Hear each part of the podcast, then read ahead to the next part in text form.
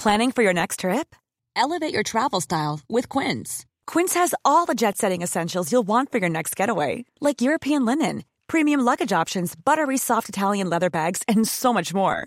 And is all priced at 50 to 80% less than similar brands. Plus, Quince only works with factories that use safe and ethical manufacturing practices. Pack your bags with high-quality essentials you'll be wearing for vacations to come with Quince. Go to quince.com slash pack for free shipping and 365-day returns. Avant de démarrer l'épisode, j'ai une excellente nouvelle à vous annoncer. Ça avait été un carton la première fois. J'avais reçu énormément de messages de remerciements. Ils m'avaient fait confiance. Ils ont eu raison. Et moi aussi. Et du coup, on a décidé de réitérer notre collaboration. Alors, vous l'avez compris, Unae est de retour sur le podcast. Et grâce aux nombreuses commandes de la dernière fois, ben, je vous ai encore négocié une super réduction. Et cette semaine, vous avez droit à 15% de réduction sur toute la boutique Unae avec le code biomécanique 15. Et c'est encore une fois de l'inédit. Alors, pour ceux qui étaient complètement passés à côté la dernière fois, Unae, c'est la marque de compléments alimentaires de Julien Vénesson qui fait l'unanimité dans le paysage français actuel dans le domaine de la santé et de la longévité. Ce sont des compléments d'ultra qualité avec des ingrédients de la plus haute pureté et qui sont issus de l'agriculture biologique. Ils ont une charte qualité incroyable et tout est vérifiable sur le site internet. Alors l'été arrive, il est temps de faire le plein de compléments et si vous voulez être au top de votre santé avec les meilleurs produits du marché, eh ben c'est l'occasion rêvée pour le faire. Je vous recommande à titre personnel les oméga 3 en bouteille qui sont considérés comme les plus quali actuellement sur le marché. Si vous voulez améliorer l'aspect de votre peau, la santé de vos articulations et de vos muscles, il y a aussi le collagène éthique qui est issu de poissons sauvages et d'ailleurs qui est en passe de devenir un best-seller chez eux. Vous recommande aussi le magnésium Omnimag, hyper important pour le sommeil et la récupération nerveuse et musculaire. Vous avez aussi la vitamine D3 qui avait été un carton la dernière fois et qui est considéré comme beaucoup comme le complément à absolument avoir euh, et qui a un rôle dans quasi toutes les sphères de votre corps. Et puis ils ont aussi plein de nouveautés. Il y a le multivitamine spécial ménopause, il y a le sommeil serein qui est une version améliorée de la mélatonine pour ceux qui ont du mal à bien dormir. Il y a aussi, euh, alors je les ai pas encore testés, mais ça a l'air d'être du lourd. C'est le biotique immunité et le biotique digestion pour booster votre système immunitaire et votre microbiote. Enfin bref, vous allez sur la boutique, vous regardez ce qu'ils proposent, vous vous régalez. C'est sur unae.fr, unae.fr. La dernière fois, vous avez été des centaines à passer commande. Vous avez créé des ruptures de stock sur certains produits. Alors cette fois, bah, traînez pas. Et en plus, je vous rappelle que vous avez 15% de réduction avec le code biomécanique 15. Ils ne font quasi jamais des réductions aussi importantes vu la qualité de leurs produits. Alors c'est le moment d'en profiter. La promotion, c'est cette semaine uniquement. Ça se termine ce dimanche, le 12 mai. Alors profitez-en un max et faites-moi vos retours. Et maintenant, place à l'épisode. Allez, c'est parti. On t'a pas entendu dans le micro de toute façon. Bon. Allez. Ah bon, on va s'amuser euh, aujourd'hui. Euh, donc, bienvenue à tous dans le podcast Biomécanique. Un, un épisode en présentiel avec euh, Nicolas de D ou de Paoletti? À l'italienne, c'est De Paoli. Ouais. en France, De, Paoli, De pardon. Paoli. pardon. Euh, Paoli. Euh, bon, alors on est dans ton studio. Euh, j'ai eu la chance de venir chez toi donc pour, pour enregistrer ce podcast où j'ai passé une nuit assez incroyable. Donc Bali Time Chamber. Selon, selon l'accent. Euh, on va essayer de parler de plein de trucs. Euh, on va essayer de revenir donc sur euh, la construction de ce truc-là. Toi, tu t'appelles euh, aussi The Motion Guy. Ouais. Voilà, Sur, ouais, sur Instagram. exactement sur Instagram. Et bon, il y a pas mal de, de choses dont, envie de- dont, dont j'ai envie de, sur lesquelles j'ai envie de revenir. Entre tes méthodes d'entraînement qui sont particulières, t'as un physique de fou. Alors je sais pas si ça va vraiment se voir tant que ça à la caméra. Et. Ouais, voilà, sors les poils. Ouais. Et euh, t'as un physique de fou, t'as un entraînement vraiment particulier, t'as des perfs qui sont qui sont vraiment hallucinantes, je trouve. Tout est Euh, relatif, je a Toujours ouais. plus fort que soi, mais bon. Ouais, non, c'est, c'est, c'est, c'est- quand même pas mal. On va y revenir. Et puis, tu as créé ce, ce truc, euh, donc Bali Time Chamber, qui est un endroit euh, assez, assez fou, donc à Bali, dans le nord de Bali. Euh, et voilà, tu fais pas mal de choses. Tu as fait une application aussi. Euh, j'ai envie de revenir aussi sur le, un peu le, le mindset de développement euh, masculin, Mhm. Euh, espèce de puissance masculine comme ça. Je sais que Flo m'a dit que tu avais, euh, t'avais, euh, euh, t'avais quelques pas- influences, mais euh, on, on y reviendra. on y reviendra. Je vais te laisser te présenter pour, euh, pour démarrer tranquillement. Ouais, bah, bah, Nicolas, comme tu as dit. Je suis euh, du sud de la France. Euh, on va dire qu'on me connaît justement par rapport à ce que je partage à travers l'entraînement. Donc, euh, dans mon état d'esprit d'être un athlète assez complet, Donc de, de s'entraîner pour être bon un peu partout, toucher un petit peu à tout, être bon euh, avec charge. J'ai fait un petit peu d'haltérophilie en compétition, euh, gymnastique, on va dire calisthenics, être un peu bon partout, des handstands, euh, mobilité, etc. Hmm. Mais euh, on va dire que ce qui me définit un peu plus, c'est, on va dire que ça c'est ma porte d'entrée pour derrière me développer en tant que, je veux dire, homme ou humain, etc. Beaucoup plus complet aussi. Donc pour moi, voilà, c'est pas simplement être un athlète complet, c'est utiliser l'entraînement, cet outil incroyable qui peut nous donner beaucoup de valeur euh, dans la vie de tous les jours et de le transposer derrière pour être justement un, un homme complet, quelqu'un de, de bien en général, on va dire. hein. Oui, c'est déjà une, grande amb- ambition. ça fait combien de temps que t'es sur Bali, toi, maintenant? Ça va faire 4 ans maintenant que j'habite à Bali, un peu plus de 4 ans je crois. Si c'est bien ça. Ok, bah, il me semblait que c'était euh, que t'étais là depuis beaucoup plus récemment. Parce que moi, je suis arrivé euh, bah, il y a pas longtemps, quelques en mois. gros, euh, je suis arrivé il y a 4 ans. Après, j'ai fait une petite escapade en Australie pendant le, pendant le Covid. Je suis resté bloqué là-bas. Et, euh, et après, je suis revenu. Et donc là, ça fait, on va dire, 3 ans non-stop que je suis là environ. euh, et que je suis vraiment, on va dire, bien installé ici. Et ça fait que un an, un petit peu plus d'un an que je suis du coup à Munduk, donc dans la région Mhm. du nord de Bali, là, où du coup j'ai créé la, la Bali Time Chamber. Ça, c'est fou. Je mettrai en, en description de l'épisode euh, le site web. Alors, c'est pas pour tout le monde.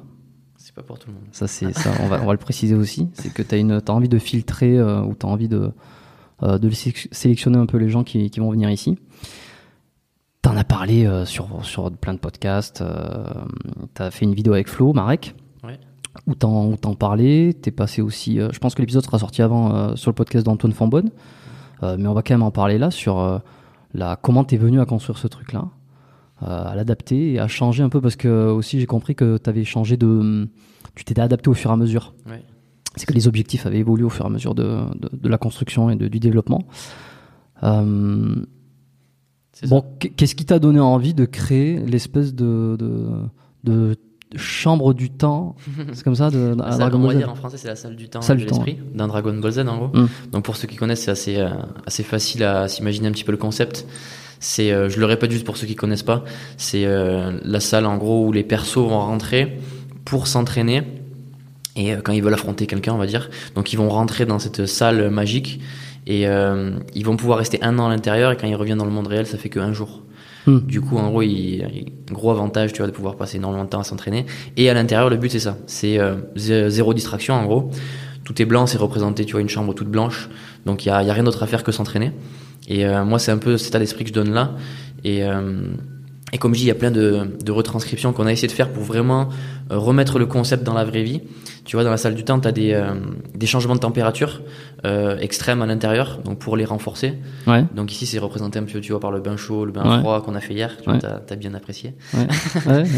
Et euh, Ouais, surtout le bain froid, ouais. et il y a plein d'autres choses. Tu vois, il y a la, la gravité qui est plus forte, tu vois, dans le dans Dragon Ball Z à l'intérieur. Et donc là, ça représente un petit peu la salle de sport, tu vois, où on va s'entraîner, mettre des charges, etc. Et, La euh, gravité est plus forte c'est ça. dans le dans le manga? Ouais, ça. Quand ils rentrent en gros dans la dans la pièce, Ouais. T'as des passages justement ils ont du mal à marcher et tout parce qu'en gros la gravité est beaucoup plus forte et, euh, Et, Et- du coup, tu vieillis plus vite aussi. c'est que tu te renforces plus Physi- Ok, ouais, ouais, parce que physiquement, euh, je crois que le, il y, a, il y a un lien. Alors bon, je, je suis pas astrophysicien, mais je crois qu'il y a un lien entre la gravité et la vitesse de la vitesse de vieillissement ou du temps, en tout cas. C'est que plus il y a de gravité, plus le temps se se, se compacte. ça ils l'ont pas dit dans le dans le manga Non ça y est pas mais euh, enfin moi l'idée c'est simplement tu vois on va dire juste de se dire que voilà la gravité est plus forte donc je vais devenir plus fort Ok. les changements de température et le fait que ce soit aussi euh, dur d'accès Ouais. tu vois Euh, tout est blanc pas de distraction et c'est un peu en fait ça que je veux essayer de représenter ici tu vois t'as passé l'accès en, en scooter tu vois la petite route pour venir jusqu'ici Ouais. on n'est pas je veux dire à côté de la nationale où euh, Non, c'est- tu vois il y a un parking et tout C'est un peu caché. Ouais. c'est euh, et donc on essaie juste de représenter un petit peu ça et, euh, et d'avoir un petit peu la même énergie. Donc c'est pour ça que quand tu dis c'est pas pour tout le monde, c'est pas tout le monde qui va dans la salle du temps, c'est pas tout le monde qui veut s'entraîner euh, très fort, c'est pas tout le monde qui voilà qui est dans cet état d'esprit là. Mm. Donc moi ce que je veux c'est ça, c'est euh, sélectionner euh, le plus possible. Et en fait de plus le temps va passer, plus les sélections vont être dures en fait. Plus euh, je veux, euh, Tu vas, sélection- ouais, tu vas tu vas restreindre euh, l'accès. euh, c'est ça. Ok. C'est quoi les critères? Ben, les critères, c'est euh, principalement pour l'instant, c'est simplement, euh, ça on en reparlera justement à travers tout le podcast, je pense, c'est, euh, c'est plus l'énergie que tu vas amener à l'endroit en fait. C'est vraiment dans quel état d'esprit t'es là, tu vois. Hmm. C'est pas simplement un truc élitiste où on va dire, ah, il faut que ben, tu fasses des tractions un bras, des handstand push-up pour rentrer, tu vois, ça a rien à voir. Hmm. C'est simplement de se dire, ok, euh, t'es quelqu'un de motivé, tu vois, qui attend un peu plus de sa vie, qui est prêt à, à travailler pour avoir plus, tu vois, où on se connecte un petit peu sur les mêmes valeurs, on, on donne de l'importance à la santé, tu vois, euh, on n'est pas simplement, tu vois, euh, en boîte de nuit tous les soirs euh, et faire la fête, tu vois, Ah, chacun fait ce qu'il veut. De toute façon, il n'y a pas de boîte. autour. Il n'y a pas de boîte autour. Mais l'idée, c'est quoi là On on n'est pas endommagé par ça, tu vois. On va venir ici parce qu'on est motivé pour ça. Et simplement avoir ça, avoir cette énergie-là, de en fait. Tu sais, quand tu es dans un environnement, tu es forcément influencé par tous les gens qui sont autour de toi. Hmm. Donc, quand tu es dans euh, une ville et que tu es entouré de plein de personnes que, que tu pas ou que tu connectes pas avec, euh, qui t'amènent plus vers le bas, c'est quelque chose, c'est sûr et certain que toi, ça va te, tu vois, ça va te pénaliser. Sur le long terme, ça va être très dur de progresser dans un environnement comme ça. Phy- phy- Physiquement, tu parles là de progression, c'est-à-dire vraiment de- d'atteindre des paliers de performance physique ou on est aussi sur le. Non, non, bien plus Dans le travail, ça. Je ouais. ça, c'est l'idée, c'est euh, tout autour. Le, le point de vue physique, c'est un aspect, tu vois, qui est aussi pour moi important de développer son physique, tu vois, développer des qualités physiques parce que, euh, tu vois, on est dans un corps, le corps, il va, un corps faible, on va dire, produire des idées faibles. Si on est de plus en plus fort, je pense qu'on a de plus de capacité à derrière s'exprimer aussi beaucoup plus, être plus ambitieux, être plus capable, se sentir plus capable. Donc, euh, pour moi, c'est tous les aspects. Hmm. C'en est un. Mais après, bien sûr, il y a, tu vois, il y a le business, il y a les relations, il y a essayer de construire des choses pour l'avenir. Euh, et se construire en tant qu'homme, en fait. Se construire en tant que, tu vois, qu'homme en général. C'est un peu misogyne cette histoire, il n'y a pas de femme ici. Exactement, pas de femme. C'est euh, c'est ça, en fait. C'est que si, euh, simplement, ben, je laissais entrer tout le monde, et tout le monde vient avec sa copine, tout le monde vient avec ses amis, etc., Ouais. ben, ça casse, en fait, toute cette énergie-là, en fait. Donc, ça n'a rien à voir avec euh, femme, euh, homme, etc. C'est à propos de l'énergie. Qu'est-ce qu'on, tu vois, c'est un cycle, en fait, de notre vie où on va venir passer ici. Ce sera quelques semaines, quelques mois, ça dépend des gens. Mais il faut, en fait, c'est le principe de, ce- de cet endroit-là, c'est de Mm. garder cette énergie-là. Si ça devient un petit peu, ben, monsieur et madame, tout le monde qui vient, et puis on vient avec euh, les enfants, la copine, et c'est la famille, c'est les vacances, Tu perds le. on perd le, tout le concept, en fait. Ça, ça, ça explose tout. Ça n'a plus aucun sens. Donc, Mm. le but, c'est ça. C'est ouais, vraiment le but, c'est de, de créer quelque chose où tu es dans ta bulle, Exactement. euh, avec le moins de distractions possible. Alors, il n'y a pas de sortie, il n'y a pas de club, il n'y a pas de bar, il y a pas. Enfin, je veux dire, il y a des choses qui. C'est assez éloigné. Donc, t'es, en plus, on est dans la montagne. Je raconterai un peu mon expérience euh, quand je suis arrivé ici. euh, de, de euh, la, la sensation et les questions que j'ai eu envie de te poser là, parce que j'ai trouvé, trouvé ça fou. Mais euh, je vois très bien le truc.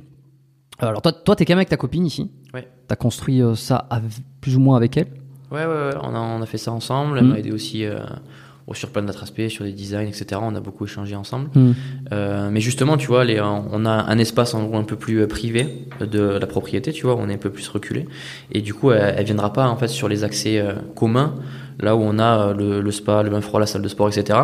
On a un endroit plus euh, reculé où justement on mélange pas ça. Et le but c'est de pas avoir justement euh, on va dire de distraction. Ouais. La femme en général n'est pas une distraction, c'est juste que c'est euh, une Si. autre énergie. Alors, c'est- de manière générale, oui, pour un homme euh, hétéro, euh, binaire, comme diraient certains, euh, ça représente une forme de distraction à un moment donné. On, peut le définir comme ça. Moi, j'aime bien le voir sous Mais forme c'est de pas, différentes euh, énergies. C'est oui, juste, oui. tu vois, la, la femme veut dire ça va plus être le confort. Tu vois, ça va être, tu vois, rentrer à la maison, t'es content de, de, de te sentir bien, tu te sens, tu vois. Euh, c'est pas euh, charbon, on est au travail, on est dans, les, dans la boue, en train de, tu vois. C'est des énergies différentes. Et, euh, et pour moi, ne pas avoir justement les femmes autour de nous dans cette période-là, c'est très important justement. C'est pour sortir de cette zone-là et être en mode justement travail, échange et avoir cette énergie masculine autour de, autour de soi. Tu vois, des mecs qui performent aussi, des mecs qui travaillent, des mecs ça. Ça, ça motive, tu vois. Tu as cet esprit de compétition, un petit peu de compétition saine. Où, bah, tu ouais, d'entraide aussi, ouais. ouais. C'est ça. Tu vois des mecs Mm. qui, euh, justement, qui font du bon boulot autour de toi. Tu dis, ok, là, regarde ce qu'il fait. Ça, ça me motive. Ça, ça m'a donné une nouvelle idée. Tiens, pourquoi pas euh, j'essaierai de faire Mm, ça mm, mm. C'est ça qu'on veut, en fait. Et moi, c'est ça qui est ultra puissant. Et je pense qu'on a vraiment besoin de ça, tu vois. Tiens, juste un petit détail, n'hésite pas à, à rapprocher un tout petit peu le micro, Ouais. comme ça il y aura une, euh, une meilleure prise. Je sais que des fois ça peut être quand on n'a pas l'habitude, J'ai pas mais juste, juste à 5-10 cm, c'est très bien. Euh, Qu'est-ce que oui bah alors c'est ce que me disait euh, Flo euh, Flo Marek donc qui est, qui est ici avec qui j'avais enregistré un podcast donc il y a un moment déjà Ouais. il faudra que j'en refasse un avec lui j'ai envie de le faire je n'aurai pas le temps de le faire là pour le, le passage ici mais plus tard. Euh, j'ai beaucoup discuté, discuté, avec lui hier soir et, euh, et c'est exactement ce qu'il ce qui me disait qu'il était venu euh, chercher ça et qu'il retrouvait cette euh, cette espèce de synergie avec des avec des énergies et des, des projets communs avec les gens qui étaient ici. c'est vrai que c'est assez c'est assez intéressant parce que pour ceux qui aiment s'entraîner notamment dans le street workout ou ou l'entraînement un peu poids du corps, mais euh, même lesté, tu vois, des choses qui sont qui sont pas des, des exercices en salle avec des euh, avec des machines euh, et qui ont des business en ligne et qui ont envie de, de un peu de de se sortir de la ville ou des des sources de dopamine facilement. C'est un, enfin, c'est un très bon endroit. Et alors juste mon, mon, ressenti quand je suis arrivé ici, effectivement, c'est que, euh, alors tu m'as dit, tu te mets au parking, euh, enfin, attends-moi au parking, et puis tu, tu envoies un message de ce numéro, etc. Et puis la personne va t'amener. Et c'est vrai qu'il y a un truc, en fait, c'est quasiment impossible. Alors il y a les panneaux, évidemment, mais c'est presque impossible de savoir où ça se trouve. Euh, donc il y a vraiment ce, et puis tu l'as écrit sur le site, c'est lieu un petit peu secret. ça donne l'idée qu'on rentre vraiment euh, est-ce que tu as pensé aussi à l'entrée, à poser le téléphone et qu'à partir du moment où tu rentres, euh, tu n'as plus le droit d'accès euh, au réseau ou au monde extérieur? Tu as, déjà pensé à un truc comme ça? Bah, Tu pourrais, mais du coup, ça correspond pas à ce qu'on fait parce que justement, c'est beaucoup de travail en ligne aussi, etc. Tu vois Donc, c'est pour ça que je comprends l'idée, tu vois, de se dire on se déconnecte aussi, de, qui peut être très intéressant. Ça pourrait très bien être un, un, un, moment où on pourrait faire ça sur quelques semaines, j'en sais rien de spécial, où on va vraiment déconnecter 100% et être 100% présent sur le moment, tu vois, tous s'entraîner, hmm. et on coupe toute la wifi, il n'y a plus rien, et puis euh, on vraiment se déconnecte du monde, on va dire, euh, réel au final, mais qui est en ligne. Mais, euh, mais là, pour l'instant, voilà, non, c'est pas ça, parce que justement, là, il y a une grosse priorité des gens qui viennent là, c'est de bosser en ligne, justement. Euh, justement, comme on a Flo, on a Baki, genre Antoine Fonbonne qui vient de passer, il y a d'autres mecs qui viennent, et tous ces gens-là, tu vois, bossent beaucoup en ligne, et ont besoin justement d'une bonne connexion. C'est pas qu'on a une connexion très, très forte, on a fait l'effort de d'amener des, des, gros câbles et de venir euh, bien desservir en Wi-Fi. Fort c'est ouais, c'est pour ça que pour que tout le monde puisse voilà, faire son boulot, parce que là on parle vraiment de, de boulot quoi. Hmm. Et oui, Antoine Forbonne, j'étais content parce que c'est Flo qui m'a dit tiens, je savais pas qu'il était ici. Et alors j'ai eu, eu, la chance de le rencontrer euh, en, en, vrai, euh, pour le coup, euh, chez toi hier. On s'est avec le sauna, le, c'est là où j'ai expérimenté le bain froid, qui est, qui est très froid. Hein. j'ai déjà fait un peu de bain froid dans des trucs moins froids, mais là putain j'ai souffert. Là. Et je me suis dit, c'est pas possible, j'ai un problème. Ils, tous, ils sont tous nickel dans l'eau froide, et puis moi, je suis en train de, me geler. Ouais, question d'habitude, ça vient vite après. Quelques jours ici, tu vas être tranquille après. Antoine Fabon, avec qui j'avais enregistré un podcast il y a quelques temps aussi. Euh, je laisserai les, les numéros. Je, je, rappelle parce que des fois les, les gens ils, ils, vont pas forcément regarder en description, mais les, les épisodes que je que j'ai tournés avec des gens dont on a déjà discuté, je rajoute souvent dans les épisodes, recommand, épisodes recommandés dans la barre de description de, du, podcast. Donc euh, vous pouvez les regarder si vous l'avez pas, vous n'avez pas découvert les épisodes mentionnés. Euh, un truc qui m'a marqué. Donc c'est ça surtout qui m'a frappé. Alors c'est peut-être mon côté euh, rationnel, terrien, euh, logique je me suis dit, mais comment ce mec a fait, en pas si longtemps que ça, en plus j'ai l'impression. Ah non, Putain, pour créer ce truc. Alors, je, vais essayer de l'afficher un peu à l'écran pour ceux qui regardent, pour ceux qui regardent sur YouTube. Euh, pour créer cette, euh, cet endroit dans les montagnes, en hauteur, là où il y avait, j'imagine, rien du tout. Euh, combien de temps ça a pris? Je veux dire, est-ce qu'à un moment donné, il, est, il, a fait, il a amené les pierres? On voit des jolies pierres derrière là. Est-ce qu'il a amené ça par par grue? Euh, combien de temps ça a pris, sachant qu'en Indonésie, euh, c'est toujours en téléconstruction, on se demande si ça tient, si, on se demande comment ça tient debout des fois. Explique-moi euh, rapidement comment tu as fait ça. Ouais, ouais c'était un gros challenge. Bah, pour la question des pierres, tu vois là, ça c'est tout ce qui était sur le terrain. C'est euh, ça reste un terrain très euh, riche en pierre justement, il y en a beaucoup. Donc euh, c'est aussi un challenge parce qu'on a dû en casser beaucoup justement. Mais euh, on a fait beaucoup avec ce qu'on avait sur euh, sur les lieux. Ouais. Donc quand tu vois les les tables etc, c'est pareil, c'est des des arbres qu'il y avait sur les lieux qu'on a pu justement se servir etc. pour faire pas mal de matos qu'on a là. Mm-hmm. mais après voilà, le gros challenge c'était la route que tu as pris là, le petit accès. En la petite route, ouais. Tout est passé par là quasiment. Oh, donc voilà, c'est surtout quand on pense au mais aux gros IPN en acier pour faire la structure. Mhm. Euh, ces trucs qui sont passés par là, qui sont montés sur des scooters, euh, les, les vitres, tu vois, par exemple, on a des, des grosses vitres sur les cabines. Ouais, ouais, sur, ouais, sur, les, scooters aussi. Euh, c'est ça qui est génial aussi avec l'Indonésie, c'est qu'ils sont très très débrouillards, très manuels, et euh, c'est hyper facile. En fait, il y a toujours des solutions. Quand tu veux, il y a des solutions. Et euh, au final, c'est ça qui devrait nous euh, mettre beaucoup de, de, retard aussi sur la construction, parce qu'on a beaucoup de de temps à sacrifier en fait sur le amener le matériel etc on n'a pas mhm. un, gros camion qui vient de décharger et puis on prend tout mhm. donc euh, au final tu vois tu te rends compte qu'en travaillant bien avec une bonne équipe Euh, on a fait ça en un an, tu vois. On a six cabines plus euh, tout l'espace commun, plus tout ouf. le terrain à, à aménager, etc. Donc c'était un gros challenge, mais c'était euh, c'était vraiment ça que j'ai beaucoup apprécié moi. Et c'est ça beau, qui, hein. euh, que j'aime beaucoup, c'est d'avoir tout euh, justement designé étape par étape. Moi j'aime bien ça, j'aime, je suis un peu bricoleur aussi, j'aime bien, tu vois, Hmm. euh, tout ce qui est justement faire faire à la main et puis faire avec ce qu'on a, se débrouiller, trouver des solutions. Donc ça a été vraiment un gros projet de ça en fait, de trouver les solutions avec ce qu'on a sur le terrain, comment est-ce qu'on fait ça. Et, euh, et ouais, c'était c'était une super expérience. Ouais. Je suis en train de montrer un peu sur ton via ton site web là. Euh, Ouais. Donc on voit euh, bon alors c'est surtout ici on voit euh, c'est la photo. On voit toutes les toutes les cabines, on voit tout le de l'extérieur là pris en, en drone. Ouais. Non c'est assez fou quoi. C'est assez fou. En un an donc t'as réussi à faire à faire ça. Ouais, c'est ça. En un an, exactement. on va dire quasiment jour pour jour quand on a quand on a fermé, euh, Mm. on a ouvert. C'était le- Et alors, ce qui est ouf, c'est qu'il y a, alors, c'est une espèce de salon commun. Espèce de, comment on appelle ça? Oui, c'est un, salon, quoi. Un- ouais sous la, la feuille en fait. C'est censé être une, tu vois, de vue de, de haut. En gros, c'est un peu le- la forme d'une feuille. C'est ça qui m'avait inspiré à le faire. Ouais. Et c'est là qu'en fait c'est l'espace commun, on va dire, où il y a la salle de sport, le Ouais. restaurant, Ah, ben ça, on va y venir, ça. ouais, restaurant et euh, spa, donc avec le bain chaud, bain froid, sauna. Euh, Des et, tables, euh, euh, voilà, pour on a les pour bosser. pour manger et que tout est connecté en fait et tout est ouvert aussi. Tout Ouais. est, euh, euh, vu qu'on n'a pas beaucoup de vent ici, euh, la température est très bonne toute l'année en fait. Il n'y a pas de changement de température, on est entre 20 et 25 toute l'année. Mhm. Donc tout est ouvert, on a la vue justement sur la nature, sur les montagnes, etc.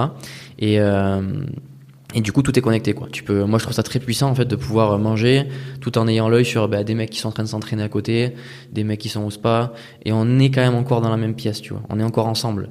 On n'est pas, tu vois le mec qui va dans la salle de sport, après le mec qui va dans son, son spa, après le restaurant il est ailleurs.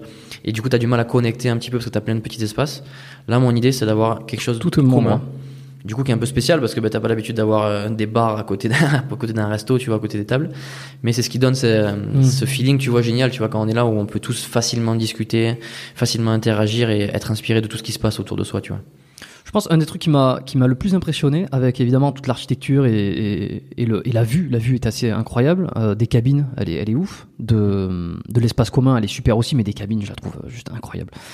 Euh, donc ce qui m'a beaucoup impressionné, c'est le fait que tu es installé un resto. Alors c'est peut-être un des seuls mecs qui a le resto à domicile. Euh, ça, non mais faut se le dire, c'est quand même pas mal. Euh, comment, euh, comment je veux dire, ça te coûte, ça te coûte un bras, ça te coûte pas un bras. Comment tu fais venir la viande? Parce qu'en plus, t'as des produits. J'imagine que tu sais avoir de bonne qualité, t'as de la bonne viande. Là, hier soir, j'ai- pris le rum steak avec euh, un, avec un os à moelle, un truc qu'on trouve très peu ici. euh, mais en général à Bali, c'est vrai que pour pour la viande, euh, pour les bons steaks de bœuf, les, les- tu vois les entrecôtes, les choses comme ça, on en trouve moins. Tu fais comment tu fais t'as, Comment t'as eu cette idée d'avoir un resto chez toi, d'importer des produits, d'où tu vas les chercher, comment ça s'organise euh, Je suis assez curieux. Ouais, ben moi je voulais être 100% indépendant sur cet endroit-là, tu vois, donc s'il fallait que ben on sorte et qu'on aille conduire euh, pour aller manger dans des restos ailleurs ou quoi que ce soit, ça avait aucun sens en fait, fallait qu'on ait tous sur le lieu. Ouais. Donc c'est pour ça que j'ai fait ce resto, on s'est simplement fait une grosse cuisine, tu vois, avec euh, l'équipe qu'on a ici. Donc on a une équipe justement de de mecs qui s'occupent un petit peu de tout, tu vois, c'est vraiment ça, c'est vraiment les, les voisins en fait. On a fait tout avec les voisins qui sont autour du terrain ici. Euh, qui était une- la situation était très difficile euh, justement après Covid etc les gens n'avaient aucun travail. Donc on a essayé de trouver un maximum de personnes qui étaient motivées. Et du coup de simplement leur apprendre aussi les choses tu vois. Il y a on a deux deux chefs tu vois qui apprennent aux autres aussi comment cuisiner etc euh, le ménage la, la restauration donc on se forme en fait. Mais euh, ils sont déjà géniaux quoi. Parce qu'ils apprennent super vite. Et, euh, et ouais du coup la, la, la qualité c'est vraiment la grosse priorité euh, moi j'y mange là donc c'est pour moi aussi que Et je tu fais. manges tous les jours, toi là ouais ouais Ouais. j'habite ici donc, je euh, mange là tous les ouais, jours forcément. donc forcément, euh, le menu est différent qu'au resto, quoi. C'est pour ça que j'avais fait un truc spécial. C'est moi qui ai, euh, qui ai fait le menu et tout. Où en gros, tu peux faire ton assiette et chacun choisit ce qu'il veut en fait. Donc en fonction de ton régime, en fonction, t'as accès à tout et Hmm. tu peux choisir. Mais je m'assure que justement ça soit la meilleure qualité possible. Donc pour quasiment tout, donc tout ce qui est fruits, euh, légumes, euh, riz, et patates douces, enfin tout, euh, tout ce qu'on mange, on peut avoir euh, sur l'île ici. Donc c'est en connexion directement avec les locaux ici qui nous permettent de d'amener la, la- la bouffe ici. Et le seul, le seul truc qu'on a, c'est la viande. La viande à Bali, c'est beaucoup plus compliqué. Les vaches, ils les mangent pas. C'est sacré pour eux. Euh, et du Ah. coup, c'est pas aussi non plus des, des, des vaches que tu, euh, que tu euh, que tu peux euh, la viande n'est pas bonne Elle est pas gros, tendre, elle est pas- c'est très sec elle est, elle est pas nourrie comme il faut justement pour euh, pour ça. Oui, Parce qu'on voit les bœufs là dans les voilà c'est ça. les et puis prés. ils bougent pas du tout tu vois c'est eux ils, ils attachent ils l'attachent et elles passent toute leur vie attachées elles, elles bougent pas du tout. À attendre. c'est c'est c'est pas génial. Après c'est ouais c'est leur, leur culture leur fonctionnement etc Par contre le poulet, euh, ça y va. le poulet les œufs il y en a beaucoup tu vois Mm. c'est facile d'avoir ça c'est toujours ça qu'ils mangent c'est poulet œufs euh, riz tu vois ce qu'ils Mm. mangent ici donc ça c'est facile à avoir Pas beaucoup de du coup, pour la viande de, de qualité, ouais, le poisson par contre on en a qui vient d'ici, donc ça c'est euh, poisson de bonne qualité ici. D'accord. Autour de l'île, euh, c'est facile d'en avoir. Moi je trouve, bah alors peut-être ici ou je sais pas, mais j'ai l'impression que autour de Sémignac, Canggu, c'est l'endroit où je, je suis moi. Enfin. Sémignac, euh, c'est difficile de trouver du poisson. Faut, il y a pas beaucoup de, de- il y a pas de poissonnerie, il y a pas de restaurant euh, poisson frais, Ouais. des choses Bah, comme il, ça. il faut être en contact directement avec euh, bah, les pêcheurs en fait. Ouais. Donc nous on est directement en contact avec eux, donc ils peuvent nous amener du, du poisson frais en gros. Et euh, le seul le seul bémol en gros c'est la viande. Donc c'est pour ça que pour avoir de la bonne qualité, on fait venir d'Australie. Donc euh, toute l'île est desservie très facilement, donc c'est facilement facile de se mettre en contact avec des fournisseurs de viande d'Australie parce que c'est Mhm. pas très loin. Mhm. Euh, mais du coup, ça c'est le, le, le challenge euh, suivant, en gros, que je commence à attaquer, c'est justement essayer de d'avoir un élevage ici et de pouvoir produire euh, nous-mêmes. Ah ouais. Donc, euh, Putain, t'es chaud. je suis un petit peu sur ce projet-là, quoi, en gros, où j'ai déjà trouvé un autre terrain euh, qui pourrait servir de ça. Mais des, des bœufs, des, enfin, Et, des, des ouais, vaches. ouais, en gros, c'est trouver des, justement des hybrides un petit peu. Il y en a déjà en fait sur l'île euh, et même à, à Java. euh, qui sont des hybrides un peu avec des australiennes et qui du coup euh, sont la viande est beaucoup plus euh, euh, bien meilleure qualité quoi pour euh, pour manger etc donc euh, en faisant un bon élevage essayer d'arriver à avoir des euh, euh, de la bonne qualité de faire un truc indépendant avoir des des cochons des chèvres des poules des, tout, tout ça mais qu'on puisse vraiment faire nous-mêmes en fait Pour Être indépendant total. c'est ça Bio. C'est ça. Et faire, faire le mieux possible en fait et savoir exactement d'où ça vient parce que bah, t'as beau avoir des trucs de bonne qualité, des fois tu sais jamais quoi. Tu sais jamais euh, le mec, des fois tu sais pas exactement si ça vient de là, de là. Il faut faire confiance à tout le monde. Euh, bah, le mieux c'est de faire par soi-même de temps en temps aussi, tu vois. Donc euh, moi c'est un Mm. truc qui me tient à cœur beaucoup. Ouais. Donc ça j'aimerais euh, j'aimerais arriver à faire ça dans les années euh, qui arrivent. ouais. Mais il y en a beau- de, plus en plus là qui se, qui s'intéressent à faire les choses par eux-mêmes. Euh, alors en plus, tu vois, ça concorde. Je vais en parler parce que j'ai, fini le bouquin. Je pense que j'en aurais parlé dans une dernière newsletter qui sera, qui sera déjà sortie. Euh, alors c'est un vieux livre. euh, j'en ai parlé avec, Antoine Fambonne hier. Il m'a dit qu'il avait pas lu. J'ai raconté deux trois anecdotes. Il m'a dit ah, putain. Euh, comme d'habitude, je perds le nom du, livre. Vous êtes fou d'avaler ça. De Christophe Busset, je crois. C'est euh, c'est le mec qui dénonce un peu l'industrie agro- agroalimentaire, tu vois, qui a travaillé dans des dans des grandes boîtes euh, d'importation, enfin qui qui, qui qui faisait importer certains produits, qui revendait euh, pour les pour les supermarchés, tout ça. Et, et en fait, il raconte plein d'anecdotes du milieu. Il était passé dans dans le podcast Thinkerview euh, il y a quelques années où il expliquait euh, euh, les pratiques qui se faisaient pour faire gonfler les marges, pour faire diminuer. Alors toujours moins de qualité. Et en fait, on, on rogne, on rogne sur la qualité jusqu'à faire des trucs de malade mental, si tu veux. Il y a des, il y a des histoires, tu te, tu te dis c'est hallucinant.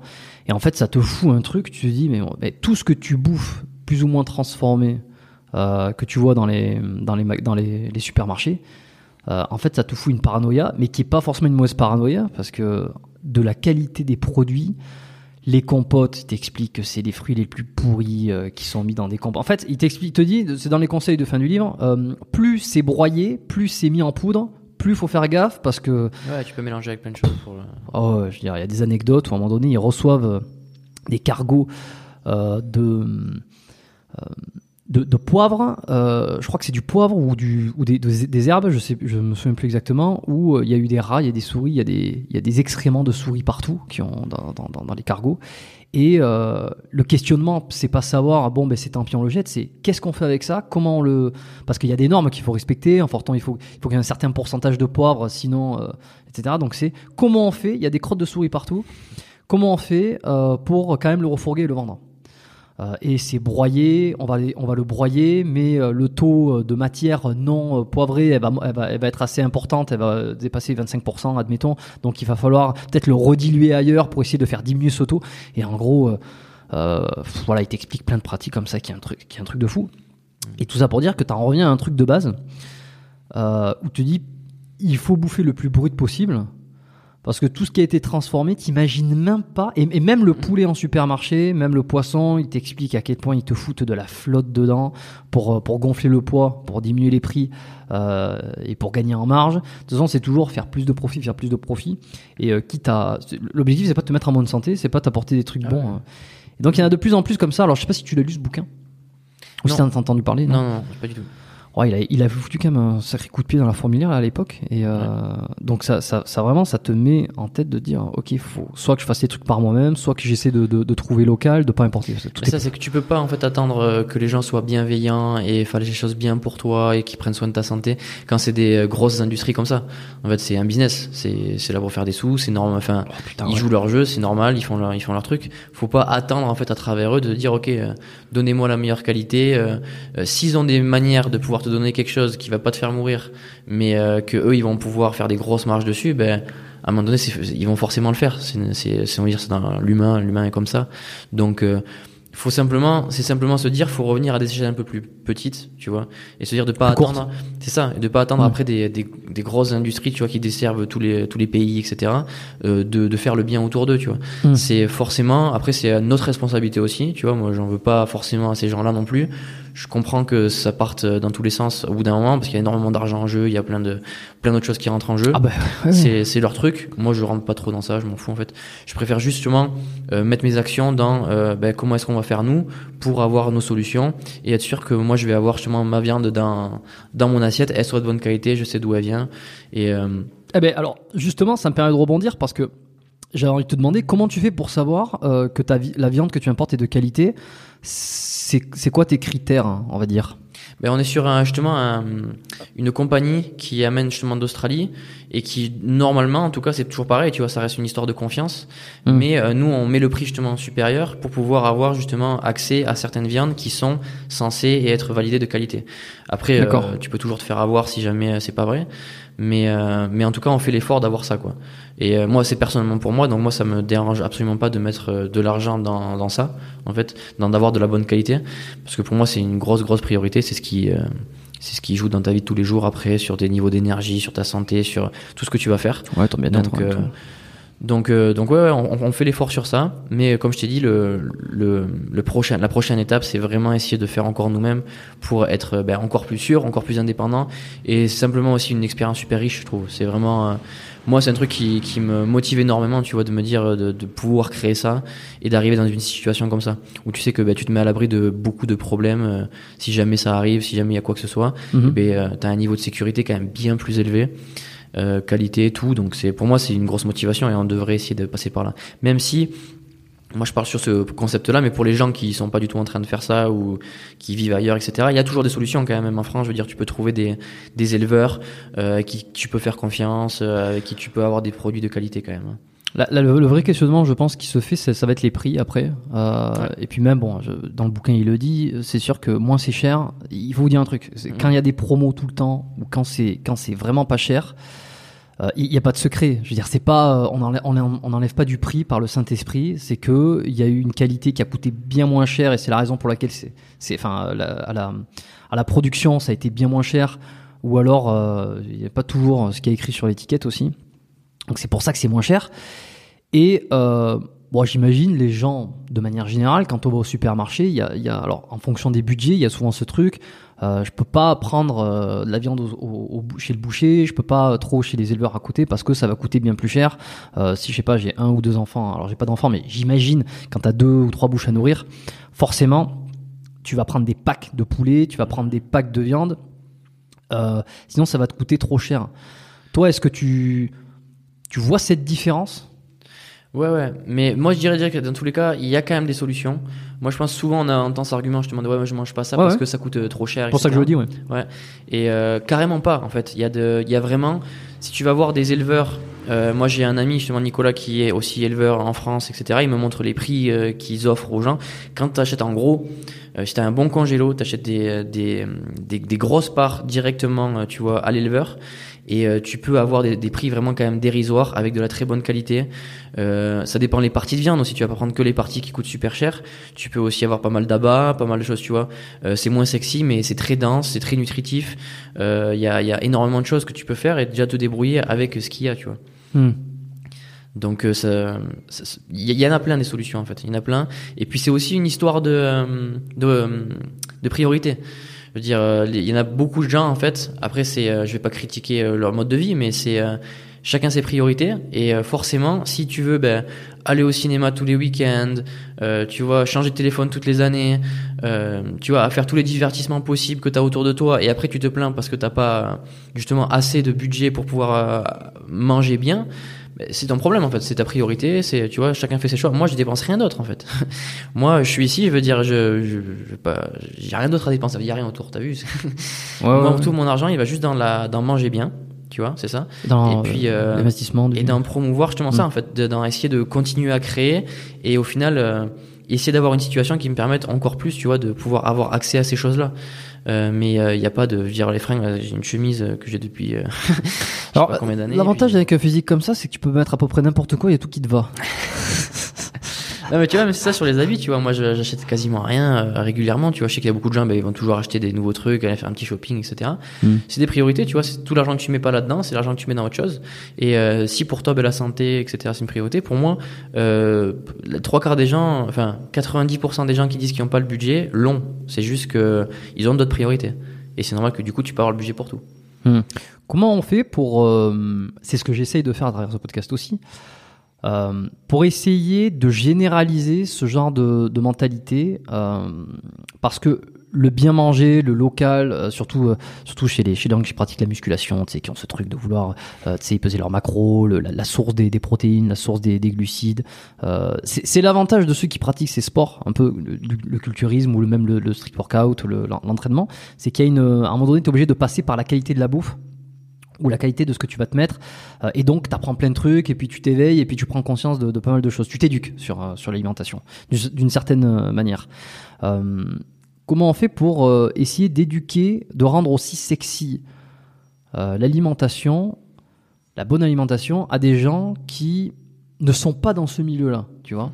J'essaye de briser, alors tu vois, c'est- tout le, le challenge que j'ai aussi sur ce podcast parfois, j'essaye de briser euh, la frontière qu'il y a entre cette petite niche reclue de gens qui s'entraînent et qui savent ce qui est bon pour la santé, ou en tout cas qui ont cette conscience, et le grand public qui n'a aucune idée qu'acheter une compote c'est plein de sucre, qui sait pas que boire un jus de, un jus de fruits euh, bah, c'est également beaucoup de sucre, euh, que, euh, que les plats, j'en sais rien, moi les lasagnes euh, que tu fous au four, euh, bah, c'est potentiellement beaucoup de merde, et qui savent pas tout ça. Co- comment on fait pour les éduquer?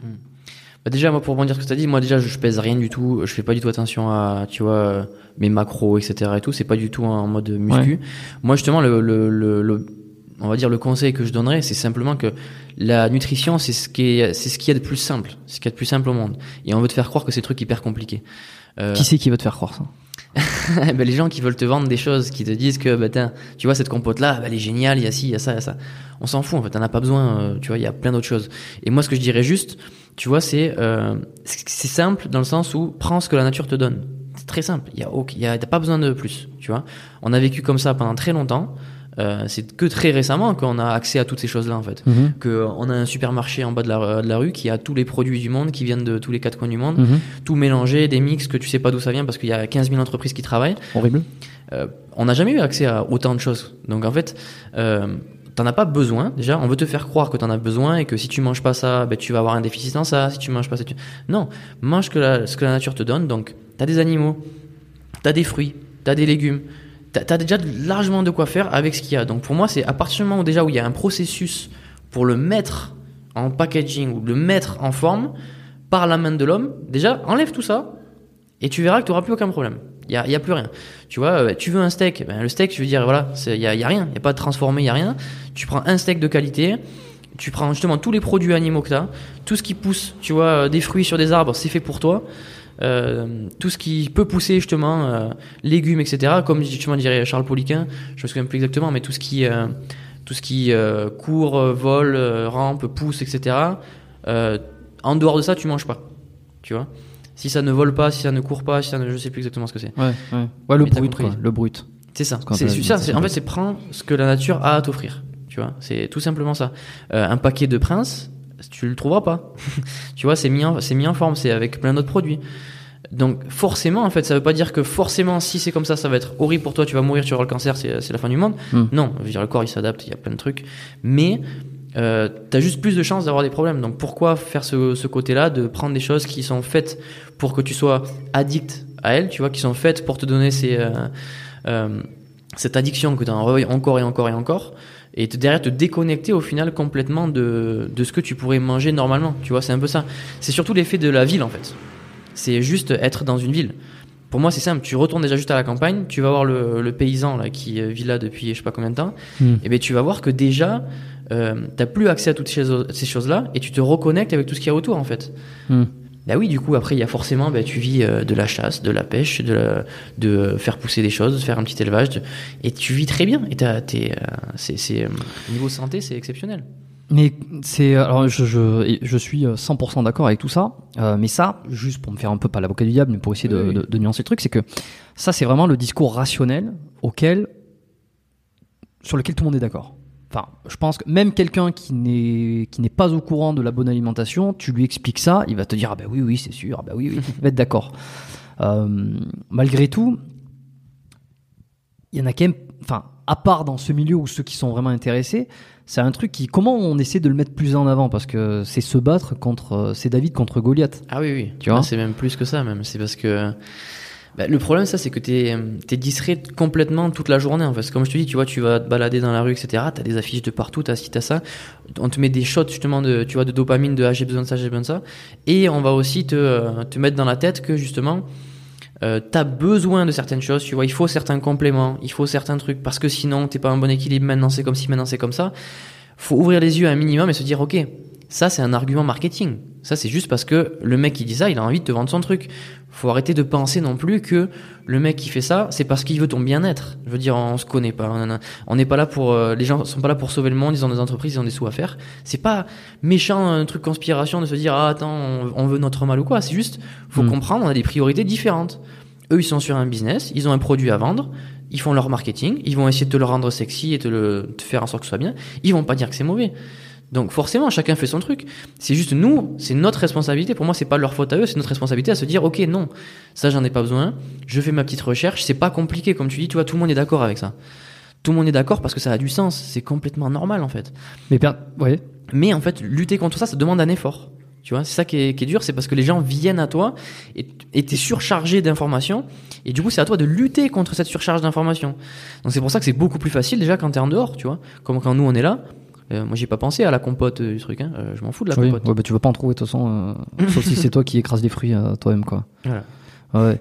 Mais quand tu habites dans une grande ville, je pense qu'il y a quand même beaucoup de citadins qui écoutent, notamment, ce- enfin, qui écoutent ce podcast. la grande difficulté, alors quand t'es à la campagne ou quand t'es à l'extérieur, bon, ça peut aller vite. Tu peux, tu sais, t'as- les, les producteurs pas très loin, tout ça. T'as, mais quand t'es en ville, comment tu fais sans passer par les supermarchés Si les supermarchés, tu vois, moi j'ai toujours cette réflexion un peu économique. Je me dis, si les supermarchés existent, c'est parce qu'à un moment donné, c'est le meilleur moyen pour nourrir les gens euh, et pour faire en sorte que ça facilite euh, l'accès à euh, la nourriture, tu vois. Quand tu habites à Paris ou Toulouse ou j'en sais rien, même euh, enfin allez, euh, New York, Montréal où j'étais avant, euh, t'as pas l'accès aux, pro- aux producteurs, tu vois. C'est-à-dire que si tu veux te nourrir à un moment donné, faut passer par des épiceries. Alors tu peux aller chez le boucher, tu peux aller chez le poissonnier, mais tu t'augmentes euh, le temps. De, de faire tes courses parce que si tu vas à 15 endroits différents euh, ça te prend plus de temps que si tu vas à un seul endroit différent alors je sais qu'il y a de plus en plus maintenant de- d'espèces de fermes qui font du, euh, des paniers euh, tu vois, où tu choisis en ligne un peu les, les, les fruits et légumes de, de saison et puis ils te font des paniers, ils l'amènent. Ça coûte forcément plus cher, mais il y a encore, euh, ça reste marginal, tu vois, ça reste marginal. Mais ça, tout a des, euh, tout a des avantages et des inconvénients. hein. Tu vas dans la ville, du coup, tu as beaucoup plus d'opportunités euh, niveau travail, etc. Tu as accès à plein d'autres choses beaucoup plus facilement. Mais forcément, l'accès à la bonne bouffe, il est plus compliqué. Il est pas impossible, mais il est plus compliqué. Tu vois, faut avoir euh, euh, connaître le bon éleveur à côté qui va pouvoir te livrer ou qui va pouvoir, tu vas pouvoir passer chez lui. Ça va être plus long, ça va être plus cher. Mm. Tu vois, il va y avoir ces inconvénients qui vont rentrer là. Mais ça fait partie du jeu, tu vois, ça fait partie du jeu et c'est pour ça que moi aussi je fuis en quelque sorte les villes, tu vois, c'est pas un truc qui m'intéresse du tout parce que pour moi j'ai pas besoin d'être dedans et euh, j'y vois beaucoup plus les inconvénients que, euh, que les avantages, tu vois. Donc euh, ça fait partie du jeu, ça fait partie du jeu. Et toi, en termes de régime, en plus, j'ai l'impression que tu es très orienté sur le, le carnet. Donc Ouais. viande, viande, poisson, œuf. Euh, Est-ce que, bah, c'est ça. Moi, je, je, me- je me demandais si c'était, euh, comment on appelle ça, le- la tendance euh, car- carnivore, quoi. Tu vois, le Ouais, régime carnivore. On peut dire c'est Ouais. régime carnivore en fait ça va être 100% produits animaux en fait. Pas de légumes, pas, ah, bah, si euh, fruits. Non, enfin, ca- carni- on va dire le vrai régime carnivore, ça va être euh, que des produits animaux, donc pas de fruits, pas de légumes, rien du tout. Donc euh, ça, je l'ai testé aussi. J'ai tout- j'ai Ouais. testé un peu, je sais pas partout. J'ai fait un an de euh, véganisme, Véganisme, euh, ouais. végétarien, Et alors? Euh, et moi, ça s'est pas du tout bien passé. c'est pour ça que justement j'ai changé. Qu'est-ce qui, bah, juste 30 secondes. là, Qu'est-ce que, qu'est-ce qui s'est Euh, passé? en gros, bah, c'est ça, moi, souvent, c'est exactement ça. Tu vois, je, j'aime bien euh, ressentir les choses, les faire par l'expérience, euh, parce que j'ai du mal à simplement croire, on va dire, ce qu'on va me, La théorie. me dire. Simplement parce qu'en fait, c'est, c'est très dur d'y croire, parce que tu as toutes les versions. Donc, tu regardes un truc, tu vas avoir un truc c'est blanc, un truc c'est noir, euh, oui. tu vois. Et toutes les personnes sont respectables, et les, tout, tout le monde dit des trucs différents. Donc, à un moment donné, Et, et avec une certitude, avec euh, des propos à l'appui. Enfin, je veux dire, t'écoutes quelqu'un qui va te dire le, le, le, le véganisme, euh, il va te convaincre parce qu'il va te donner tous les arguments et puis ça. il va te dire putain c'est vraiment ça. Tu dis putain la vache, j'ai regardé ce documentaire ou j'ai regardé ce mec et tout. Ah ouais, apparemment c'est vraiment ça qu'il faut faire. Et puis tu tombes sur une autre chaîne, mec qui va te parler de, j'en sais rien, de, de régime méditerranéen par exemple, où t'inclus aussi l'huile d'olive, les poissons, les, les poissons, les, les, les, les lentilles et tout ça. Tu dis putain mais c'est vraiment ça. C'est- comme ça qu'il faut manger pour la santé. tu tombes sur un autre mec qui va dire c'est le jeûne. J'en parlais, je crois que c'était avec euh, de Jack de Jack, Jack Steam, tu sais, euh, sur le, les, les différents régimes aussi.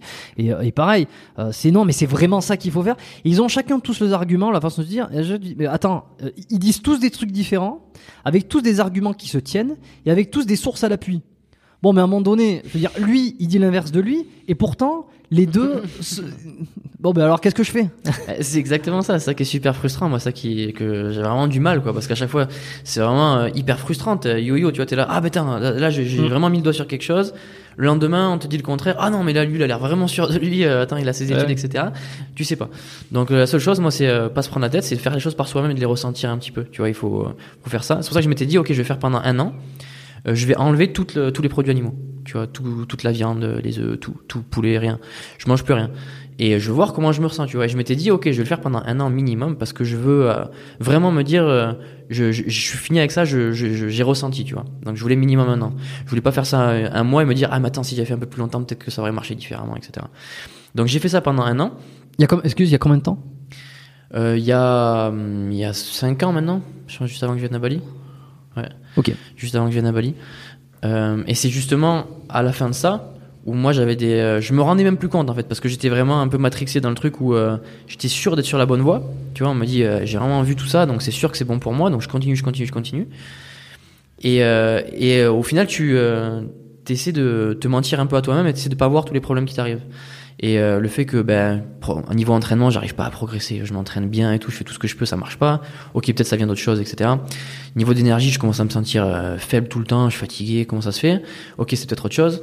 Mauvaise digestion, je me lève tous les matins, j'ai mal au ventre, euh, comment ça se fait, etc. Et au bout d'un moment, tu peux plus, tu peux plus, tu peux plus faire comme si ça n'existait pas. Et j'ai rencontré justement quelques personnes qui étaient sur ce régime justement carnivore. Et euh, je m'étais dit, bah ok, tu vois, euh, là, ça, je suis pas vraiment pas en bonne, euh, bonne position. Autant je vais tenter autre chose, je vais faire l'inverse complet, tu vois. Je vais essayer vraiment l'extrême. Donc je suis passé sur le régime carnivore. Et là, ça a donné beaucoup de réponses, tu vois, à mes problèmes. Tu vois, d'un coup, c'était boum, l'entraînement, toutes les perfs qui remontent, le poids qui remonte, euh, tu vois, les niveaux d'énergie, la santé, tout ça qui revient. Ok, j'ai mis juste, me suis dit, j'ai mis le doigt sur quelque chose. Ça, c'est sûr que pour moi, après ça, je m'étais dit, ok, les produits animaux, tu vois, la viande animale, euh, c'est des trucs pour nous, pour moi, qui sont essentiels euh, à nous en fait. À, à quel point tu penses qu'aussi tu peux t'auto-convaincre? Tu vois, Ouais. en amont, te dire ah ben voilà, je le savais, en fait, t'étais déjà préconvaincu et. euh, L'effet tu- placebo est très très puissant. Ouais, c'est très très puissant, mais euh, jusqu'à un certain niveau. Ton corps, euh, pour moi, si, si- tu, tu le vois sur les gens, tu le vois sur les gens, ils peuvent se convaincre sont.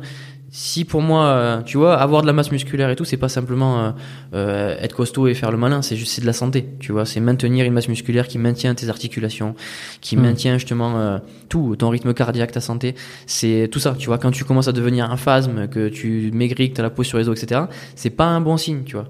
C'est pas un bon signe. Tu peux justement, tu peux me donner euh, des exemples concrets euh, que tu as ressenti, des, des choses vraiment euh, claires qui t'ont fait dire ok, ça c'est vraiment mieux pour ma santé? Pour moi, principalement, ben, comme je te dis, c'est performance. Déjà, Mm. ça veut dire que ben, je m'entraîne, je progresse. À l'inverse de je m'entraîne, je stagne. Tu vois, ça pour moi c'est un truc que ça dire ton corps n'est pas capable de se renforcer, t'es pas capable de récupérer. Tu vois, euh, c'est euh, l'hormèse, ça marche pas en fait. Tu vois, t'envoies le stress et derrière ça se renforce pas. Donc pour moi il y a un problème, tu vois, il y a un déséquilibre. Euh, ensuite c'est la digestion. Euh, moi justement j'ai énormément de mal parce que quand tu manges justement végétarien etc, t'as besoin de manger des tonnes, des tonnes de bouffe pour pouvoir arriver à avoir un minimum de calories pour euh, pour tu vois t'entraîner, avoir suffisamment d'énergie. Et le système digestif il, il galère en fait. T'as énormément de mal à digérer tout ça. Mhm. Tu passes la journée à être sur digestion, tu dois faire je sais pas combien de repas et euh, ça t'affecte sur plein d'autres choses. Ça va indirectement du coup affecter après ton sommeil parce que tu manges beaucoup, t'as le ventre lourd. Euh, tu vois, il y a plein d'autres choses qui sont en conséquence.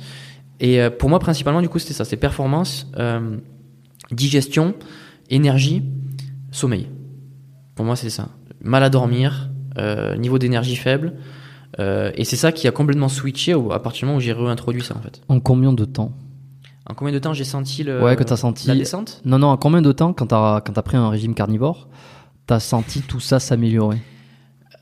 Euh, Je dirais même pas une semaine, j'ai senti déjà. Tu vois, genre... Après, parce que moi, je pense que ça faisait un an que je n'avais pas mangé. Je pense que mon corps, il, il demandait ça. Il, il vraiment demandait ça. Ouais, et à ouais. partir du moment où j'en ai remis, c'était euh, instantanément. quoi. C'était les, les jours qui suivent où, waouh, c'est comme il se passe quelque chose de différent là. Je sens que tu vois, il y a quelque chose Ouais. qui se passe. Et euh, Tu, tu te souviens, ta, ta première bouchée de, de viande ou de poisson, de produit animal, un an après avoir complètement arrêté, euh, l'effet que t'as ressenti d'un point de vue euh, ne serait-ce que gustatif? Euh, ouais, niveau gustatif, pas ouf, tu vois, justement, parce que ça faisait très longtemps et je m'étais, je me suis pas dit, oh, c'est super bon. Manger un truc un peu nouveau, c'est ok. C'est, ouais, c'est nouveau, tu vois, c'est un peu, ça me faisait un peu bizarre. Tu, tu te souviens ce que c'était? Et euh, ouais, ouais, je me souviens, j'avais mangé des, c'était à Bali, j'avais mangé des, euh, des ribs, des, euh, des côtes, des côtes de porc. Côte de porc. Et en plus, bon, je veux dire, ça a du goût, quoi. c'est- Des, des, des bonnes côtes de porc, Mm. ouais, ouais, c'était bon. Mais, euh, mais c'était pas le, waouh, le truc, ça, c'était plus moi sur le, mon corps que j'ai senti, que j'ai dû continuer à manger ça. Ok. Et après, au bout d'un moment, c'est là que du coup, ton corps, moi, moi ça m'a pris par exemple une semaine à vraiment me dire, oh waouh, là j'ai vraiment envie de ça, tu vois, j'en j'en reveux, j'en reveux, j'en reveux. Et, euh, et c'est après ça que vraiment, en, en très peu de temps, hein, euh, j'étais à. Pendant longtemps, en fait, j'étais dans les 70 kilos. Et euh, mon objectif, c'était de monter. Hum. Et euh, j'étais au final, à la, à la fin de l'année de, mon- de végétarien, en gros, j'étais redescendu, j'étais à 69, 68. Et j'arrivais pas, et je mangeais comme un fou, quoi. Je mangeais tout ce que je pouvais. Et, euh, et à partir du moment où je suis repassé là, d'un coup, je suis en très peu de temps, quasiment mon- en un, deux mois, je suis monté presque à 80. Kilos. En gros, ouais. Et, et tu fais un mètre, un mètre. Je fais 1m75, on va dire. Ouais. Euh, et là, actuellement, t'es à combien? Euh, en poids? Ouais. Je suis à peu près à ça, dans les 80 kilos environ. Là. Ok, Là, ça- maintenant, ouais. euh, ouais, un, un bon 80 kilos. là. Bon, j'ai- l'impression d'être avec euh, Liver King euh, France. Euh, bah, peut-être pas avec. euh, les- On va y revenir, on va en parler. On va en Sans parler. les, euh, Sans- sans- on va en parler, on va en parler. Ne, ne spoil pas, ne spoil pas. Euh, ok, donc ok, donc t'as vraiment senti donc cette différence. Ça. Euh, et donc c'était alors là t'es passé sur carnivore total, c'est-à-dire que plus du tout de produits euh, végétal. Ouais, végét- ouais, je mangeais vraiment. Moi, c'était vraiment. Je me régalais justement à être dans l'extrême, à me dire, ok, je veux vraiment voir. En fait, je veux avoir des réponses, tu vois. Pour moi, c'est ça. C'est pas dangereux ça. hein. De, de tu vois d'avoir un, un apport et tout d'un coup une restriction absolue sur d'autres sources que ton corps avait euh, pris l'habitude de métaboliser pendant un an, tu vois. On peut dire, on peut dire que c'est dangereux. franchement, je, moi, c'est comme ça que je fais les Moi choses. je pose la question. Ouais, hein, ouais, je sais pas. On peut, on peut dire, il y en a qui peuvent dire ça. dire, Il y a des moyens. Je suis sûr, si je devais conseiller à quelqu'un, je dirais pas, ah ben t'as fait un an à rien et après tu fais euh, 100% carnivore. C'est pas du tout ce que je conseille. C'est ce que moi je fais parce que moi je veux les réponses en fait et je veux les ressentir. Et pour moi, c'est quand t'es dans les extrêmes que tu ressens des choses, tu vois, et tu vas apprendre plus vite. Donc euh, pour moi, c'est ça, c'était voir vraiment qu'est-ce qui se passe. Si j'ai que ça, ok, je veux, je veux savoir en fait. Tu vois, je veux des réponses. Et, euh, et c'est pour ça que j'ai testé ça et que forcément après du coup il faut rééquilibrer. Pour moi les extrêmes c'est pas des solutions. Je suis pas 100% carnivore maintenant, tu vois, je mange pas euh, que des produits animaux et rien d'autre. Euh, je varie plus maintenant, mais c'est parce que j'ai fait des extrêmes que maintenant j'arrive à voir ce qui me convient, tu vois? Alors c'est hyper intéressant parce que c'est ça, c'est pour pouvoir calibrer, à un moment donné, tu es obligé de passer par... Tu vois, moi j'aime bien voir les, les choses comme une espèce de ligne, une courbe, euh, avec les extrêmes de chaque côté, un peu comme une courbe de chaleur, tu vois. C'est-à-dire que tu as l'extrême froid, l'extrême chaud. T'es pas, t'es allé dans un extrême froid sur le vé- régime végétarien. Euh, t'es ensuite allé euh, à l'extrême opposé, euh, extrême chaud sur le régime carnivore pur. Et ça te permet ensuite de, tu vois, je, je, je vais à gauche, je vais à droite, et hop, je reviens un peu au centre où je me place, je calibre, Je me Mais place faut- voilà, c'est ça. selon ce que tu veux, après avoir défini un peu des extrêmes ou des, ou des choses. Ça, je pense que c'est, c'est. euh, c'est euh, justement, c'est Nassim Nicolas Taleb, on en parlait. Le- je crois que c'est la théorie des haltères qu'il l'appelle. C'est justement d'avoir les deux extrêmes, tu vois, les deux opposés, Ouais. et justement de pas être dans le ventre mou au milieu où t'apprends rien en fait. Tu vois, c'est, c'est là où euh, tu veux tout faire un petit peu, Hmm. mais pas trop, tu vois. Et du coup, t'as aucune leçon en fait sur ce que tu fais parce que pas tu de- sais pas. T'as pas de référence. Voilà, c'est ça. T'as, t'as, t'as du mal à avoir un point d'ancrage où tu sais, voilà, j'ai testé ça, j'ai ressenti ça. Maintenant, je fais ça, je ressens ça. C'est là, t'es au milieu, tu vois, tu t'entraînes un petit peu, mais pas trop, tu manges un petit peu ça, mais pas trop. Tu, tu, et du coup, t'as aucun, aucun feedback, tu vois. Alors je vais me faire un tout petit peu l'avocat du diable parce que j'aime bien, je trouve ça marrant. Euh, c'est de me dire ouais mais regarde, attends c'est marrant mais il y a plein de gens qui font ces extrêmes, qui font des études scientifiques, euh, qui cherchent à prouver quel est le bon truc. Je les laisse faire, je les laisse faire, ils font leur truc et en fait je récolte des infos et je me mets un peu au milieu parce que j'ai un peu entendu ça, un peu entendu ça. Je vais pas moi-même aller m'infliger des régimes hyper restrictifs euh, parce que j'ai pas le temps, parce que c'est pas mon objectif, parce que euh, c'est pas dans mes ambitions et parce que j'ai pas envie de prendre trop de risques. Laissons la science et laissons les, les, les autres, les athlètes ou les expérimentateurs prendre ces risques-là, faire leur feedback. Et moi, je prends ce qu'il y a de mieux et comme ça, je reste là-dedans, tu vois. Est-ce que ça, c'est, tu vois, ju- juste pour contrebalancer le truc, Ouais, est-ce que c'est pas une, Tu peux. Mais ça, une façon pour moi, ça c'est dans le, c'est dans le monde des bisounours où euh, tout le monde est gentil et euh, tout le monde veut ton bien et euh, et du coup, tu vas juste ouvrir ton livre et avoir, hop, ça y est, j'ai les bonnes réponses. Tu vois. Le problème, c'est que quand tu ouvres ton livre, ce qu'on a dit, tu vois qu'il y a un livre qui dit ça, un livre qui dit ça, un livre qui dit ça. Il y a rien qui est clair en fait. Il y a rien qui est clair. Donc pour moi, la dernière solution, c'est système D. Tu vois, c'est euh, je fais moi-même, je, je me débrouille Je et puis on va voir. Et surtout qu'on est tous différents. Je veux dire, un truc qui peut marcher sur quelqu'un d'autre marche pas sur un autre. À quoi ça sert de savoir euh, le régime parfait euh, pour euh, les asiatiques si euh, moi je suis européen, par exemple, tu vois? Euh, ben, Peut-être ça marche pas pareil, tu vois? On n'a pas les mêmes sy- systèmes, on n'a pas les mêmes évolutions, on n'a pas vécu sur les mêmes climats, euh, mêmes zones, etc. Pourquoi est-ce que ça me, ça me, tu vois euh, ça m'aiderait tellement de savoir ce qui est bon de manger là-bas. Tu vois, moi j'aimerais savoir ce qui manque pour mon corps à moi. Tu vois, moi ça le principal. Ce qu'on veut, c'est notre santé à nous. Même si mon voisin, euh, il a un truc qui marche, mais moi ça marche pas, je m'en fous en fait. Donc, moi, j'invite tout le monde à faire des expériences sur eux-mêmes. Ça veut pas dire faire comme moi, ça veut pas dire euh, aller dans les extrêmes, etc. Mais ça veut dire au moins essayer de, de s'écouter et mettre un petit peu, des fois, les lectures de côté un petit peu, tu vois. C'est le côté de, c'est bien la science, tu vois, ça nous permet de comprendre pas mal de choses. Après, euh, d'avoir la science comme religion, il y a que ça de vrai. Ça, c'est un problème après. Tu vois, c'est euh, s'écouter soi, c'est aussi très important. Tu vois, il faut arriver à lier les deux. Et le problème, c'est que maintenant, tu vois, t'as un phénomène de, de blouse blanche. Quand on voit à partir du moment où il y a un mec euh, ben, qui a une blouse, et ben il a la vérité absolue. Et c'est pas vrai, c'est un humain comme toi. Tu vois, il fait des erreurs, il a testé des choses. Mm. Il faut aussi arriver à se faire confiance à soi, tu vois. Et, euh, et oui, il y en a plein qui diront chez moi souvent, qui me disent voilà que c'est n'importe quoi parce que moi ce que je fais c'est, euh, tu vois, j'écoute pas ce que lui a dit, ce que lui a dit c'est pas ci c'est ça. Mais en fait je, je m'en fous parce que moi regarde ça marche, tu vois. À la rigueur moi je suis pragmatique, je suis très pragmatique et je marche sur les résultats. Moi, je suis en bonne santé, je me sens très bien. Tu vois, comme tu dis, j'arrive à faire quand même euh, euh, des performances sympas. Je veux dire, euh, je m'entraîne, euh, je progresse en fait. Moi, le principal, c'est je progresse. Je continue à évoluer. Je vois pas comment être justement dans un corps qui évolue, qui continue à progresser lentement, où tu te sens bien, où tu as de l'énergie tous les jours, où tu te blesses pas. Comment ça, ça peut être euh, mauvais Tu as des gens qui vont te dire, ah, mais par contre, si tu fais ça, dans 30 ans, tu auras un cancer. Sais, c'est le côté de non, c'est pas comme ça que ça marche en fait. C'est euh, bien sûr qu'il y a des trucs aléatoires. Il y en a qui peuvent avoir des cancers, ça peut te tomber sur la gueule et on n'est pas, on n'est pas tous épargnés. Mais Mais pas tous égaux sur ça. Ouais. euh, quand t'as ton corps justement qui t'envoie des signaux et qui te dit tiens, pas d'énergie, fatigué, ça je peux pas faire. Là je me fais mal, dès que je fais un truc ça marche pas. Mais ça pour moi c'est des signaux que ta santé elle va Mm. pas, tu vois. Et, euh, et pour moi au contraire quand il, quand y a des choses qui vont bien, il faut les écouter et il faut continuer à pousser là-dedans. Il faut rester là, tu vois. Potentiel de croissance euh, constante, tu vois. Moi, c'est là que je me sens bien, c'est là que je me sens vivant. Et, euh, et, euh, et je pousse les gens à essayer de suivre ça un maximum plus que euh, simplement lire le livre. Lisez des livres, renseignez-vous, faites vos recherches, mais ne prenez pas ça comme si c'était la vérité absolue constamment, en fait. Exactement. Ok. Euh, Est-ce que juste, je peux te demander un petit service, Ouais. juste d'appuyer sur l'écran parce que ça m'a, ça m'a, défocusé. C'est les, c'est les aléas. Parce que le problème, c'est que si je le fais moi-même, je suis plus à la place, donc ça va plus focuser. Juste, tu t'appuies sur l'écran. Désolé, hein, ça fait une petite. euh, Voilà, parfait. Ouais. Merci. Parce que j'étais un petit peu flou à la caméra. Je te remercie. Euh, et alors donc, tu as expérimenté ce, ce régime-là pendant... euh, alors, régime carnivore pur pendant un an. Non, pendant combien de temps? Et quand est-ce... À partir de quand tu dis, tiens, je commence à remettre un peu de produits végétaux, je, je, je, je nuance un petit peu plus ce régime-là, je, je désextrémise ce que je fais Ouais, euh, j'avais fait surtout un. Là où j'ai beaucoup appris, moi, c'était quand j'étais en Australie. Euh, justement, j'avais accès à beaucoup de bonnes viandes autour, tu vois. Il y a Ah ouais? des, il y a des super élevages et tout, euh, tu les vois. En Australie. Ouais, ouais, il y a vraiment beaucoup de bonnes viandes là-bas. Ok. Et euh, du coup, quand j'étais, je me suis dit, tiens, c'est le moment parfait pour euh, le tester ça, en fait. Donc, je me suis dit, là, j'ai vraiment de la bonne qualité, euh, c'est pas non plus super cher. Donc, en gros, j'ai fait pendant euh, quasiment 3-4 mois, il me semble, j'avais fait que de la viande et du lait. Tu vois, vraiment que ça. Et euh, absolument euh, Poisson? steak. Que des steaks. que, que vraiment que de la viande. Que des steaks. 1,5 kg de viande rouge tous les jours avec du lait. Alors, quid euh, des, des vitamines, de certaines vitamines, des fibres, euh, Voilà. certains minéraux euh, C'est toujours ça que j'ai, tu vois. c'est- Alors, euh, il y a- il y, a plein de trucs qui manquent là. Ouais.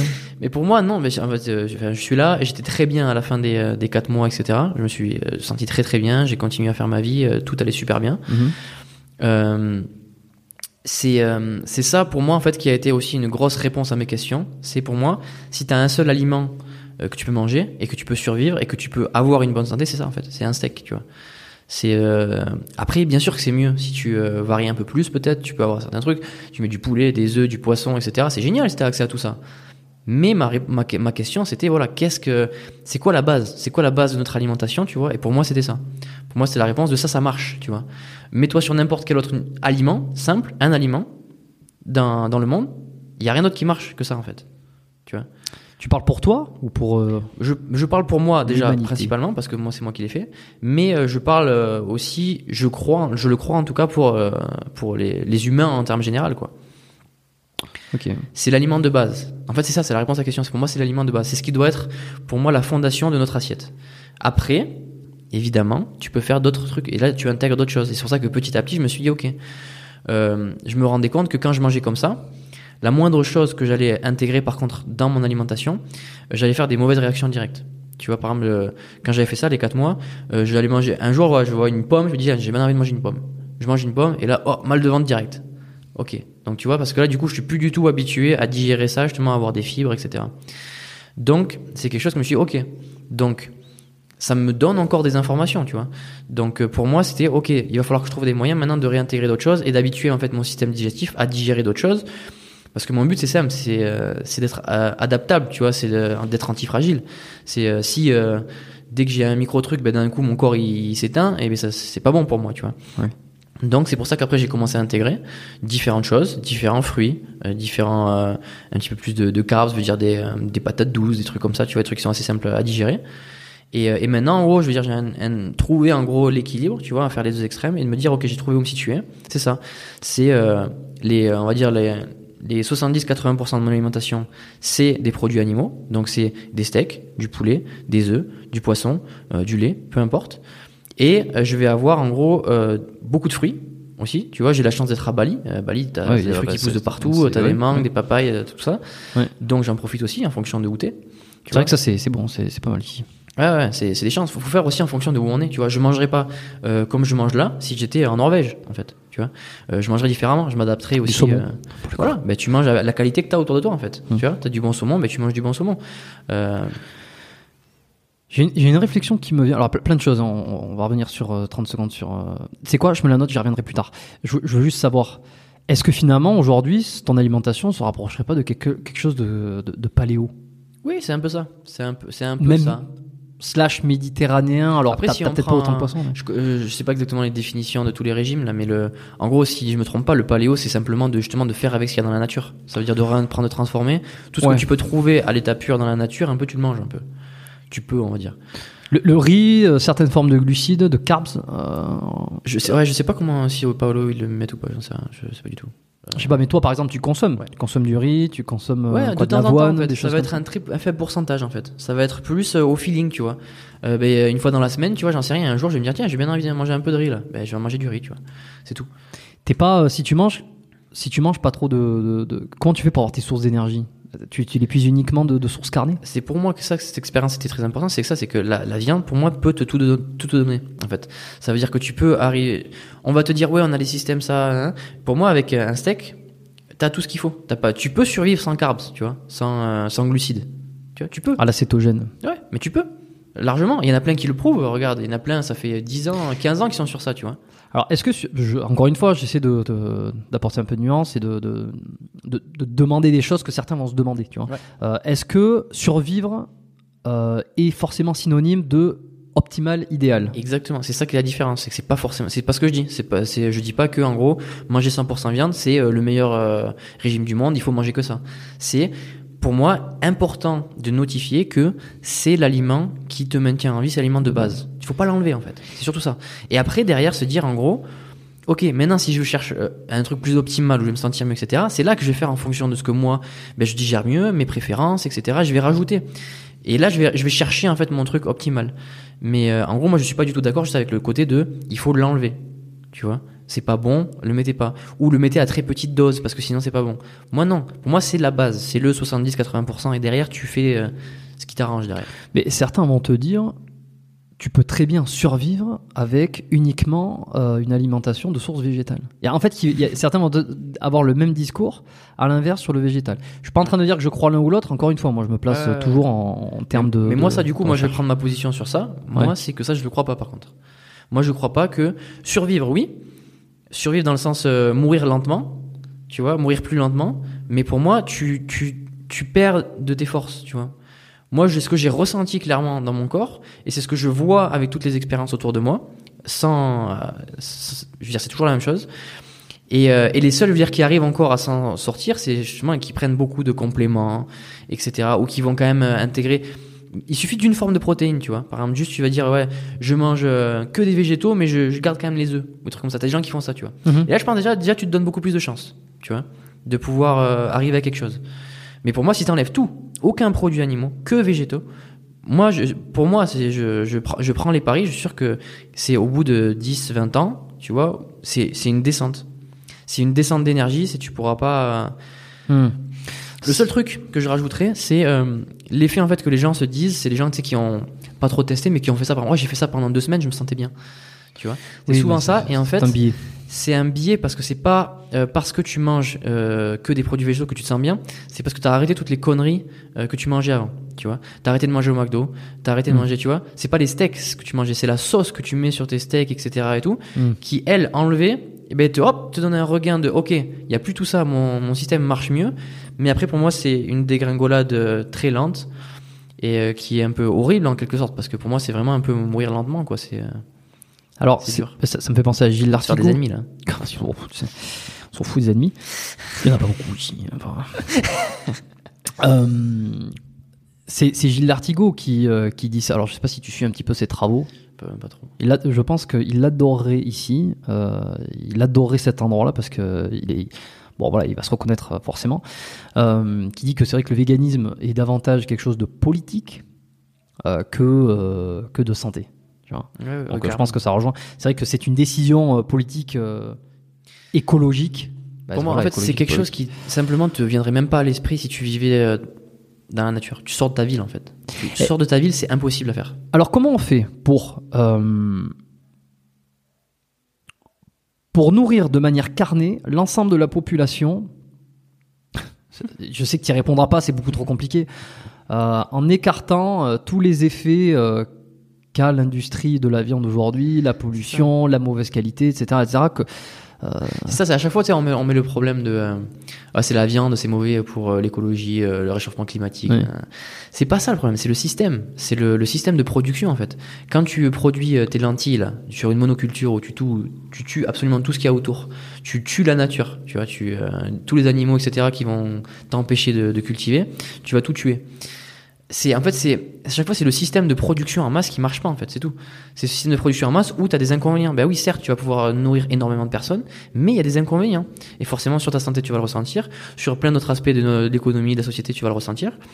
Et euh, pour moi c'est simplement revenir à quelque chose de plus simplement euh, responsable mais pas dans, dans le sens juste euh, chacun fait à plus petite échelle en fait tu vois Hmm. comme euh, ben, ici tu vois chacun ils ont leurs petits élevages tu vois ils ont leur, euh, leurs on- petits leurs petits poulets leurs petits œufs etc et tout et ils sont tous indépendants en fait tu vois On est sur une certaine forme, euh, alors soit de, de, de chance géographique quand tu es dans un endroit comme ça, soit d'élite euh, qui, qui s'expatrie ou qui choisit en fait d'aller vivre à- à- dans des endroits un peu plus reculés.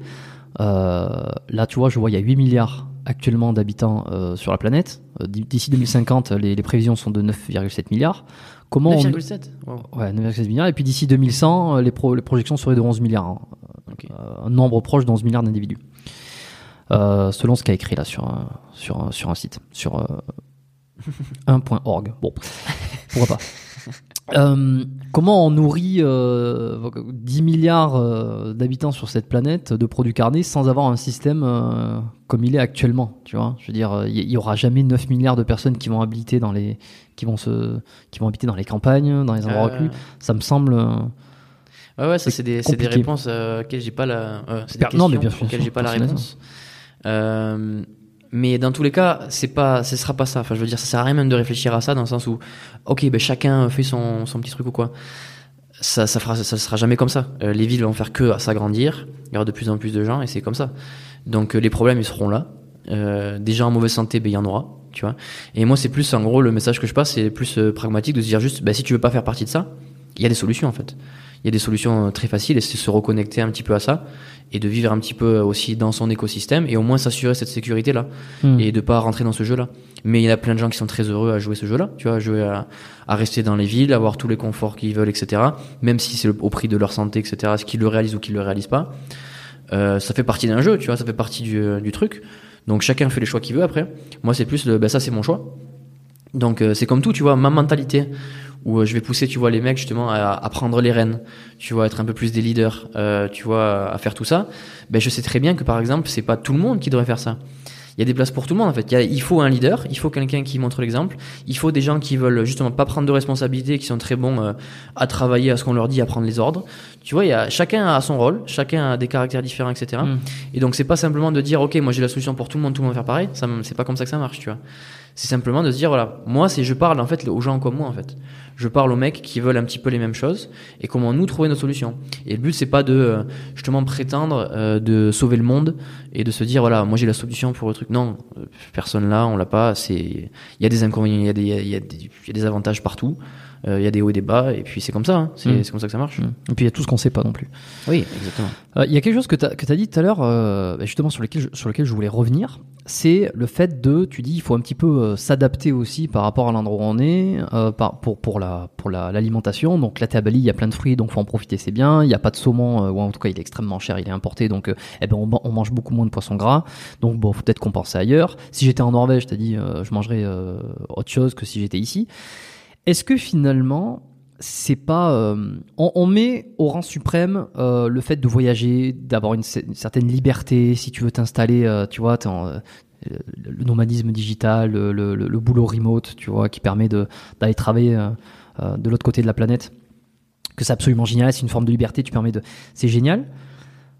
Est-ce que ça représenterait pas un problème d'un point de vue alimentation, sachant que comme tu dis, en fonction de et puis c'est de la vie elle développe beaucoup aussi, aussi ça, tu vois, il y a les morphologies et puis si euh, t'es né et que t'as des des origines euh, asiatiques par exemple, ton système digestif euh, par tes ancêtres aura une certaine forme de fonctionnement qui va digérer certains aliments, certains euh, d'autres non. Tu vois par exemple, on sait que les asiatiques digèrent beaucoup moins le lait parce que euh, je crois que c'est ça, ils, ils ont plus l'enzyme lactase pour pouvoir euh, découper Ah. le découper le lactose. Alors qu'un Norvégien justement euh, qui a vécu euh, dans l'hiver et qui se sont justement beaucoup occupés des bêtes, etc. Et tu vois euh, sur les, les répercussions aussi sur les morphologies, tu vois les mecs quand tu vois des Norvégiens et tout, ils font tous deux mètres là-bas, ils sont tous, tu vois. Ouais. C'est tu le vois sur le corps aussi, tu vois. Ouais. Les asiatiques sont beaucoup plus petits, tu vois. C'est le corps s'adapte en fonction de ce que tu lui donnes aussi. Beaucoup plus frêle, exactement. Et alors là où je veux en venir sur cette histoire, c'est euh, donc il est admis que par rapport où on est né, à nos ancêtres, à notre culture, à notre euh, notre mode de vie, euh, on a une certaine, on a une, on a un fonctionnement. Le fait de voyager, d'aller dans un autre pays où tu ne vas pas retrouver ta nourriture, ton alimentation qui serait bien pour toi, entre guillemets. Par exemple tous tes ancêtres sont, en, sont, sont en Europe et qu'à un moment donné tu vas en Asie, tu vas vivre en Asie, tu vas pas avoir les mêmes alimentations, la même alimentation, tu vas devoir t'adapter.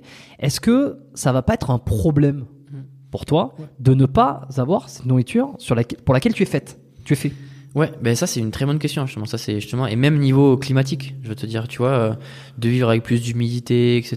Tu vois, Ouais. tu vois, quel est vraiment l'impact aussi sur ta santé et tout. Ça c'est des questions que je me pose pas mal aussi. Et euh, et pour moi, ben, le corps est quand même c'est une machine incroyable. On la sous-estime énormément. Pour moi, tu vois, un, euh, on s'imagine toujours le corps et on le voit beaucoup fragile et on le rend fragile parce qu'on le voit fragile et on se dit que voilà, ben, si je change ça, ah ben ça ça va pas être bon, ça va pas être bon. Moi je pense qu'on a des grosses capacités d'adaptation si justement on fait le taf pour ça. Et, euh, et, et, je pense que ben, il, suffit de s'adapter, tu vois. Et forcément, euh, tu vas sûrement avoir des petits signaux, tu vois, des petits trucs qui vont pas, des petits, des petites, des petits pépins, mais il suffit de les régler. Tu vois, c'est comme tout, c'est que c'est toujours pareil. C'est euh, t'as un stress, et ben il va falloir avoir une, une, petite récupération derrière, se renforcer et faire en sorte de pouvoir être capable de, de résister à ce stress. Donc après, quand tu parles d'alimentation et tout, hmm. forcément, ben ça va peut-être euh, justement tu vois, rééquilibrer un petit peu bah, son système digestif, apprendre à, digérer d'autres choses. Ça dépend de ce que tu manges, tu vois. Forcément, si tu vas en Thaïlande demain euh, ou je sais pas où et que tu prends plein de trucs épicés, etc. et tout, ou quelqu'un qui a jamais mangé ça, bah, ça va faire bizarre au début. Mais laisse-le vivre quelques années et tu verras que bah, il va commencer à aimer ça, il va commencer à, s'habituer un peu, à y prendre goût et puis euh, et puis son corps va évoluer, quoi. C'est toujours le grand, le grand questionnement de l'inné et de l'acquis. Euh, c'est qu'effectivement, il y a une grande capacité d'adaptation de l'être humain. On le voit, les experts le disent, euh, les expériences le montrent. Euh, néanmoins, il y a quand même, euh, tu vois, c'est de la vie. Il y avait une phrase qui disait, c'était, euh, c'était quand on veut, on peut, sauf quand on peut pas. et c'est toujours difficile de savoir où c'est que tu mets le curseur entre le corps peut s'adapter, c'est génial, on peut vraiment, tu vois, tu peux changer ton alimentation au fur et à mesure et vraiment s'adapter. Et mais jusqu'à quelle limite, à un moment donné, ton naturel, parce qu'il y, y, a aussi le euh, chasse naturel, il revient au galop. Tu vois, donc euh, c'est toujours difficile. Bon, en ce qui me concerne, si tu veux, je me suis toujours pas habitué à, la, et puis j'ai pas envie d'ailleurs, j'aime pas ça. La bouffe épicée, le babygooling, euh, ouais. tu vois, non plus, tu vois. pas bon truc quoi. Mais ouais, non, c'est ça. C'est ça, je me, je me demande. Ouais, ouais, bah c'est ça. Bah ça, c'est, c'est euh, moi, c'est ce, que, ce qui me passionne beaucoup aussi, tu vois. C'est justement de voir quelles sont les limites euh, de ce que tu vas pouvoir développer, tu vois, comparé à ta génétique. Mais je sais que tu as, à travers le sport, tu te testes énormément, tu vois. Tu vois des mecs, euh, ils ont des génétiques, ils vont, ils, vont faire des choses presque sans travailler que toi, tu n'arriveras jamais à faire de toute ta vie, même en, en, en travail acharné. Ouais, d'accord. Et ça, il faut l'accepter aussi, tu vois. Faut pas se dire juste, ouais, non, tout est possible et moi, je vais y arriver aussi. Non, il y a des trucs. Ben ouais, moi, je vais peut-être pas aller en NBA, tu vois. Euh, je suis, euh, je fais pas de mètres, tu vois. Ça va être plus compliqué pour moi, même s'il peut toujours y avoir des, des solutions, etc il y a des choses qui sont plus dures, plus plus faciles, et simplement en fait moi je trouve hyper passionnant le côté de voilà jusqu'où est-ce que je vais être capable d'aller, tu vois? Jusqu'où euh, je vais être capable de modifier un peu ma génétique. Et mmh, ça qui est génial quand même, mmh. c'est parce que c'est euh, c'est l'opportunité de se créer quoi, c'est l'opportunité de devenir quelqu'un qu'on n'était pas, tu vois? Et ça c'est beau quand même. Et ça on peut pas le nier, tu vois. Faut pas aller dans les deux c'est pareil, il y a les deux extrêmes, le côté de voilà, ben, c'est la génétique 100%, ça t'arrivera pas, ça t'arrivera pas euh, tu vois, j'ai des membres longs, bon, ben, c'est impossible de faire un squat, euh, j'essaie même pas. Ou, je, je, suis pas bien, je suis pas à l'aise, j'ai beau forcer, j'arrive pas. Ouais. Ou le côté de, ben attends, attends, oui, ça va être beaucoup plus dur pour moi, mais jusqu'où est-ce que je suis capable d'aller, tu vois? Avec et, avec ma contrainte naturelle. C'est ça, avec ma contrainte naturelle et de voir ce que je, ce que je suis capable, tu vois. Et c'est tout le travail que tu vas mettre aussi derrière. Et euh, ce qui est super inspirant, en fait, c'est simplement de regarder autour de soi et de voir toutes les pépites qui sortent, tu vois. T'as plein de mecs, ben euh, hyper longiligne et pourtant euh, tu vois champion d'altéro etc et tout alors que ben ils sont rares quand même. c'est euh, ils sont rares mais il y en a tu vois il y en a et c'est à, à l'élite c'est vraiment les champions champions. Moi je te parle qui y arrivent quand même à aller tout en haut tu vois. Donc l'idée c'est pas juste je veux pas être l'élite tout en haut être le champion du monde. Mais je veux avoir un bon niveau. Donc un bon niveau c'est largement atteignable même avec des problèmes en fait. Même avec une morphologie qui est pas prédisposée pour ça tu vois. Donc moi ça donne beaucoup d'espoir. J'aime pas trop moi ce message justement de tout est la génétique. Ouais moi c'est comme ça donc moi j'y arriverai jamais. Non. Tu as toujours des solutions où tu vas pouvoir y arriver quand même, essayer de te rapprocher un maximum. Mais de l'autre côté aussi, il faut voir que, ben oui, c'est pas parce que je vais donner tout le travail du monde que je vais forcément arriver au, au niveau du mec qui a la génétique pour, tu vois. Et oui, c'est toute la grande difficulté. C'est euh, accepter euh, ce pourquoi on est fait, ce pourquoi on ne l'est pas, euh, tout en évitant de s'en servir comme excuse euh, pour ne voilà. pas euh, aller plus loin. Bah, c'est de toute façon.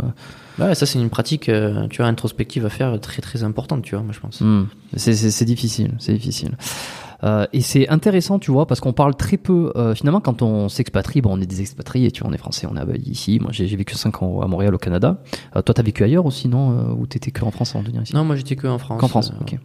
Bon, mais de toute façon, quand tu t'expatries, il y a souvent des considérations qui sont je me sens mieux dans cet environnement parce que les gens sont plus sympas.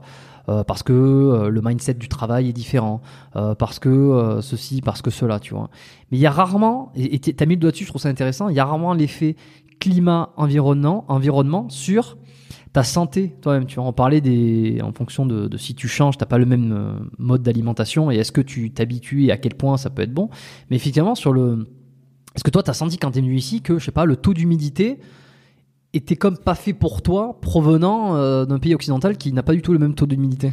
Ah oui, oui, clairement, clairement. Moi, je sais que je me souviens très bien arriver, sortir de l'aéroport à Bali et de me dire waouh, euh, il y a un problème, tu sais, il y a un, Ouais, il y a un truc dans l'air où ça doit être dans l'aéroport. Je me dit peut-être que ici ils ont laissé quelque chose tourner ou j'en sais rien, il fait chaud et euh, il y a un problème.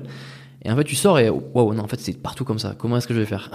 Moi, au début, ça m'avait vraiment mis Ah, un gros choqué, choc, ouais. quoi.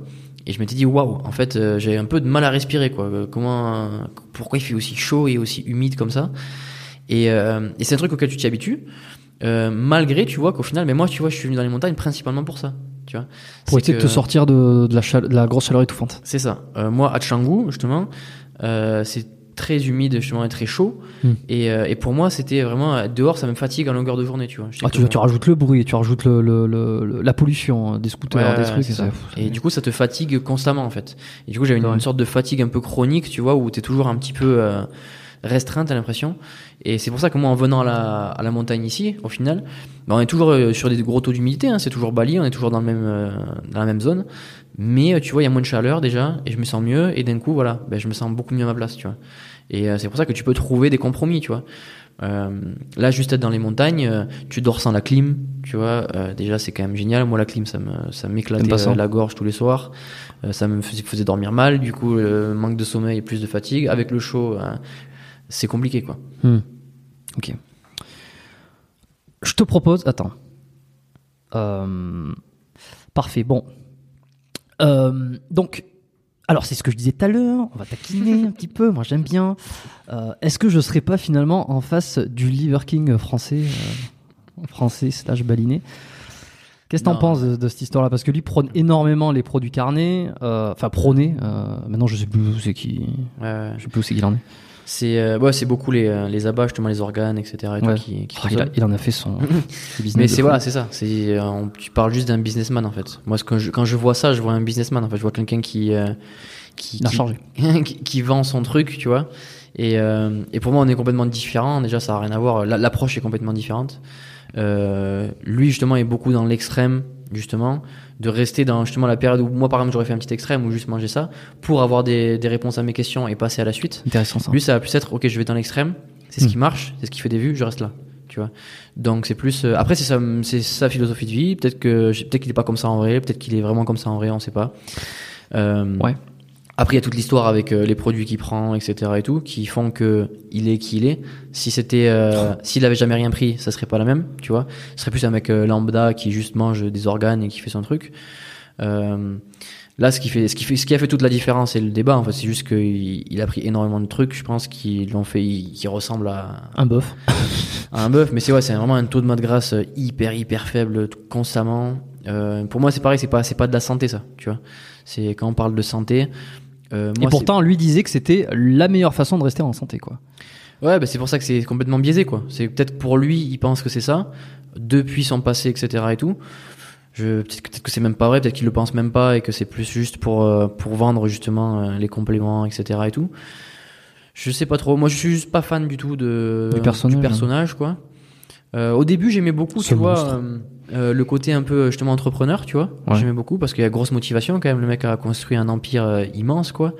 Quand tu vois où il vit, la situation dans laquelle il est, euh, avec ses enfants et tout, il y a, y a quand même des, des valeurs sur lesquelles je connecte beaucoup, tu vois, sur l'éducation, sur il y a, y a des bonnes valeurs, tu vois. Mhm. Il a juste pris vraiment le truc à l'extrême et forcément il y a des, euh, il y a des trucs où il pousse beaucoup et après tu sais pas vraiment si même il le pense ou s'il le, il le dit vraiment juste pour faire des vues, pour faire du, euh, faire du business quoi. Donc euh, voilà, pas spécialement un personnage très intéressant parce qu'il y a trop de valeurs euh, pour moi qui sont très importantes, qui sont compromises et euh, bah, malheureusement ouais ça m'intéresse pas trop quoi. C'est vrai que c'est- ce dont on discutait hier. euh, alors, il y avait, il y avait toi, il y avait Antoine Fonbonne, Flo Marek. Euh, C'était sur euh, l'extrémisation des propos pour sortir du lot, pour en faire un business. C'est typiquement le genre de mec qui est allé très loin. Donc, alors dans le dans, dans l'alimentation en disant que bah, tu, le- tu le vois. Alors, j'ai partagé quelques quelques quelques photos là, quelques extraits ici là où tu le vois manger un, un foie, bah, Liver King, hein, le roi du foie, avec un, un foie euh, cru. Ça, un peu, c'est la réalité. Donc c'est ça, c'est le discours extrême qui polarise. Et alors il y a, il y a deux effets. Euh, celui de se créer beaucoup de beaucoup de haine, beaucoup de détracteurs qui vont te critiquer, donc ça va faire parler de toi, etc. Et de notre côté, qui vont fasciner et qui vont donner un peu l'impression que euh, euh, c'est le secret. Tu vois, c'est le secret dont personne euh, n'avait, que Ben, personne n'avait. Ouais, c'est ça qui est très euh, marketing en fait, c'est là où il est bon, c'est euh, c'est simplement de, de se baser un petit peu sur la peur, de dire que tout est dangereux autour et que ça en fait c'est la c'est la pilule magique un peu, tu vois. C'est ce côté de on, on cherche tous en fait la pilule euh, sur tous les aspects, tu vois, sur l'entraînement, euh, c'est quoi le programme parfait, tu vois, qui va faire que je vais devenir euh, énorme, etc. et tout. Euh, et pareil pour l'alimentation, tu vois. C'est quoi le truc parfait C'est quoi le truc parfait? Et pour moi, en fait, tout le problème, il vient de cette démarche-là. En fait, il n'y a pas de truc parfait déjà de base. Et à partir du moment où tu tu es dans cette démarche-là de chercher le raccourci, de chercher le truc pour aller plus vite, euh, le truc où tu vas pas faire d'efforts, euh, le truc où tu vois où c'est miraculeux. Mm. À partir du moment où tu veux passer par ce chemin-là, déjà, pour moi, t'as rien compris dans le sens où bah, ça marchera jamais. Tu vois. Pourquoi pas pourquoi pas accepter simplement que si tu veux quelque chose de meilleur, si tu veux être en meilleure santé, si tu veux t'entraîner plus, il va falloir que tu passes par des, euh, des sacrifices, par de, de l'apprentissage, par des efforts. Tu vois, ça va être un processus où tu vas apprendre et tu vas te développer. Et c'est ça qui va te permettre derrière de mériter ce que tu vas avoir en fait. Et euh, maintenant, c'est plus la mentalité de je veux avoir les résultats, je veux pas avoir à le mériter. Tu vois. Et euh, du coup, ces mecs-là sont très bons en fait parce qu'ils vendent énormément ça, un petit peu. Ouais. Même si je dis ça, c'est pas vrai parce que si tu écoutes vraiment le, le message de Liver King, il va pas dire euh, mange juste du foie et ça a été guéri, tu vois. Il va prêcher énormément les bonnes valeurs, tu vois, de l'entraînement, le travail, etc. Le seul problème, c'est que je connecte avec beaucoup de valeurs euh, qui partagent. Le seul Mm. problème, c'est la forme. Tu vois, c'est de comment tu le fais et ça change tout en fait. La forme change tout le message derrière, tu vois. Parce qu'en fait, tu te fous de la gueule du mec avec qui tu parles, tu vois. Ça veut dire que tu peux dire toutes les bonnes choses du monde, tu peux dire euh, pareil énormément de beaux principes d'humilité, de respect, de travail, etc. Euh, si derrière tu mens, tu vois, face caméra, euh, si euh, tu respectes pas vraiment et t'incarnes pas vraiment ces valeurs-là euh, personnellement, pour moi tu te fous de ma gueule. Donc euh, déjà je, ça annule un peu tout, tu vois. Moi je, Mm. je vais plus du tout connecter quoi. Ok. T'avais vu un peu ces. Il y avait. Il y a 10 ans, 10 ans en arrière, il y avait une espèce de de- d'extrait de, conférence de, alors je sais plus du tout qui c'était, de quelqu'un qui disait euh, que le régime absolu c'était le véganisme finalement parce que il te prenait comme exemple euh, un, un enfant, tu lui mets un lapin et tu lui mets une pomme, euh, il va il va pas manger le lapin et jouer avec la pomme, il va il va manger la pomme et jouer avec le lapin, tu vois. Et c'était un peu un de ses arguments d'autorité Ouais. pour dire que qu'en fait on est on est né, on est tous nés pour ne pas manger de la viande a priori. Bon après ça a été un peu un peu démonté. Il y avait aussi cette histoire. euh, Juste, moi, ouais, juste pour réagir sur Ouais. ça, tu vois, par exemple, ça, c'est tu mets forcément le lapin mignon, vivant, à oui. côté de toi, et tu mets une... Franchement, c'est se foutre de la gueule des gens, tu vas te faire une expérience comme ça, tu vois, ça c'est n'importe quoi. Un enfant, par contre, dans une assiette, tu vas lui mettre un petit morceau de steak euh, avec un petit peu de sel dessus, euh, magnifique, et à côté, tu vas lui mettre des lentilles.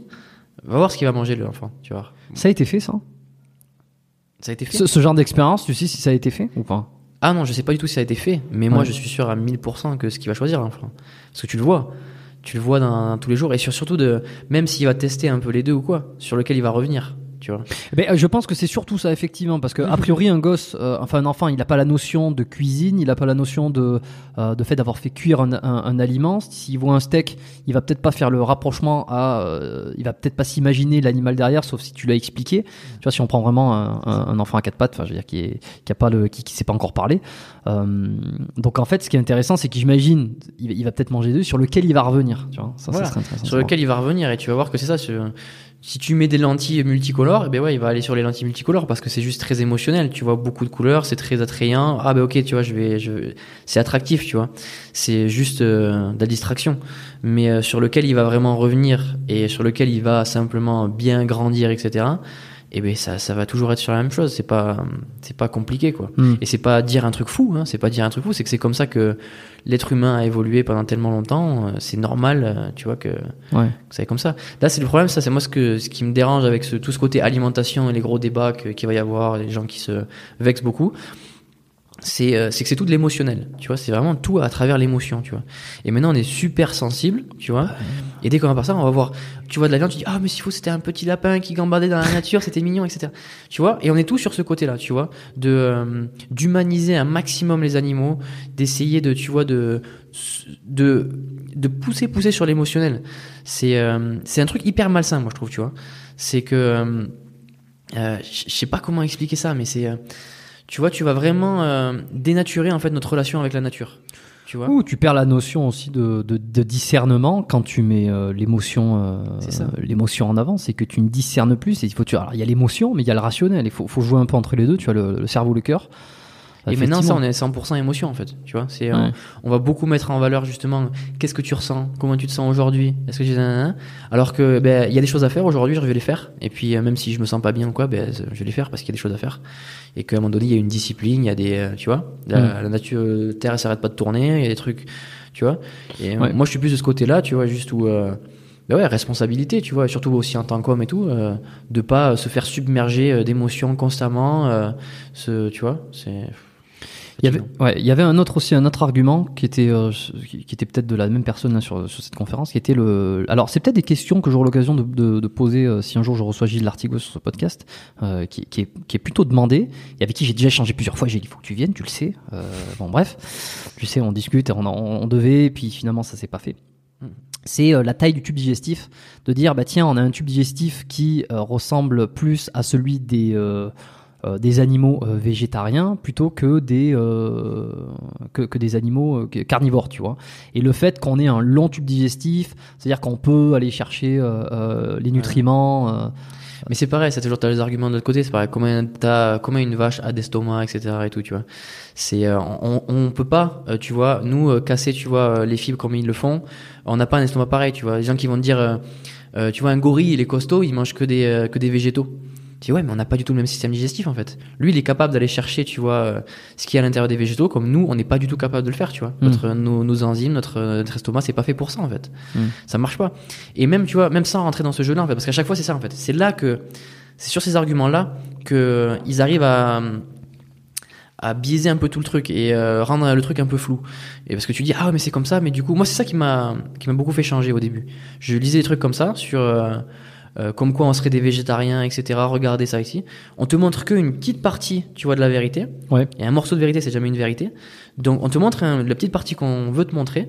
pour Et- te justifier hein, c'est quelque ça. chose Mm. Et en fait, moi le truc c'est que même en fait, ne rentrons même pas dans ça, tu vois. Ne, on va pas se faire même avoir à se dire euh, rentrer trop justement dans la science et se déconnecter complètement de ce qu'on voit. On le voit en fait. Pour moi, c'est des trucs qui sont simples. C'est regarder autour de vous en fait. Regarde les gens qui mangent euh, jamais jamais de viande. Regarde ce, ce qu'ils deviennent, tu vois. Et regarde des mecs par contre, tu vois, qui sont vraiment bien connectés, qui qui euh, qui sont plus, euh, tu vois, vers la campagne, qui ont des élevages, qui mangent de la bonne viande de qualité. Regarde exactement qui ils deviennent, quel genre de, de vie ils mènent, quel genre d'énergie ils dégagent. Hmm. Tu vois Moi, je trouve qu'on le voit déjà en fait. La réponse, elle est sous nos yeux. Tu vois Tu le vois largement. M- mange une fougère tu deviendras une fougère mange le- un bœuf tu deviendras un bœuf c'est un peu le, bon allez à l'extrême mais euh, je sais plus ce que je veux dire mais euh, anyway Euh, oui non mais alors je te taquinais tout à l'heure un petit peu sur le sur le Liver King euh, mais c'est intéressant parce que tu vois tu as fait la- tu tu t'es tu t'es détaché toi-même de te dire ce mec est resté dans une certaine forme d'extrême euh, en le en le marketant dans l'absolu là où toi t'es allé dans cet extrême pour le tester pas pour en vendre pas pour faire quoi que ce soit ensuite pour revenir un petit peu plus nuancé sur sur ouais, l'alimentation y, y remettre un peu de végétaux de de, de fruits légumes etc Pas beaucoup de légumes d'ailleurs. Enfin, moi, je mange quasiment pas de légumes. hein. Je mange quasiment pas de légumes, juste fruits, viande. pour quelle raison tu manges pas de, de- légumes Euh, ça, c'est opinion personnelle aussi. Euh, mais pour moi, euh, les légumes, c'est plus quelque chose qu'on s'est toujours servi euh, dans la guérison de, de problèmes, en fait. Euh, et pour moi, le truc avec les légumes, c'est que c'est pareil, c'est euh, c'est beaucoup d'antinutriments. En fait, pour faire une, une, une chose simple, c'est que par exemple, pour moi, un fruit, tu vois, c'est un arbre qui est dans la nature, n'importe quelle autre chose, qui va te donner ce fruit pour que tu le consommes, pour que tu puisses euh, éparpiller les graines, que, en fait, ça puisse aider tout le monde, en fait. Donc, il est donné pour toi, tu vois, il est fait pour toi. Pour moi, une, euh, une laitue, euh, une salade, etc., tu vois, elle a aucun système de défense. Quand, tu la, quand tu la manges, c'est elle que tu manges, tu vois. C'est pas, là, c'est pas comme si tu bouffais l'arbre, en fait. Là, tu bouffes son fruit. Ta salade, tu tues le truc, tu vois. Et tout être vivant a des systèmes de défense. Et le système de défense, pour moi, il est dans, c'est les antinutriments, c'est tout ça en fait. C'est des trucs qui vont te rendre un peu malade. Qu'est-ce que qu'est-ce que sont les antinutriments? Ben justement, c'est leur système, c'est leur mécanisme de défense en fait, pour que tu arrêtes de les bouffer en fait, justement. Mais c'est c'est quoi c'est parce qu'on entend souvent ça, euh, les antinutriments. C'est Je sais pas si tu peux, Ouais. tu peux me dire ce que c'est exactement. Le- un antinutriment, c'est quoi? C'est quelque chose qui est, qui est contre le nutriment? On a du mal à se le figurer. C'est un peu, moléculaire. les- c'est un peu comme les super aliments. On a, on a du mal à se le figurer. Mais c'est quoi? C'est un truc, euh, c'est de la potion magique, c'est Astérix? Euh, non, non, ni- niveau moléculaire, franchement, je, je sais, saurais pas t'expliquer. Je suis sûr que tu peux aller regarder exactement ce que c'est. Voilà, tu peux aller ch- chercher. C'est simplement, en fait, pour moi, en fait, c'est comme ça que je vois les choses, en fait, simplement. C'est plus une question de, sans rentrer, en fait, dans la science et euh, se faire un petit peu euh, embobiner. Après, ce que tu peux lire ce que tu veux et tu sais pas, en fait. Moi, ce que je vois, c'est plus de comment les choses fonctionnent. Et ça paraît tout logique, tu vois. C'est des mecs comme, euh, comme de la vie et tout qui peuvent te parler de tous ces systèmes de mécanismes de défense. Euh, je sais pas s'il sera d'accord avec moi sur ça, mais pour moi, c'est ça. Pour moi, c'est par exemple une, une salade, un, une- un légume. Souvent, tu vas le manger lui, et le mécanisme de défense, il est là. Et pour moi, on avait été très bon, justement, à l'ancienne, que maintenant on n'écoute plus du tout. Tu vois, les petites recettes de grand-mère, le truc euh, de mets ça dans ta tisane et ça ira mieux.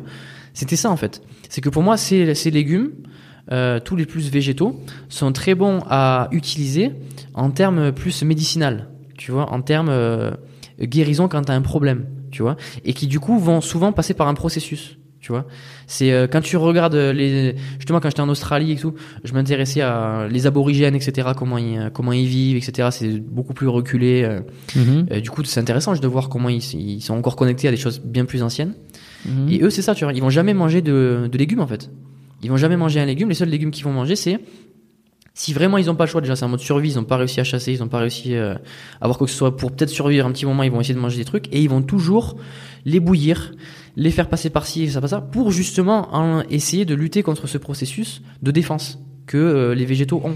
Si je, si je reviens sur un truc qu'on disait tout à l'heure, est-ce que c'est pas aussi parce que leur système, c'est leur mode d'alimentation euh, de génération en génération qui font que euh, et que en tant que Français occidental par exemple, euh, tu n'as pas la même, il te faut, il te faudrait plus de légumes. Est-ce que ça prendrait du sens ou pas? Là, je- moi je le vois pas comme ça du coup. Je le vois, c'est plus comme quand même, tu vois. Que- que- que- Quelque chose d'absolu. Euh, qui est un peu un peu universel dans le sens où Ouais. euh, tu vois tu veux pas comparer une vache et euh, une fougère tu vois c'est des choses différentes quand même Ça- Donc- là- là- alors là, je pense que autant jusque là, je pense que c'est bon. Il y, a- il y a pas mal de. là, je pense que là, tu vas faire un peu plus gueuler déjà, tu vois. Ça va aller parce qu'on entend. Mais bon, enfin, moi, je, je sais pas. Moi, je suis ouvert, j'écoute. tu vois, j'écoute. Parce que de ce qu'on entend sur les légumes, c'est les légumes, c'est la santé, source de fibres, Ouais. vitamines, minéraux. Il te faut des légumes. On mange pas assez de légumes. les gens évitent les légumes alors que c'est ce qui permet de rester en bonne santé, etc., etc. Euh, et là, tu es en train de nous dire, alors tu vois, j'ai la définition de antinutriment sous les yeux, représente une, un antinutriment, un antinutriment représente une substance principalement récente dans les végétaux, récente, je pense que c'est présente dans les végétaux, qui empêche ou diminue l'assimilation des nutriments par l'organisme. voilà anti-nutriment parce que ça te Voilà, substance. Alors une autre définition naturellement présente dans les plantes qui peut réduire l'absorption de certains nutriments. Voilà. Euh, voilà ce que c'est qu'un antinutriment. Et tu es en train de nous dire que euh, ce qu'on entend depuis euh, tout le temps, partout, que les légumes c'est la santé et que les gens, s'ils sont en mauvaise santé, c'est parce qu'ils mangent pas assez de légumes. Tu es en train de nous dire qu'en fait, c'est peut-être pas si bon que ça. Mais pour moi, pour moi vraiment non. Moi, moi c'est ma position. Après, on, on peut la discuter. euh, il peut y avoir des trucs. Mais pour moi, ça c'est d'après mon expérience, d'après ce que j'ai vu autour de moi, etc. Et de la manière en fait simplement que j'essaie de comprendre le monde en fait, de comprendre comment ça fonctionne. Ouais. Que pour moi, ça a du sens, que ce soit pas du tout essentiel. Et moi vraiment, par contre, j'ai pas mangé un seul légume euh, depuis maintenant, euh, ben, du coup, 4 ans environ. Tu vois. Et est-ce que j'ai l'air de très T'as mauvaise assez de fibres? T'as assez de fibres? Mais On- on- je vais alors je vais pas pousser le bouchon pour demander comment ça se passe lorsque tu vas à la scène, mais euh, non, mais ça c'est très. Non, mais ça, c'est- il faut en parler. Eh ben parlons-en. Allez tiens, je me suis. C'est euh, non non mais ça c'est pareil c'est justement ça c'est un, un gros facteur de savoir si ton système digestif marche bien etc euh, justement les sels Oui. donc c'est de c'est de voir comment c'est et moi justement c'est ça qui c'est moi ça me va très bien moi c'est quand justement euh, je mangeais tous ces légumes etc que ça allait pas du tout justement Ok. que et, et là c'est pour ça en fait moi je fais par par l'expérience par les résultats et euh, c'est pour ça qu'on va beaucoup me contredire parce que je vais euh, Hmm. au contraire de ça mais je le fais pas volontairement en fait c'est pas juste que ben ah j'ai envie de dire que les légumes c'est pas bon parce que tout le monde dit que c'est bon L'avantage c'est que t'as rien à vendre derrière. T'as ah, pas moi, de- moi je je vois rien du tout hein. Tu vois rien. Donc, euh, donc c'est simplement mon expérience qui m'a amené là, tu vois.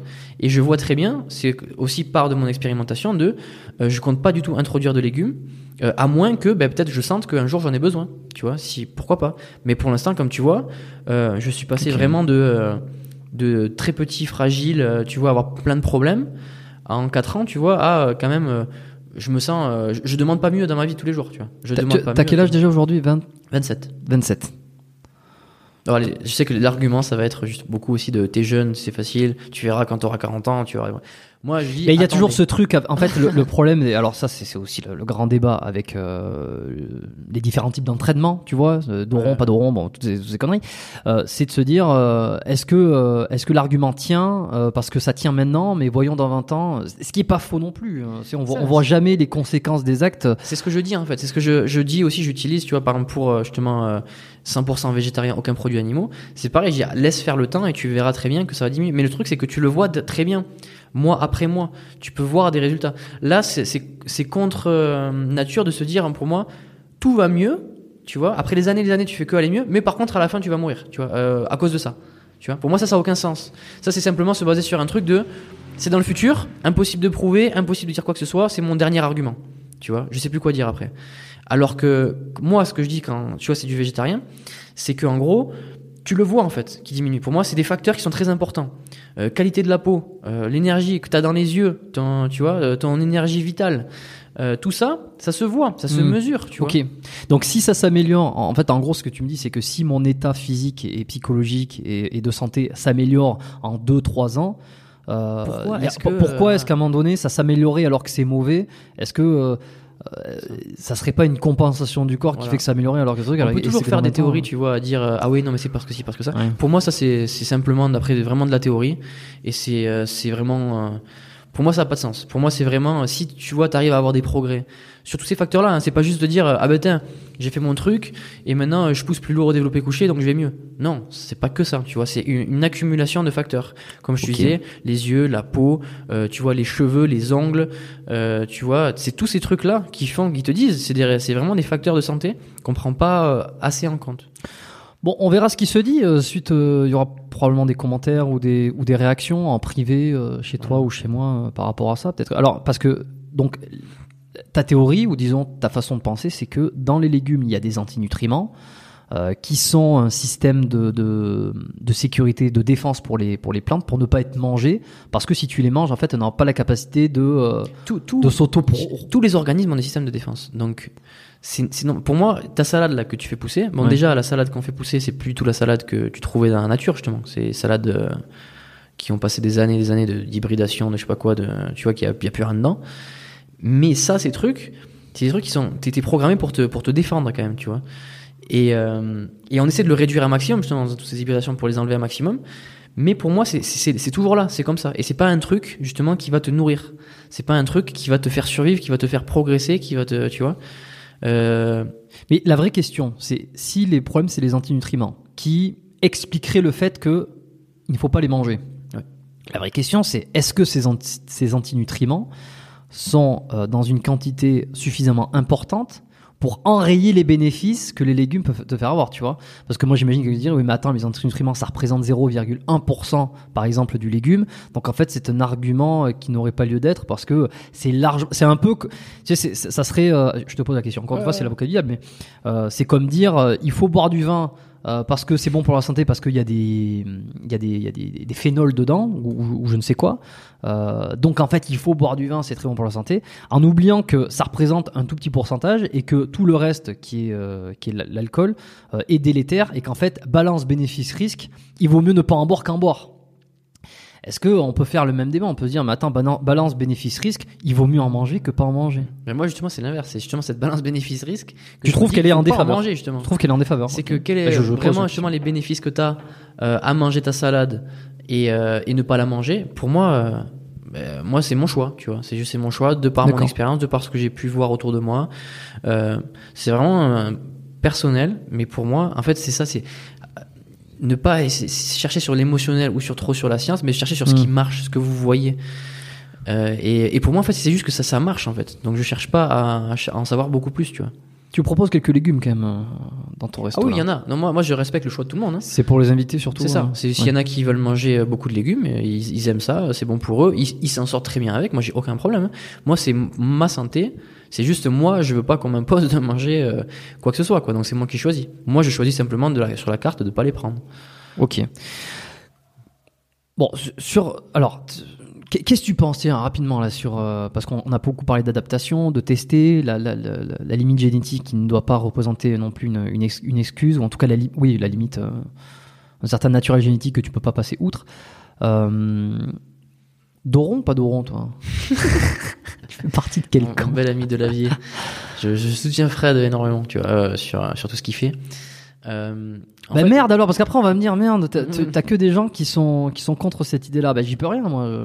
Je, je, Non, je en connaissais fait- pas en fait, ton moi, avis je vais, mettre- je vais hein. apporter de la nuance un petit peu à ça parce que pour moi c'est un débat qui a qui a pas lieu d'être euh, sur le dos rond pas le c'est-. C'est euh, tout simplement une histoire de contexte à chaque fois en fait. C'est pour ça que tout le monde se tire dans les pattes parce qu'on est sur des contextes différents et les deux ont raison et les deux ont tort, tu vois. Donc En ça fonction de la- c'est ça, c'est en fonction du contexte. C'est Mm. toujours la même chose. Mais en fait, si t'arrives pas à mettre un petit peu de gris dans la situation, euh, tu pourras jamais euh, comprendre et faire avancer les schmilblick, tu vois. Donc, euh, euh, oui, si tu fais un dos rond et que c'est lourd et que t'es pas préparé, tu vas te faire mal et c'est pas bon de le faire. Non, c'est interdit, tu vois. C'est en fonction de ta préparation. C'est comme tout, tu vois. Mais la vraie question, surtout, c'est est-ce que tu penses que euh, le disque euh, et, les, et les structures ligamentaires sont capables de s'adapter autant que certains veulent nous le faire croire?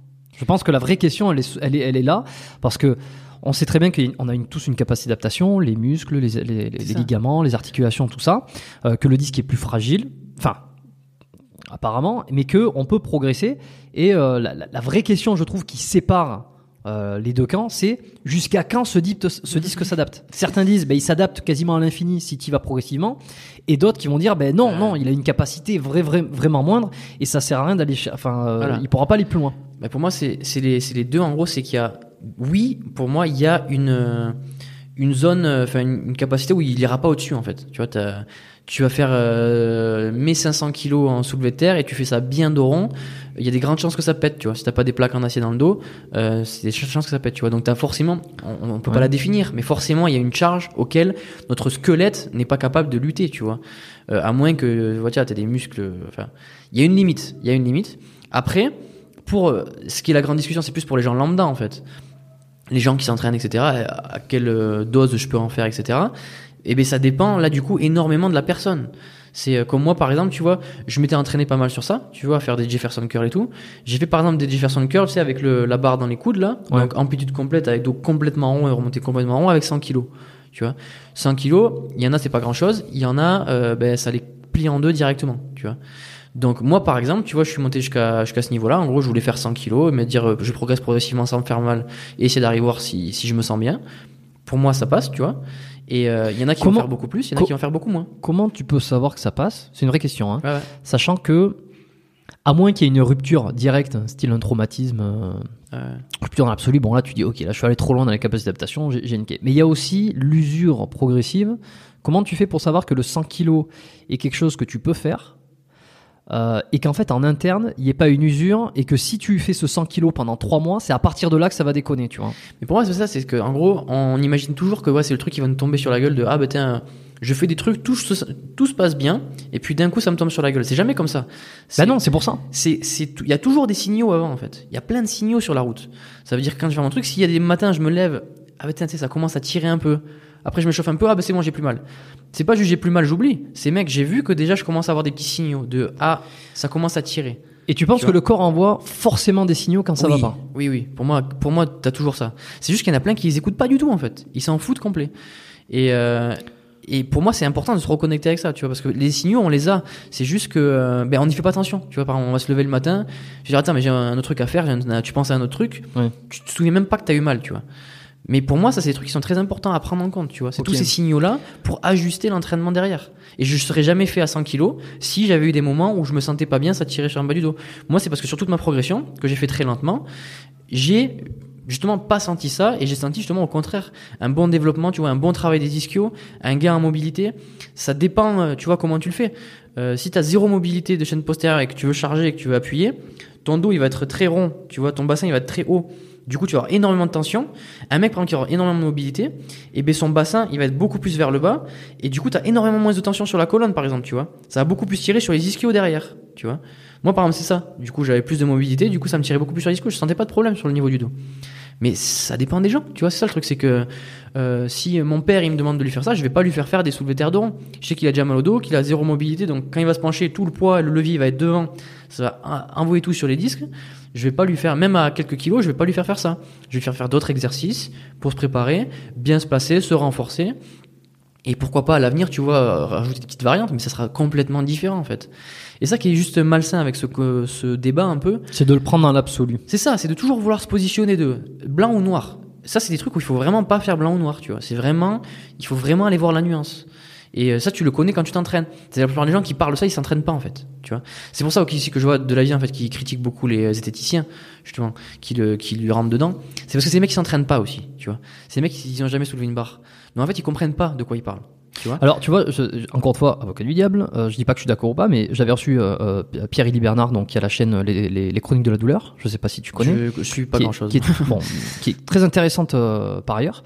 Euh, où il apporte un peu de nuance, de propos, tu vois, il a des vidéos intéressantes, mais il se placerait un petit peu plus, j'ai l'impression, hein, du côté de, la zététique, de, de, de, l'adaptation, du dos rond, des choses comme ça. Euh, euh, et, et, lui, pour le coup, bah, il est ostéo, il voit beaucoup de, patients, euh, il s'intéresse énormément à la science de l'entraînement, il pratique lui-même. Ouais, ouais, mais moi c'est ça, mais je suis pas du tout euh, contre ça ou pour ça ou quoi. C'est pour prendre un peu la défensive parce qu'on me, on, me dit souvent, tiens, t'es toujours, euh, es toujours du même côté. C'est vrai que moi j'ai un a priori de me dire, euh, je pense que le disque il s'adapte pas à tout et à tout, mais de notre côté, tu vois, je peux prendre aussi là, une certaine forme de défense de certains qui défendent, qui défendent. Mais moi, je suis un des premiers à travers mes entraînements justement euh, à, à faire ces mouvements-là, tu vois. Tous ces, moi, tous ces mouvements-là, justement, qui sont censés être dangereux, etc., c'est que ce que je fais dans mes entraînements, en fait. Hmm. C'est ce que moi, justement, j'appelle mon travail un peu de résilience, tu vois, d'aller dans des, des mouvements où on est censé se blesser, se renforcer pour éviter de se blesser, justement. Donc c'est un peu tout mon travail aussi, ça, tu vois. Donc énormément que je le que je le comprends, tu vois. Mais je comprends les deux, en fait. C'est, euh, il faut comprendre les deux positions, en fait. Hmm. C'est pas, je répète encore, c'est juste qu'il n'y en a pas un qui a raison, il n'y en a pas un qui a tort c'est que ça dépend vraiment de contexte, et bien sûr que ça va s'adapter. Et forcément, de la vieille, il est là de l'ancienne école pour dire euh, attention. Moi, j'ai vu les dos péter, tu vois. J'ai vu des mecs que ça, que ça, ça passait pas. Donc les gars, faites gaffe. Placez-vous quand vous voulez soulever des charges lourdes, tu vois. C'est son message, c'est ça qu'il dit. Placez-vous quand vous voulez soulever des charges lourdes. Ils apportent de la nuance, les esthéticiens, on va dire. C'est pas les esthéticiens, c'est, on va dire, l'autre école qui vont juste dire, en gros, dos rond, ça passe aussi, en fait. C'est tout simplement une question de tension, de force. De, le dos rond, on peut le faire, tu vois. Notre colonne, elle est faite pour se plier. Donc elle peut le faire. Tout dépend en fait le niveau de tension, le niveau de force que tu vas y faire subir.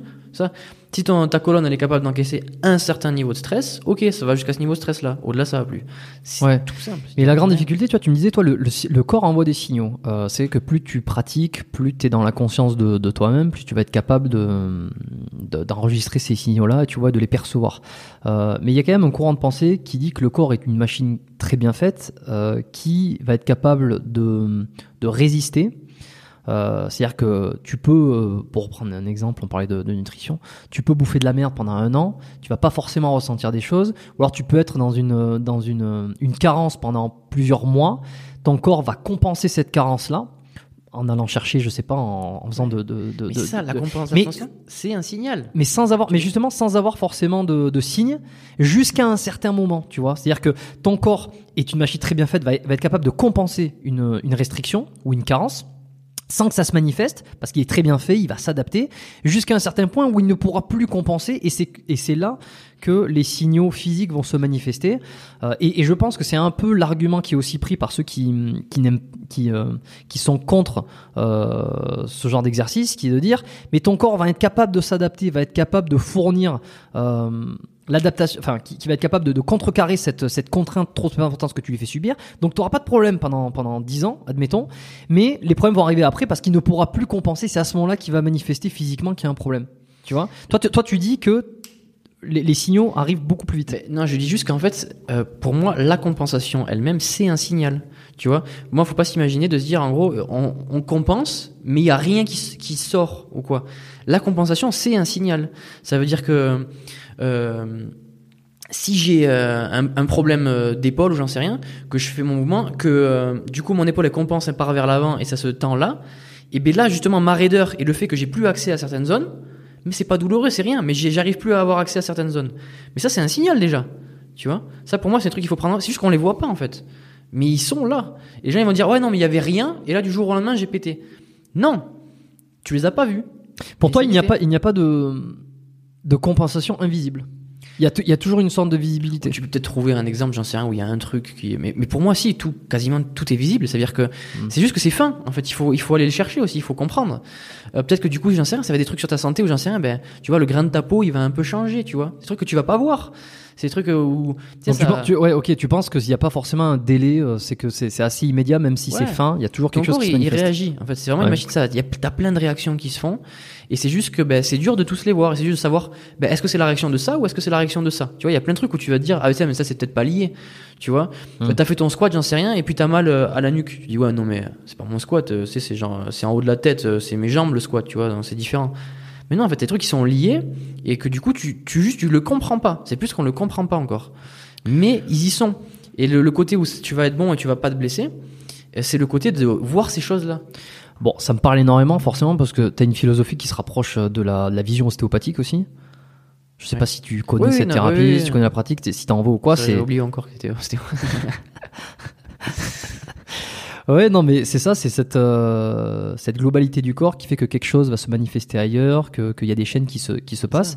Et donc, si je comprends bien, pour toi, il n'y a pas le, la manifestation d'un problème n'est pas délayée, elle est assez immédiate, même Oui, si ouais. elle est très fine. Ouais, ouais, pour moi, s'il y a un problème, tu auras forcément quelque chose qui va te le dire. tu vois. intéressant. hein, Et justement, et ostéo, tu, tu le vois vraiment dans ton métier, tu vois. T'as des mecs, euh, je veux dire, euh, ta l'anche qui est bloquée ou quoi que ce soit, mais c'est lié à euh, l'autre côté du corps, euh, sous le pied de claque, de t'as l'an- l'ancien entorse qui a fait ci, qui a fait justement compenser, tu vois, un tendon qui est maintenant tout raide et qui bouge plus, et qui fait que du coup, l'articulation au-dessus, au-dessus, eh ben, elle a bougé, tu vois. Mais euh, c'est juste que du coup, euh, si, si tu te dis juste, ah ben mon pied, il a rien à voir avec ma hanche, Hmm. eh ben t'as rien compris du coup. C'est juste que du coup, tu, et tu te dis qu'il n'y a pas de signaux. Tu te dis, ah ben tiens, je comprends pas, d'un coup j'ai mal à la hanche et j'ai rien qui m'a dit. Bah si en fait. Je, je recommande, tiens, pour ceux, parce que là, je pense que ça va intéresser du monde. Moi, je trouve ça, bah, je trouve ça passionnant la discussion qu'on a actuellement là. euh, essayer de faire le, le- de, de comprendre un peu tout ça. J'avais enregistré juste avant que je parte de Montréal, donc euh, c'est pas un, un des épisodes qui a le plus attiré forcément parce que ça intéresse pas 100% de, de mon audience, mais c'est celui que j'ai fait avec Alexandre Lamarsal, qui est la vérité brute sur l'ostéopathie, euh, l'épisode 176. Si euh, aujourd'hui vous avez vous écoutez cet épisode, vous n'avez pas encore eu l'occasion d'aller écouter sur ce que c'est que l'ostéo et, et justement on revient sur ces sur ces problématiques là, comment on fait pour savoir, euh, la science où c'est qu'elle s'intègre, les, di- les différentes problématiques qu'on a quand on est thérapeute aussi. Euh, c'est vraiment très intéressant. Et puis je parlais de l'é- de l'épisode avec euh, Pierre-Yves Bernard. Très intéressant aussi sur les, les concepts ostéo et puis euh, sur tout ça, c'est la capacité du corps à s'adapter. Euh, hop, tant que j'y suis comme ça, je le file. C'est l'épisode 130. Bon, je le mettrai dans la, dans la description. Mais si, si, si la discussion, là, je, je m'adresse aux auditeurs, vous plaît actuellement sur, les, sur ces thématiques-là, allez jeter un euh, une oreille sur euh, au moins le 130 et le 176. Euh, Il y a des choses qui sont absolument passionnantes. euh, sur ça. Et donc toi, euh, bon, ben, on a compris un peu ta, ta philosophie, la façon dont tu perçois les choses. Euh, The Motion Guy. C'est ton, c'est ton pseudo sur Instagram. C'est ça. Euh, D'où c'est que ça sort? Est-ce qu'il y a un lien avec tout ce dont on parle jusqu'à présent?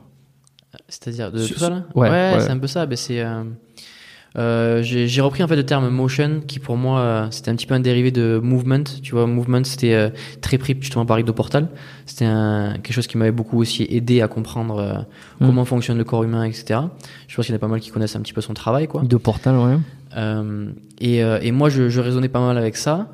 Mais euh, voilà, je voulais y mettre un peu ma patte, on va dire, et euh, sur, sur différents systèmes, parce qu'on on a toujours quelque chose un petit peu spécial, on s'entraîne pas toujours exactement comme, comme quelqu'un d'autre. Mhm. Et, euh, et moi, j'aimais beaucoup ce terme motion, en fait, ce que, qui résonnait beaucoup avec moi, c'était range of motion. Tu vois, c'est l'amplitude de mouvement. Ouais. Tu vois. Et, euh, et pour moi, il y a beaucoup de choses en fait qui sont qui sont liées à ça. C'est tout le côté subtil, un petit peu de, de l'amplitude de mouvement, de pourquoi, comment, quelle tension, etc. Et je sais pas pourquoi, mais j'aimais beaucoup ce terme motion. Et, euh, et puis c'est venu The Motion Guy un jour. euh, Je sais plus comment, comment pourquoi, mais euh, mais c'est resté. Tu, comment tu t'entraînes? À quoi ça ressemble euh, ton entraînement? Alors on peut voir un peu sur ton Insta que tu as des perfs qui sont assez... euh, enfin, alors déjà tu as des perfs classiques style squat, euh, squat, enfin soulevé de terre, je sais pas si tu fais du soulevé de terre. euh, squat, traction, dips, enfin je veux dire, euh, c'est Ouais. assez, c'est assez ouf. Et tu as aussi des perfs qui sont beaucoup moins académiques, comme faire un espèce de 6-6 squat euh, d'en bas. Ah, putain, attends, j'ai vu ça, et ça c'est ouf. hein. Allez regarder sur son Insta, c'est assez malade, moi je, je, je sais pas comment il fait ce type. Euh, c'est que tu fais un, un 6-6 squat lesté On appelle ça un 6 squat, hein, c'est, t'es sur Ouais. les, tu, tu descends. enfin. Je vais essayer Ah d'aller le retrouver. Sur les box, il y a pas longtemps. Dire déjà rien que faire un 6 squat à vide, euh, C'est amplitude complète, c'est malade. un, un peu tout ce qu'on dit. euh, Je vais le passer à l'écran là. Ouais. Avec le dos rond, dos creux, tu vois, c'est pareil, le, le genou qui doit pas dépasser la pointe de pied, etc., qui met beaucoup de tension, etc. C'est toujours pareil, c'est une histoire de, d'antifragilité, de résilience, de, de faire le travail pour construire des articulations solides. Et, euh, et puis, ouais, ça se fait avec le temps, ça se fait euh, avec les adaptations, et c'est ça qui me passionne, quoi. C'est ça qui me passionne de, de pouvoir créer un corps, en fait, capable. Et puis, ça, on en, on en parlera peut-être un petit peu après, mais c'est le, le côté de. C'est pas simplement l'entraînement pour moi, tu vois, c'est euh, c'est le côté de développer un corps capable De qui va me développer, euh, tu vois, un, un esprit très capable aussi, tu vois. Dans le côté où euh, ben, je vais casser des limites un petit peu, je vais voir qu'il y a beaucoup plus de choses qui sont possibles et qui derrière me donnent beaucoup plus, euh, ouais, de d'ambition, de tu vois, de, de voir que les choses sont sont possibles et c'est en tant que être humain, je veux dire en général derrière quoi, mais qui passe par la la, la case pour moi sport au début, qui est un peu le, la phase d'expression qui permet derrière de m'épanouir. Là, il y a le, le t'as fait un dead press. Alors, je savais pas que ça s'appelait comme ça. Mm. Non, mais c'est, c'est, je pense qu'on se rend pas compte parce que tu fais ça d'une, d'une, d'une facilité. Euh, dead press. C'est ouais. C'est, enfin, je veux dire, c'est, faut vraiment se rendre compte que c'est quelque chose qui est hyper. Enfin, il y en a pas beaucoup qui, qui, qui sont capables de le faire, ça. Oui, bah, ça demande forcément beaucoup de travail. Hein. C'est fou. des années de, de pratique pour euh, justement développer les, les bonnes forces, etc. Et pareil, pour sans, sans se blesser. Tu vois, quand tu vas sur un dead press comme là, là, ce que tu regardais, la, euh, la contrainte que tu as sur le poignet en bas euh, qui ouais. se plie, etc., avec tout ton poids de corps dessus, c'est c'est des choses que, bah, qu'il faut travailler. C'est pareil, tu vas dire un poignet, ça peut pas subir ça. Ben, tu vois, tu peux arriver à certains trucs et puis euh, ça prend du temps. Quoi. Est-ce que tu penses quand même que tout le monde est capable euh, de développer ses skills, ses compétences, de, alors de motion, de, Mhm. de performance, tu vois, sans forcément parler de squat, mais là rien que par exemple le dead press, le fait de devoir faire un 6-6 squat entre euh, euh, lesté, euh, également le fait de se mettre sur les, euh, faire, un, je sais pas comment on ça, une espèce de développé militaire, mais tu sais lorsque tu es sur le, Ouais, c'est un instant push-up. ouais. un stand push-up Ouais. en claquant des mains, comment ça, pas tout le monde ne peut le faire, même avec un entraînement hyper intensif. Non, non, non, non. Euh, Moi, bah, je, je pense que j'arrive. Enfin, Mhm. bon, je sais pas, mais il faudrait que je m'entraîne longtemps. Je, je, je Ouais. pense que je, je ne pourrais jamais avoir cette capacité-là parce que il faut être balèze, quoi. Bah, tout est relatif. C'est comme on en a parlé justement. T'as la partie génétique, donc forcément il y a des gens qui vont être beaucoup plus prédisposés à y arriver facilement. Euh, ça dépend des, des trucs, mais tu vois, des, comme des instant push-up claqué quoi, ça va être beaucoup plus des gens un peu plus légers, tu vois, qui vont avoir des facilités à y arriver. Euh, ça dépend de, de pas mal de choses. Je pense que tout le monde peut euh, s'en rapprocher. En tout cas, tu vois, tout le monde peut ne pas, tout le monde peut être très surpris de ce qu'ils peuvent être capables de faire s'ils y mettent vraiment le travail, quoi. Ouais. Surtout ça. Euh, je pense que même si toi tu t'y mets, tu vois, là pendant 10 ans, euh, tu travailles. Moi, je pense que Ah bah, j'ai déjà réussi à faire un, grâce à Ouais, c'est ça, tu vois, t'as réussi à faire ton premier muscle le up. premier muscle up, le truc, il me manquait des trucs. Et Flo m'a donné euh, Flo Marek. Allez, allez regarder, je lui fais un peu de pub. Allez regarder Flo Marek. et puis suivez ses conseils parce que il m'a. Alors, il fait pas de coaching en présentiel parce qu'il à Bali. Il a des euh, très bons programmes. Mais il a des, voilà, il a des très bons On en a programmes. fait des formations ensemble, c'est pour ça. Exactement. Mais on, on- va peut-être en parler après. Et ouais, il m'a aidé à, il m'a expliqué deux trois trucs qu'il faut que j'ai réussi à faire le. Ouais, voilà, voilà. C'est pour ça, moi, je pense que il y a, y a des, c'est pas, ça paraît très dur parce que forcément, t'es au tout début de, l'aventure, en gros. Donc, si tu veux t'y mettre, ça va prendre des années. Mais, euh, comme je dis souvent, tu vois, on surestime un peu ce qu'on peut faire en un an et on sous-estime ce qu'on peut faire en dix ans. Tu vois? Vrai. Euh, donc, pour moi, tu vois, si en dix ans tu t'y mets, moi, ça m'étonnerait pas que tu puisses y arriver, tu vois. Si Hmm. vraiment tu mettais, euh, tout ce qu'il faut et que ton train de vie euh, s'y a- s'y, C'est adapté. euh, adapter, etc. Mm. Moi, je pense que c'est des choses possibles. Après, forcément, il y en a qui, ben, si tu commences à vouloir faire ça à 40 ans, ben, t'as plus de chances d'avoir des problèmes parce que tu vas traîner beaucoup plus de- d'antécédents. Tu vois, il y a tout ça qui rentre en jeu, mais ça, je pense que les gens y comprennent, tu vois. Mais tu t'es toujours intéressé à, à cette façon de t'entraîner, très libre, euh, t'as pas commencé comme ça Est-ce que t'as as commencé à la salle de sport classique? Comment t'en es venu à te dire, tiens, je vais faire du dead press ou je vais faire du handstand push-up en claquant des mains? Ça, ça vient de, déjà de la grande passion de, de sport en général. Tu vois, j'ai fait beaucoup de foot, volley, basket. euh, euh, tu vois, j'aimais beaucoup en fait jouer à tous les sports quand j'étais petit. Ouais. Tu vois, et c'est là que je m'épanouissais beaucoup. Et j'aimais beaucoup le côté compétition, tu vois, de, de faire tout ça. Autant les sports collectifs qu'individuels. Et, euh, et en fait, du coup, moi, vu que j'étais aussi plus petit, tu vois, je suis 1m75. Euh, dans la plupart des sports, euh, bah, tu te fais manger quand t'as un mec tu vois, de, de 1m90 ou quoi, tu vois, que ce soit au foot, que ce soit au basket, que ce soit au volley, tu vois, je des trucs comme ça. Euh, il faut compenser en fait avec beaucoup plus de qualité physique. euh, et beaucoup plus de travail en fait. Et moi, c'est ça qui me motivait beaucoup. C'était le côté, ben, je vais me mettre dans la préparation physique un peu, parce que je voulais euh, pouvoir être meilleur que ces mecs-là, même s'ils étaient, ils avaient une meilleure génétique en fait. Je m'étais dit, ok, je veux euh, continuer à jouer en fait, tu vois. Je veux continuer à faire mon match de, de basket et pas être ridicule, même si je suis avec des mecs euh, qui me mettent de tête, tu vois. C'était un peu ça l'idée. Donc, fallait apprendre à sauter haut, fallait apprendre à courir vite, fallait apprendre à être plus endurant, fallait apprendre à faire plus que les autres. Et moi, c'est cette passion-là en fait qui m'a vraiment amené à, à développer un peu cette pratique. T'avais quel type de physique euh là, là, on parle de quel âge? Quand je faisais tout ça, Ouais. Ah, c'était le, le lycée, quoi. De, de 16 à 18 ans, on va dire. euh, enfin, Ok. de- de- très petit, j'ai commencé le sport. Je veux dire, je faisais du foot à 5 ans, 6 ans, quoi. Et euh, j'ai toujours fait du sport. Et après, c'est plus à partir de, euh, je pense, ouais, euh, 14-15 ans que j'ai commencé à me dire, ok, euh, là, ils sont tous en train de, de me mettre des têtes, tu vois. euh, Donc c'est vraiment surtout sur la taille. c'était surtout euh, sur la taille et sur la force et tout, tu vois. Moi, j'étais vraiment pas fort de base, tu vois. Ouais. J'étais beaucoup plus fragile, j'avais beaucoup plus tendance à me faire mal, en fait, tu vois. Quel type de physique euh, t'avais? Il y avait déjà une, une certaine forme de base musculaire. Euh, Non, j'ai toujours été, jamais été gros. euh, tu vois, j'ai toujours été assez relativement sec, on va dire, mais euh, très léger. Euh, un peu, on va dire, euh, plus endurant. Tu vois, je faisais beaucoup du, beaucoup de foot, Ouais. donc je courais longtemps. On faisait que ça, faire les tours de terrain, tout ça, tout ça. Et par contre, j'avais beaucoup du mal, tu vois, bah, à tenir euh, sur un sprint, tu vois, sur des sauts, etc. Là, j'avais beaucoup plus de mal, tu vois. Donc c'est là que derrière tout, tout le travail de force, d'explosivité, de puissance, c'est ça qui m'intéressait énormément pour euh, compenser mes, Sur- manques. Ok, surtout la perf, pas tant le l'esthétique ou le. Ah ouais, non, ça par contre, ouais, c'est un truc un peu spécial aussi, c'est que j'ai l'impression que tout le monde a commencé un petit peu avec euh, l'envie de l'esthétique Ah bah en muscu, ouais, beaucoup. et qui, euh, et qui à la rigueur, justement, des fois se mettent vers le côté euh, performance après être passé par le niveau esthétique. Oui. Et moi, c'est vrai que je suis jamais passé par ce côté esthétique, ça m'a jamais trop intéressé. Et pourtant. Et après, ça vient avec les performances en fait, ça vient tout seul en fait. C'est pour ça que ça m'a pas trop intéressé en fait, parce que je me disais si je deviens euh, l'athlète que je veux être, le physique il va suivre. Et euh, c'est cool, tu vois. T'as jamais été porté par. euh, Mais c'est pas ma motivation La première. masse, quoi, ouais. Toi, Non, toi, c'est tu jamais- t'entraînes pas pour prendre des pecs, pour prendre des, des épaules, tout Non, ça. non. Moi, c'était prendre de la masse, c'était pas parce que pour être plus lourd, pour être plus puissant, pour être plus fort. C'est ça en priorité, quoi. Ça n'a jamais été parce que j'ai envie d'avoir un certain physique. Et ça, c'est vraiment un, ouais, un truc qui m'a jamais inspiré, moi, au début. Je sais qu'il y a beaucoup qui sont, euh, qui se sont mis au sport parce que pour Arnold, tu sais, là, toute cette, cette ère, là, euh, bodybuilding et tout. Moi, je sais que ça, ça me, ça me connectait pas du tout. Moi, je, rarement, ça, ça m'a pas du tout inspiré, quoi. Euh, je me- j'étais vraiment connecté, moi, par, par les sportifs de haut niveau. Tu vois, les mecs qui, euh, Donc, t'as commencé directement par euh, augmenter tes perfs d'explosivité, de Ouais, ouais, rapidité, pour essayer de compenser les, les, les faiblesses que je sais sur tes les, les sports. premiers renforcements justement que je faisais ben, quand j'étais j'avais 14-15 ans ou quoi, tu vois, c'était justement euh, euh, j'allais euh, dans le jardin derrière, j'allais sauter sur des trucs, essayer de sauter le plus haut possible, j'allais faire des pompes claquées ou quoi, essayer de me dire je, juste une rep mais le plus haut possible, tu vois, j'essayais vraiment ce côté-là quoi. Ok. Et alors, comment tu t'es, t'en es venu à, petit à petit à développer cette, cette façon de s'entraîner? Parce que c'était pas comme ça au tout début. Comment t'as navigué Ben c'est après du coup c'est à travers la préparation physique où du coup j'ai vu tous les aspects en fait, les outils qui nous permettaient de développer un corps euh, tu vois costaud, euh, mobile, euh, puissant, etc. Et c'est pour ça que je me suis mis à l'haltérophilie, qui pour moi euh, c'était un mouvement hyper complet. Je sais pas si tu vois ce que c'est l'haltérophilie, hein, mais arracher, épauler, jeter. Et, euh, et en gros c'est un mouvement tu vois qui demande beaucoup de force, mais aussi en même temps beaucoup de puissance, beaucoup de technique, d'équilibre, de mobilité. Tu vois, plus tu vas avoir tous ces facteurs, en fait, c'est un athlète très complet.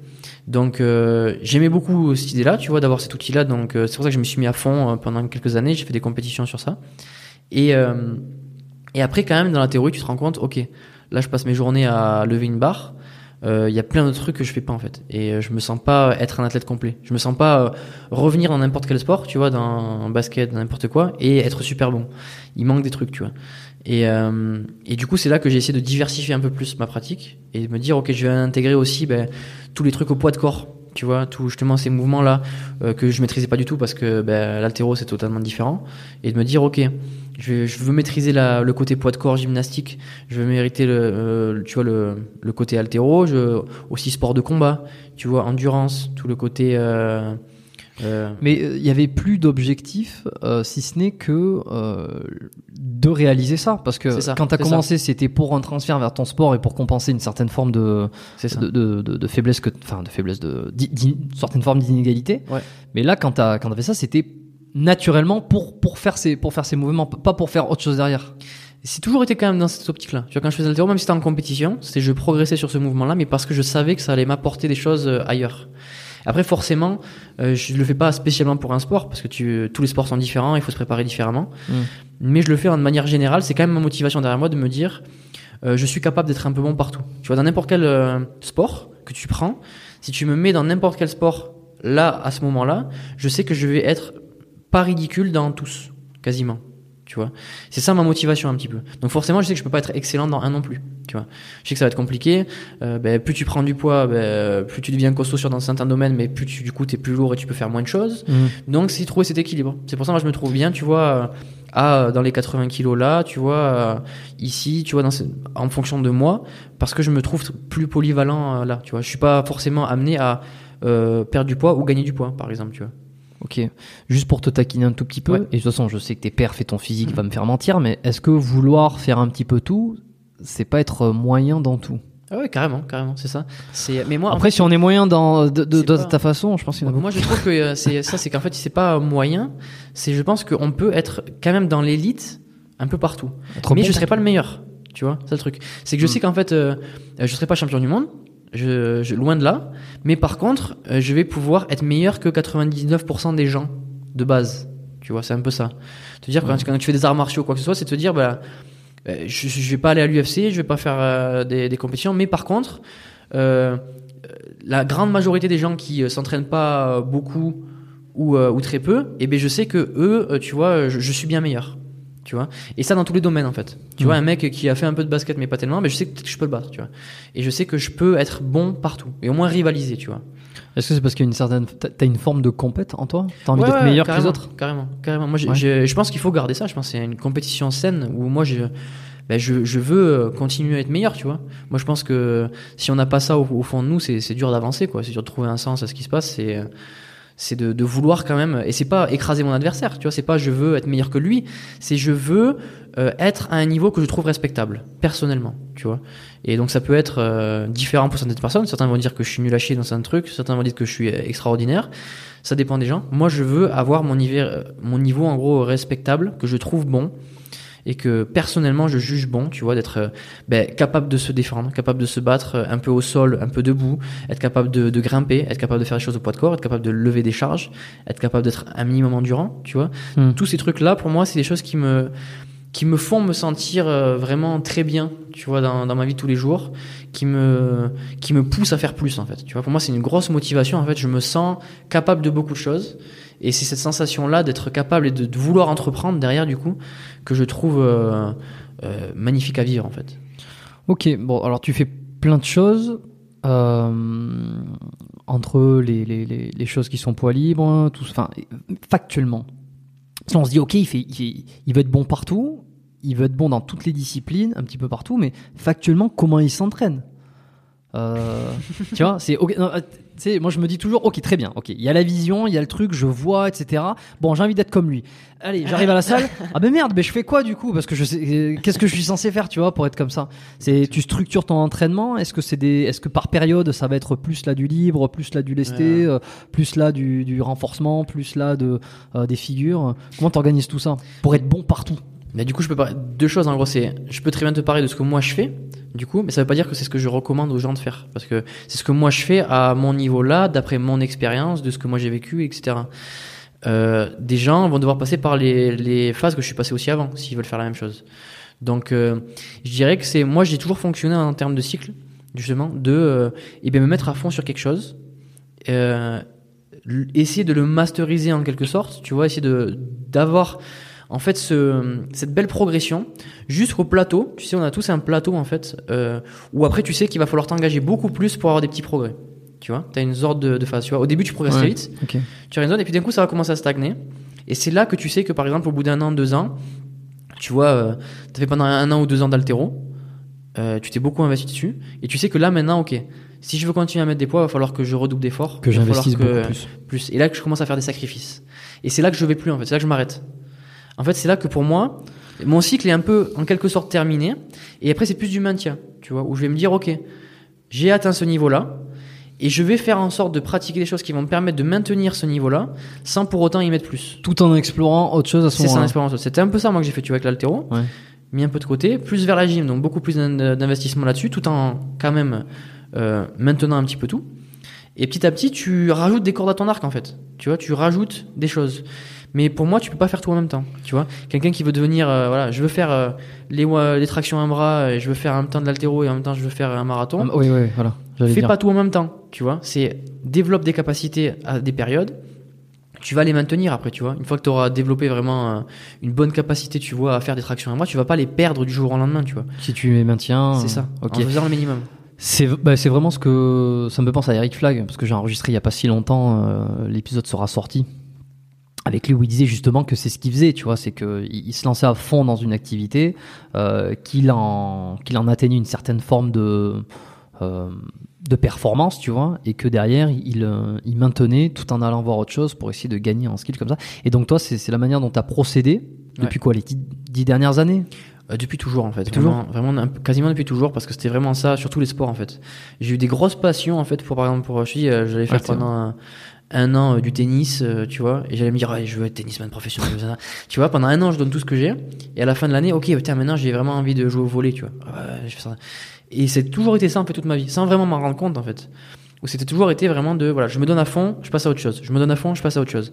Et c'est ce qui fait qu'à la fin, euh, quand t'as passé 10 ans à faire ça, ben t'as plein de t'as plein de capacités derrière. Et moi ça je trouve ça génial et puis euh, toujours pareil en tant que en tant qu'homme tu vois de faire des développer plein de trucs comme ça dans, dans, tous les aspects de notre vie un petit peu, tu vois, de se consacrer sur les trucs, ça, d'un point de vue business, tu vois, je vais vraiment essayer de développer mon business à fond. Après, je vais passer à autre chose, et du coup, tu accumules tous ces skills là en fait. Tu vois. Par niveau, un peu, tu. Ouais. Par palier. Être un peu un couteau suisse. Moi, j'aime bien ça. Hmm. L'idée de couteau suisse, tu vois, c'est d'avoir un petit peu tout. Et donc, altéro, ensuite un peu plus gym. ensuite, c'était, enfin, est-ce que ça a été quoi les, les autres étapes? Euh, après, ça a été pas mal. Euh, il y a eu un moment un peu force, tu vois, euh, euh, force maximale, tu vois, essayer de vraiment monter euh, sur des mouvements. Genre force athlétique Un peu force athlétique, tu vois. Ouais. Je, faisais, je faisais pas mal de terre, squat, par, développer coucher, traction, ces choses-là pour vraiment monter mes niveaux de force. Mhm. Parce que je savais que ces niveaux de force allaient m'aider beaucoup pour ce qui est poids de corps derrière.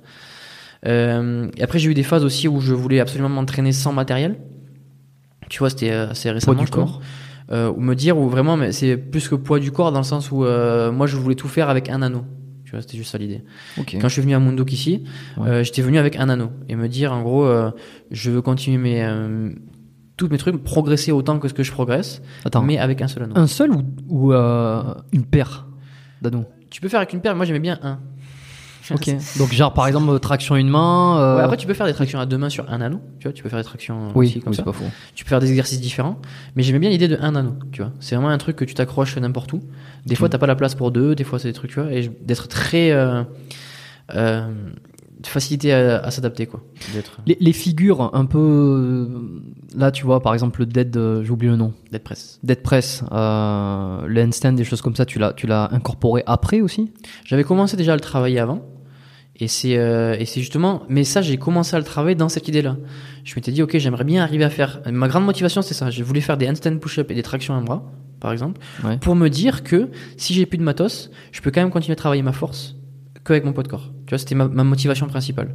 Donc j'ai commencé à l'intégrer de loin, tu vois, sans forcément avoir euh, être dans le rouge ou ah putain j'ai plus d'équipement donc comment je fais maintenant? Mhm. Je l'avais préparé un peu avant et après c'est quand j'étais plus prêt où je me suis dit ok maintenant je vais me mettre à l'épreuve et euh, c'était quand justement à Canggu, j'avais ma maison. En fait, j'avais fait, j'avais un projet où je voulais faire ma, ma, salle de sport à l'intérieur, en fait. Ouais. Et je m'étais fait une salle de sport énorme avec euh, tout le matériel que je rêvais d'avoir depuis trop longtemps. Et à partir du moment où j'ai eu ça, j'ai eu ce déclic où, en fait, ok, là j'ai réussi à faire ça. Maintenant, je veux passer à l'étape supérieure, c'est de plus rien avoir, en fait. Et euh, c'est le côté de, en fait, maintenant je dépends de plus rien. Tu vois Comment tu fais pour faire les jambes? Et justement, il y a plein de manières de faire les jambes. Et ouais, ce que pistol. Ce que j'ai expliqué, ouais, ouais, il y a plein ouais. de manières de mettre de l'attention. Et c'est ça que tu deviens très créatif, tu vois. Mm. T'apprends, tu fais des six squats lestés, tu vois, tu fais des trucs euh, un petit peu comme ça. Ça vient de là, tu vois. C'est de mettre de l'attention. Tu vas faire des variantes à une jambe très complexe. Pistol lesté aussi, ça faut, faut s'accrocher pour ça. J'ai pas mal de pistoles lestés, tu vois, avec des, des, sacs de sable, des trucs que tu trouves sur le, euh, sur le moment et tout. Et, euh, et ça, ça, ça m'a beaucoup aidé. Et ça m'a permis quand même de progresser, même sur mes, euh, mes mouvements avec, euh, avec charge, tu vois. Ouais. Ok. Et alors, une question euh, qui me taraude. Euh, comment a évolué ton physique en fonction des différentes périodes euh, de discipline? Est-ce que tu t'es senti plus musculeux sur euh, du poids de corps? Est-ce que tu t'es senti, euh, je sais pas, plus dense euh, sur, sur de l'altéro je, je, je, dis des trucs au hasard. Hein. Ouais. Est-ce que tu as senti des évolutions physiques Sur le physique Ouais. Euh, esthétique Ouais. Euh, bah, tu peux voir hein, si tu regardes l'é- l'évolution un petit peu. Bon, ça prend du temps, mais mais en gros, j'étais monté pas mal en poids il y a quelques années, et et en gros, j'étais, je veux dire, que j'ai pas trop bougé de poids. Je suis à 80 kg depuis un petit moment maintenant, mais mon physique a changé. Tu vois, sur les 80 kg, ça veut dire que j'étais 80 kg un petit peu gras, Ouais. tu vois, pas gras euh, gras, tu vois, t'avais- tu vois quand même euh, euh, les abdos, etc. Mais euh, petit à petit, je me suis de plus en plus défini, tout en maintenant le même poids. Donc, euh, c'est en faisant un petit peu plus de masse et en Mais sur, sur, sur quel euh, type de discipline t'as vu ces changements? J'ai- ben, le plus progressé. Vraiment, le là où je vraiment les derniers trucs, c'est vraiment moi le sur le poids de corps. Donc poids de corps, là on, on te voit faire des tractions sur des anneaux par exemple, euh, avec du lest. T'as- T'as fait, on t'a vu faire une traction à une main euh, avec un, un poids dans l'autre main. Euh, tout ça, sur c'est ces exercices-là qui t'ont fait prendre plus en masse musculaire? Euh, bah, c'est pas un gain de masse énorme, hein, ça reste des, des petits kilos sur des années, hein, donc c'est pas énorme. Mais euh, c'est ce que moi je voulais, quoi. C'était ça l'objectif, c'était pas de devenir énorme. Tu vois, c'était mon objectif n'a pas été de de, Ouais. de gagner énormément de masse musculaire. C'est plus justement de- d'avoir un meilleur ratio masse poids de corps, tu vois. Et enfin force poids de corps. Donc c'était d'être le, le plus sec possible, en étant le, le plus euh, costaud possible, sans être trop lourd pour euh, aussi euh, du coup pas trop empiéter sur bah, plus ce qui est l'endurance, plus ce qui est ces choses là quoi. Dans quelle discipline tu t'es senti le plus volumineux, le plus gros? Enfin, discipline. C'est quand tu étais plus en train de pratiquer Ouais, quel tu fais type de la force, d'activité? Quand tu fais de la force, quand tu c'est simple, quand Ah tu ouais. fais quand tu fais quand tu fais juste bah, après ça dépend aussi de, du truc mais bon quand tu fais de la force, quand tu fais beaucoup de de, de charges avec barre, le poids de corps n'a pas trop d'enjeu. Enfin, justement plus t'es lourd, mieux c'est. Donc euh, souvent tu as tendance à manger un peu plus, essayer de prendre un peu en masse parce que tu sais que ça va t'aider. Euh, donc c'est plus dans ces cycles-là où tu veux vraiment gagner en force que tu souvent tu, tu prends pas mal de poids. Et euh, moi c'est quand justement je fais de la force au poids de corps que j'aime bien parce que justement ça me maintient humble, tu vois, ça te maintient. euh, tu vas pas euh, trop chercher à grossir euh, parce que tu sais que ça va ça va rendre les choses plus dures. Donc c'est euh, trouver le bon équilibre entre, moi, que, ça, que j'aime bien. Et c'est là que je me sens euh, le plus polyvalent. Ok. Bon, il y, y a un truc. Est-ce que tu as un problème avec les machines Avec les machines, c'est-à-dire les, euh, les ma- machines. Ouais, les machines. euh, bon, il y a un peu deux, deux écoles. Hein, ceux qui aiment bien s'entraîner euh, au poids libre, euh, barre, halter, un peu entre guillemets à l'ancienne, tu vois. Euh, et puis aussi ben, euh, de, de ce que tu proposes, enfin, de ce que tu fais Ouais. beaucoup aussi, tu vois, en adaptant, en- avec euh, avec vraiment beaucoup de liberté. Et puis tu as vraiment l'autre école, mais qui est effectivement beaucoup plus dans le bodybuilding pour le coup. Euh, et même dans la santé en vrai, parce que Gundy, bon, il est très body, mais euh, il est très orienté aussi prévention des blessures, euh, optimisation du mouvement. Et c'est que les machines te permettent une sécurité, tu permettent une, une optimisation du mouvement quand tu veux développer un certain groupe de, de muscles. Toi, ici, t'as t'as pas du tout de machine. Euh, Est-ce que tu as un problème avec les machines? Est-ce que tu t'es déjà entraîné sur machine? Est-ce que euh, Oui, évidemment, je me suis déjà entraîné Ouais. sur machine aussi euh, avant. Mais euh, plusieurs choses en fait. C'est que ça, ça dépend vraiment de ta philosophie d'entraînement en fait. C'est euh, moi principalement si je me si je me sers pas des machines, c'est d'un point de vue indépendance, d'un point de vue euh, je veux pas dépendre de ça et j'aime pas trop euh, m'attarder à trop travailler avec ces choses-là parce que je sais que quand je les ai plus, elles te manquent après, tu vois. Et que mais t'aimes ça quand même euh, pas euh, du coup, j'ai jamais été un grand fan parce que je sais que ça me rend dépendant un peu, tu vois. Donc j'ai jamais été un grand fan, j'ai jamais trop poussé le truc. Mais c'est des outils, c'est c'est des très bons outils, tu vois. Ces trucs, euh, surtout en, en réhabilitation ou euh, quand tu veux travailler vraiment des points faibles, des trucs très spécifiques. Quand tu as une machine qui te permet d'avoir une surcharge hyper progressive, tu peux calculer chaque kilo que tu mets sur une amplitude hyper spécifique, ben génial. Tu vois, ça te permet, ça t'aide énormément.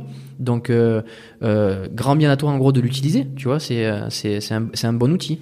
Après, moi, ça s'insère dans ma philosophie d'entraînement qui est différente, qui est euh, je veux pas avoir besoin de ça et je veux pas non plus, en gros, me dire que mon physique est grâce à ça, tu vois, ou que mes performances sont grâce à ça, tu vois, que j'aurais pas pu le faire sans ça, tu vois. Ça c'est juste un point de vue personnel, tu vois. Moi, j'aime bien le côté de me dire, bah, tu me mets n'importe où là, tu me donnes juste un anneau, même si je l'ai pas, je vais m'en fabriquer un. Et ben, euh, Tu vas je- être capable de te créer un entraînement avec de la charge, avec des, des avec des contraintes suffisamment importantes euh, pour voilà. quand même Et je vais pouvoir faire tout ce que j'ai envie. Et ça, pour moi, c'est une meilleure satisfaction. C'est quelque chose qui me correspond mieux, en tout cas, moi, d'un point de vue euh, psychologique, quoi. Est-ce que c'est pas plus compliqué pour le coup? Ça demande C'est, d'être euh, beaucoup plus investi. Ça demande plus de, de créativité, ça demande plus d'inspiration, de passion, tu vois, je trouve. Encore que passion, Oui. on peut un peu discuter, il y en Euh, a qui si, sont passionnés de machines aussi. Ouais, mais, non, mais euh, oui, mais je, je comprends ce que tu veux dire. Mais ça demande beaucoup plus de, de créativité dans le sens où bah, il faut vraiment se débrouiller avec ce que t'as. Et moi, c'est ça, c'est une mentalité que j'aime bien, que j'ai toujours eu. euh, Mon éducation, c'était un peu ça. C'était toujours, euh, tu fais avec ce que t'as. Tu vois, tu, si t'as pas, bah, tu vas pas rêver de faire des trucs euh, avec des choses que t'as pas. Hmm. Tu fais avec ce que t'as et il y a des solutions. Et euh, moi, j'aime bien ça. Tu vois, en fait, ce côté euh, réflexion où bah, t'es là. T'es dans ta pièce, euh, ou t'es dehors, t'es dans un truc, t'as un arbre, tu dis bon, mais comment je vais utiliser, euh, j'ai un strap, comment je vais utiliser mon strap pour faire des nouveaux exercices? Et justement, tu pars de l'inverse, tu pars de, ok, qu'est-ce que j'ai envie de travailler? Où est-ce que j'ai envie de mettre les tensions? Comment je me débrouille pour le faire avec mon corps? Tu vois? Et là, c'est je trouve super intéressant en fait. T'es dans un, t'es dans un nouvel état d'esprit, tu vois. C'est pas du tout euh, l'état d'esprit de, ben, je mets mon cul dans la machine et puis euh, c'est tout est designé pour moi, donc euh, ça marche, tu vois. Et tu te poses pas trop de questions. C'est ça qu'elles sont pas mal en soi. Euh, elles peuvent avoir un, un effet négatif pour les gens qui s'en servent passivement, tu vois ou les gens qui vont du coup aller à la salle et qui vont jamais faire l'effort de comprendre pourquoi la machine elle est bien ou pourquoi la machine elle est pas bien tu vois Mm. Euh, ça te demande des efforts psychologiques et c'est pour ça que souvent tu vois les mecs qui font pas mal de calisthenics etc mais c'est des mecs qui sont plus intéressants je trouve aussi niveau, souvent niveau euh, euh, programmation réflexion après le corps humain parce qu'en fait ils ont eu à faire face à pas mal d'obstacles de je peux pas faire si je peux pas faire ça comment je fais? Alors que quand t'as tout tu vois ben c'est plus facile de, de se reposer sur t'es- ses acquis T'es moins amené à réfléchir de comment les choses fonctionnent. c'est ça Ouais. Quand t'as pas besoin de faire un effort pour les, euh, pour l'adapter. là t'as vraiment un gros effort supplémentaire tu vois Ok. Rapidement, tes perfs, euh, pour qu'on ait une idée. Donc déjà, bon, alors 85 kilos pour 80, pour 1m80. Euh, Ça- non, si, c'est ce que tu m'as dit. hein. Euh, non, non, je fais dans les 80 kilos pour Quatre- 1m75. Oui, pardon, pardon. J'ai, oui, j'ai, j'ai, Ouais, j'ai- 75. j'ai augmenté de 5. Euh, je fais là, ben, j'étais en train de focus un peu sur les. J'avais fait des petites perfs avec euh, Flo du coup, vu qu'on on avait fait des vidéos ensemble, on avait testé des, des formats. Ouais. Donc j'avais fait 120 kilos dips euh, en lest 120 kilos de lest. Eh, de l'est. parce que les- je sais pas si on se rend compte. Euh, j'avais fait ça sur une. Qui fait ça? Qui fait? T'es le seul à faire ça. Non, il y en a, il y en a, ils font bien plus, hein, tu vois. c'est, ça dépend de tout. Ça dépend des poids de corps aussi. Quand t'es plus lourd, tu vas faire un petit peu plus. Une rep, hein? Ouais, une répétition. Une répétition à 120. Euh, en traction, j'avais fait 75. Euh, c'est pareil, c'est toujours relatif, tu vois. Ce que tu le donnes à quelqu'un, il va dire, ouais, c'est incroyable. Moi, je suis avec des mecs, en fait, à côté de moi, qui font encore bien plus, tu vois. Donc, ça te, ça te, ça te, ça te rend humble aussi, tu vois. Hmm. Euh, et puis après, ouais, sur les skills, je fais des, euh, tu vois, ce- traction à bras, j'en ai fait 5 de chaque côté. Bah, par exemple, pour Euh. peut-être que ça parlera du, à plein plus de monde, soulever terre, squat, développer couché, est-ce que Soulever tu... terre, par exemple, moi j'avais fait. euh, Après, moi je le fais justement en, en double pronation. J'essaie de rendre les choses un peu. Je fais pas de sumo. euh, Ouais. Je fais pas de prise euh, mixte. Inversée, ouais. Je fais des. euh, C'est comme ça que moi je viens de l'altéro, donc j'avais fait ça. J'avais fait 215, si je me souviens bien, en soulevé de terre, comme Ouais. ça, en traditionnel. En... Quand je faisais l'altéro, du coup, je faisais. euh, Enfin, arraché, épaule arraché, je faisais 100 kilos euh, à l'arraché. Euh, C'est quand j'étais léger aussi, j'étais en moins de 69 kilos. Donc je faisais 100 kilos. Ce qui est une meilleure perf que maintenant si je fais 100 kilos parce que je suis un peu plus lourd. Euh, épaulé, j'avais fait 125. Il y a quoi En squat, j'ai jamais eu un trop gros squat. J'étais à 170 par là, un truc comme ça. Après, moi, je je fais aussi tout euh, dans ma philosophie. Justement, c'est sans équipement, c'est cul au sol, c'est euh, Oui, on voit, tu fais beaucoup de d'amplitude complète. voilà. J'essaie de euh, rendre les mouvements assez compliqués, tu vois. Bah, motion. Voilà. C'est ça, j'essaie de de pas trop moi rentrer dans ce jeu-là des équipements, des ceintures, des genouillères, etc. Et tout. J'aime bien le côté euh, s'entraîner en slip, quoi. Tu vois, avec rien et euh, tu vois juste euh, faire parler son corps en fait. Hmm. Donc euh, donc voilà, c'est pour les gens qui veulent se 140 et quelques, je sais plus combien en développé couché. Pour ceux qui ont, j'en fais pas beaucoup de développé couché. Ok, bon, euh, 100 juste 120 kilos euh, de lest au dips, euh, 75, 75 en traction, euh, 1m80, euh, 1m75, 80 kilos. Euh, quand tu me vois venir, non pas encore, il va me voir venir.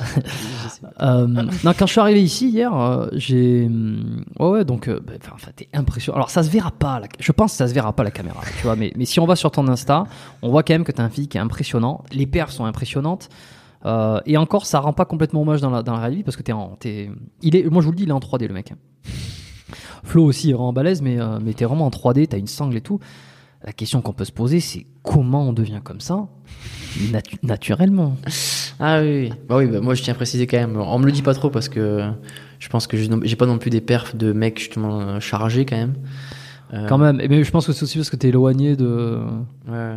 du, du milieu un peu. Je pense que les gens me suivent ou- aussi depuis un petit moment. Enfin, ceux qui euh, me suivent sur les réseaux, c'est, Ouais. euh, c'est ma progression n'a jamais été, jamais explosé quoi. J'ai jamais eu, euh, ça a toujours été très lent depuis très longtemps, euh, très progressivement. Euh, tu, tu vois les gens souvent qui prennent des choses, c'est quand, ben, quand ils ont une grosse explosion, tu vois, ils vont, d'un coup ils étaient à, à 80 kilos et d'un coup ils montent à 100 kilos sec. euh, tu. Mais ce que je veux dire, c'est que t'as quand même un physique et des performances. Bon, alors les performances pour toi, elles te semblent assez dérisoires par rapport, euh, si tu les compares à des mecs qui sont beaucoup plus forts, bon, pourquoi pas, mais physiquement, factuellement, je veux dire, euh, si tu te balades dans la rue, si tu vois les gens, tu fais partie du top, top 2 pour 1, 1 ou 2% des mecs les plus balèzes, tu vois, qui sont les plus volumineux, qui ont les, qui ont les, qui, qui- voilà, denses. Euh, Est-ce que t'en as, t'as conscience de ça ou pas? Ouais, je sais, je sais pas si je suis. euh, Ah bah, moi, moi, je vais te le dire, hein, parmi le, tous les gens que j'ai rencontrés ou même que- qu'on peut voir en salle de sport, tu fais partie de ceux qui sont le plus balèzes. Après, balèze, ça dépend ce que t'en as parlé, tu vois. T'as des mecs, moi, je veux dire, euh, qui vont être beaucoup plus gras, mais beaucoup plus lourds, beaucoup plus, euh, tu vois, que tu peux appeler balèze aussi, tu vois. Ça dépend ce que t'appelles balèze, tu vois. Bah, t'as un niveau de, de masse sèche, je veux mais, dire. euh, mais ouais, non, pour dire, pour y arriver, c'est ça, il n'y a pas de, de secret ou de pilule magique ou de truc, euh, justement, pour y arriver. C'est, moi, c'est du travail depuis très longtemps, quoi. Et, euh, je peux pas trop recommander, en fait, les, euh, les gens leur dire, bah, fais comme moi et tu vas y arriver pareil. Dans le sens où moi, c'est vraiment fait avec énormément de passion depuis très longtemps, en fait. Donc, euh, moi, j'ai investi beaucoup, beaucoup de mon énergie et de mon temps. Euh, que si justement t'as d'autres passions dans ta vie, ben ça passe pas en fait, tu vois, t'as pas le temps pour tout. Mm. Donc, euh, mais euh, ce que je veux dire, c'est que même si euh, c'est pas forcément avoir mon niveau, faire des, des tractions à bras ou quoi, c'est se- s'en rapprocher, c'est largement possible, tu vois, s'en rapprocher et être sur la route. Et on, on s'en fout vraiment du niveau euh, final ou quoi, tu vois. C'est plus d'être euh, sur le processus, tu vois. Ça qui est, un- ça qui est intéressant c'est d'être sur le processus de euh, je m'en Mhm. rapproche petit à petit, tu vois. Chaque année, euh, je commence à être un peu plus euh, plus euh, plus costaud, euh, plus fort, plus mobile, et euh, et tu peux te dire que ben juste continue comme ça, reste discipliné pendant des années, et tu seras surpris de ce que tu peux devenir. Mais toi, personnellement, est-ce que tu penses avoir une certaine forme d'aptitude? Génétique, naturelle, euh, pour tout ce que tu fais? Vraiment, moi je pense pas du tout, je pense que c'est l'inverse à la, à la base. Moi c'est c'est moi je l'ai vraiment vécu comme ça aussi justement dans les sports, comme je te disais, de toujours avoir été le euh, celui qui va se faire mal euh, dès qu'il va faire un truc ou quand il y a un, truc à lever ou quoi, ben moi euh, moi je suis loin d'y arriver et il y a des mecs ils ont rien fait et boum ils te sortent ça du, sol facile. Moi c'est toujours été un peu ça, tu vois. C'est toujours ce côté de ah putain mais ah, j'ai vraiment du boulot à faire en fait. Faut vraiment que je travaille parce que j'aime pas ça. J'aime pas être là, être faible comme ça, tu vois, et de, de me dire que que j'arrive pas à être, tu vois, à m'exprimer justement dans la vie tous les jours comme ça. Donc euh, moi, surtout blessure, force, tu vois, c'est les choses qui maintenant au final sont mes points forts, tu vois. Euh, plus force et, euh, et justement résilience, le fait de, je me blesse plus du tout depuis très longtemps. Hmm. Euh, c'est quelque chose que du coup j'ai beaucoup travaillé en fait, tu vois. Est-ce que c'est plus euh, la façon dont tu t'entraînes euh, Est-ce qu'elle est pas plus dangereuse euh, d'une certaine façon pour le corps? Tu en comparer les le- les poids libres aux machines. Euh, est-ce que en pratiquant euh, le poids du corps en, étant créatif, est-ce qu'il n'y a pas plus de risques? Est-ce qu'il faut pas être plus vigilant euh, contre la blessure hein? Non, je pense que c'est tout préparé. Ça dépend de comment tu t'entraînes, ça dépend de quelle manière tu le fais, mais justement, je pense que même des fois un peu au, au poids de corps, justement, tu vas avoir tendance à ne pas justement mettre des charges que tu maîtrises pas, tu vois. Tu vas, tu vas vouloir faire un 5 push-up, ben, tu vas juste tomber en fait, tu vois, ça peut marcher. Alors qu'il peut y avoir plus de risques quand si vraiment tu, tu fais les choses un peu à la con et que tu veux faire des max au soulevé de terre euh, ou au développé couché, que tu prends la barre euh, sur la tête, euh, etc où tu peux avoir des, des petits problèmes, mais c'est vraiment si tu fais, si tu fais vraiment n'importe quoi, quoi. Ok, donc aujourd'hui, toi, t'as pas de blessure. T'es passé par des moments où tu t'es tu t'es niqué quand même ou pas? Ouais, ouais, euh, il y, a, y a beaucoup de moments, justement, c'est ben, après l'altéro, en fait, c'est ça qui m'avait fait arrêter aussi l'altéro, c'est ma blessure au genou. Euh, C'est quoi que t'avais eu J'ai eu euh, un truc, euh, on sait pas. Ouais. En gros, j'avais juste super mal et j'avais rien à faire. J'ai fait des, des mois et des mois et euh, peut-être une année de kiné. Euh, et euh, tous les, euh, les tests euh, que je pouvais faire pour essayer de soigner le truc, il y a rien qu'à marcher. Mm. Et euh, c'est pour ça qu'après j'ai pris des choses un peu sur mon dos et je me suis dit ok euh, ça qui m'a mis un petit peu, qui m'a freiné un petit peu avec le milieu médical moi. Euh, tu vois mes expériences avec les kinés c'était vraiment pas top. Euh, c'était vraiment que des mecs qui se passaient balle et qui disaient bon, ben, bon, tu vois on a essayé j'y arrive pas tiens va voir là-bas. Euh, et euh, du coup je me sentais hyper euh, tu vois frustré de me dire putain j'ai un truc qui m'arrive et même les mecs c'est leur métier ils arrivent pas à me le fixer tu vois. Donc je m'étais dit bon ben C'est voilà. une forme d'impuissance. hein. Ah ouais, vraiment, vraiment, c'est ça. Et, et je m'étais dit, bah ok, bah alors tu vois, j'ai pas envie de rester dans cette situation, je vais pas dépendre de tout ça, je vais faire les choses par moi-même. Et ben vas-y, je vais, je vais trouver un système qui va faire que ça va me soigner. hein. Je vais essayer. Et du coup, tu fais plein de recherches, tu fais plein de tests, tu essayes plein de différents exos, tu fais plein de trucs, et jusque des fois tu mets le doigt sur quelque chose. Et avec les années et les années, tu vois, ça a mis longtemps, hein. ça a mis très longtemps, mais, mais maintenant, du coup, voilà, je sais comment faire pour euh, ne plus me faire mal. euh, et, et résoudre un maximum des antécédents, tu vois, qui est comme mon genou et tout. Ouais. Euh, et et ça, me, ça me rend la tâche beaucoup plus facile pour progresser maintenant. En plus, tu dois être quand même. euh, bah, maintenant, t'es es vachement à cheval sur euh, la santé. J'imagine tu prends, Ouais. tu prends beaucoup de soin de toi. Euh, co- comment tu fais dans un pays où euh, et là euh, où t'es quand même assez éloigné des, des cliniques, des hôpitaux. Si t'arrive, euh, si t'arrive quelque chose. Euh, euh, touche du bois pour qu'il t'arrive rien, tu vois. Mais j'en sais rien, moi, un truc qui te tomberait sur le pied, euh, bon, c'est un truc à la con, tu as un des poids que t'as en haut qui te tomberait sur le pied, qui te pète un orteil, ou euh, j'en sais rien, à un moment donné, tu, tu bouffes une, un truc bon, ben, qui, est, qui passe mal ou quoi. Co- comment, tu, comment tu perçois euh, Est-ce que t'as pas une, une certaine forme de, de pression de dire s'il m'arrive quelque chose, je suis assez éloigné des services de santé? Ben, euh, franchement, les services de santé, j'y ai pas mis les pieds depuis très longtemps. Donc, Ouais. je me sens pas trop, euh, tu vois, en insécurité ou quoi.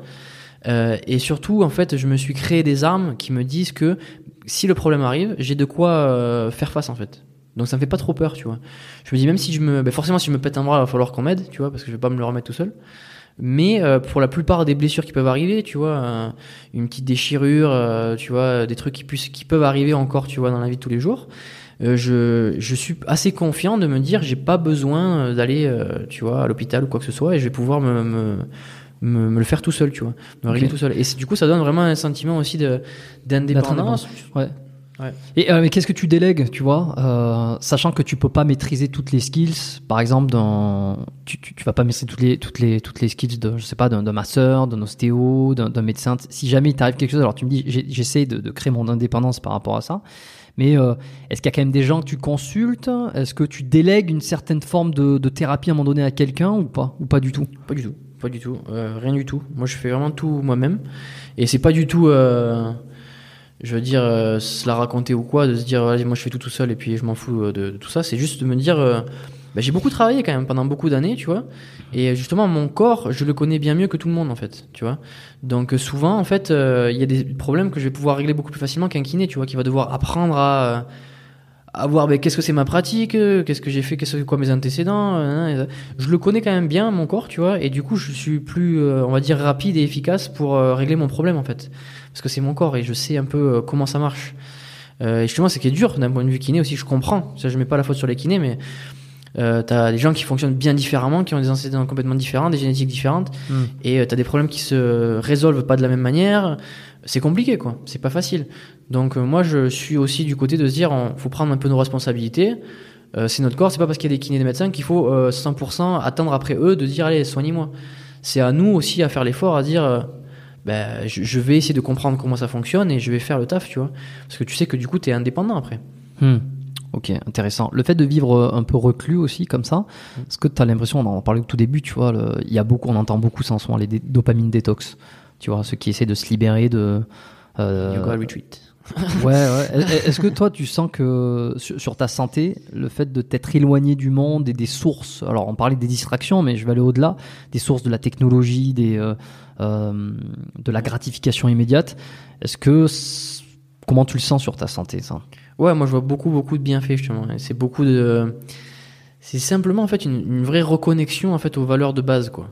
Et je me dis il y a plein de choses où en fait tu t'en rends juste pas compte parce que euh, tu sais on est constamment aidé euh, tu vois avec plein de choses que ce soit la technologie euh, Hmm. dès que tu as un problème en fait tu as une solution qui est là et euh, le fait de pas avoir tout ça en fait ça te pousse un petit peu plus à réfléchir à comment faire les choses soi-même et du coup derrière ça te, te donne toute cette réflexion de euh, tu te reconnectes au, au monde d'avant un peu. Tu vois, tu te dis, mais euh, tu vois, il y a plein de choses qu'on a, qu'on imagine, c'est vraiment indispensable. Tu sais, euh, Comme comme des exemples, j'en sais rien. euh, Instagram. Non, mais même au- au-delà de ça, tu vois, je sais pas moi, par exemple, euh, le dentiste, le, le truc, etc. Tu vois, c'est des choses que tu dis, bah, tu peux pas te passer d'un dentiste, etc. Mais en fait, de quelque sorte, tu peux faire en sorte de pas avoir besoin de dentiste quand même. Tu vois, moi, j'ai fait un rendez-vous il y a pas très longtemps. Tu vois, chez le dentiste. Ici? Euh, Ouais, ouais, en Indonésie. Il y, a, il y a quand même des très bons hôpitaux, hein, Denpasar. quand Oui, non, mais bien sûr, bien sûr. Moi, je suis dans les montagnes, mais il y a, il y a la ville quand même à côté. T'as pas été voir le gourou à côté euh, qui va t'enlever une dent en tapant sur un marteau. Mais il y a des trucs en fait où quand du coup t'es respon- quand du coup t'es tout seul, eh ben, tu fais plus euh, le- l'effort sur plein d'aspects en fait. Et euh, t'es t'es moins euh, justement euh, à attendre après les autres. Ouais. Et ça te pousse juste dans plein d'aspects que tu te rends pas compte. fait. C'est juste ça. C'est ben, moi je vais réfléchir en fait. Mes dents, j'ai pas envie d'aller chez le dentiste tout le temps.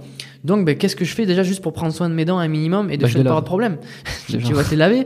Mais c'est pareil, c'est pas manger certaines conneries, des conneries tu vois qui vont qui vont être là. C'est avec quoi tu te brosses les dents, comment tu te brosses les dents? Tu vois, c'est des petits trucs comme ça. Mm. Où euh, derrière, moi, tu vois, je vais chez le dentiste là, et on m'a dit bah ok, il y a rien en fait, tu vois. Alors ça fait euh, ça faisait 10 ans que j'avais pas mis les pieds chez le dentiste, et on m'a dit bon ben ouais, il y a aucun problème. Et t'es content du coup, tu dis ok, bon ça marche en fait ce que je fais, tu vois. Et du coup, il y a Mm. plein de choses, tu te dis bon ok, en fait, j'ai pas vraiment besoin de euh, de, de toutes ces choses là quoi. Et euh, j'ai pas trop d'autres exemples en tête, mais mais ça te reconnecte à, à beaucoup de choses, tu vois. Des petits trucs de la vie de tous les jours où tu sens que t'es es plus maître de ton destin, on va dire. Je vois. T'as- t'as- alors, t'as aussi un, un massage, euh, un massage, un, un bain chaud, un bain froid. Ouais. Euh, t'as étudié ça un peu, le, les bienfaits, la récup sur la santé chaud-froid, tout ça, parce que c'est encore des choses qui sont. euh, Il y en a qui disent que c'est que c'est des conneries. euh, il y en a qui C'est disent toujours que pareil, tu vois, c'est, excellent. on en revient à la même chose, tu vois, c'est toujours les mêmes discussions, nutrition, entraînement, euh, ben, chaud, ben, froid. On va tout relier vers la science. La tu science, ouais. C'est un peu science vs ressenti pour beaucoup. C'est ça. ouais.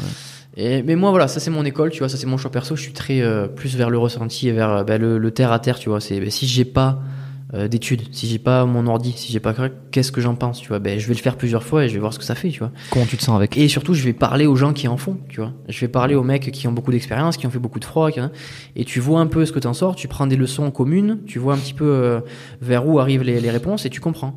Et pour moi, c'est très simple, c'est euh, il y a plusieurs aspects, tu vois, l'aspect psychologique, tu vois, dans, dans, le, dans le froid et tout, c'est l'aspect de, ben, de se contrôler, gérer ses émotions, tu vois, même si t'es stressé, etc., ben, c'est de rester là, essayer de respirer, faire euh, tous ces bénéfices-là, tu vois, d'arriver à se gérer, en fait et euh, tout le côté chaud-froid que moi je, je ressens personnellement pas mal, qu'on dénigre pas mal aussi en ce moment, le côté récupération. Moi je Mm. trouve que je récupère beaucoup plus rapidement quand euh, je fais tous les jours moi, en fait le chaud-froid.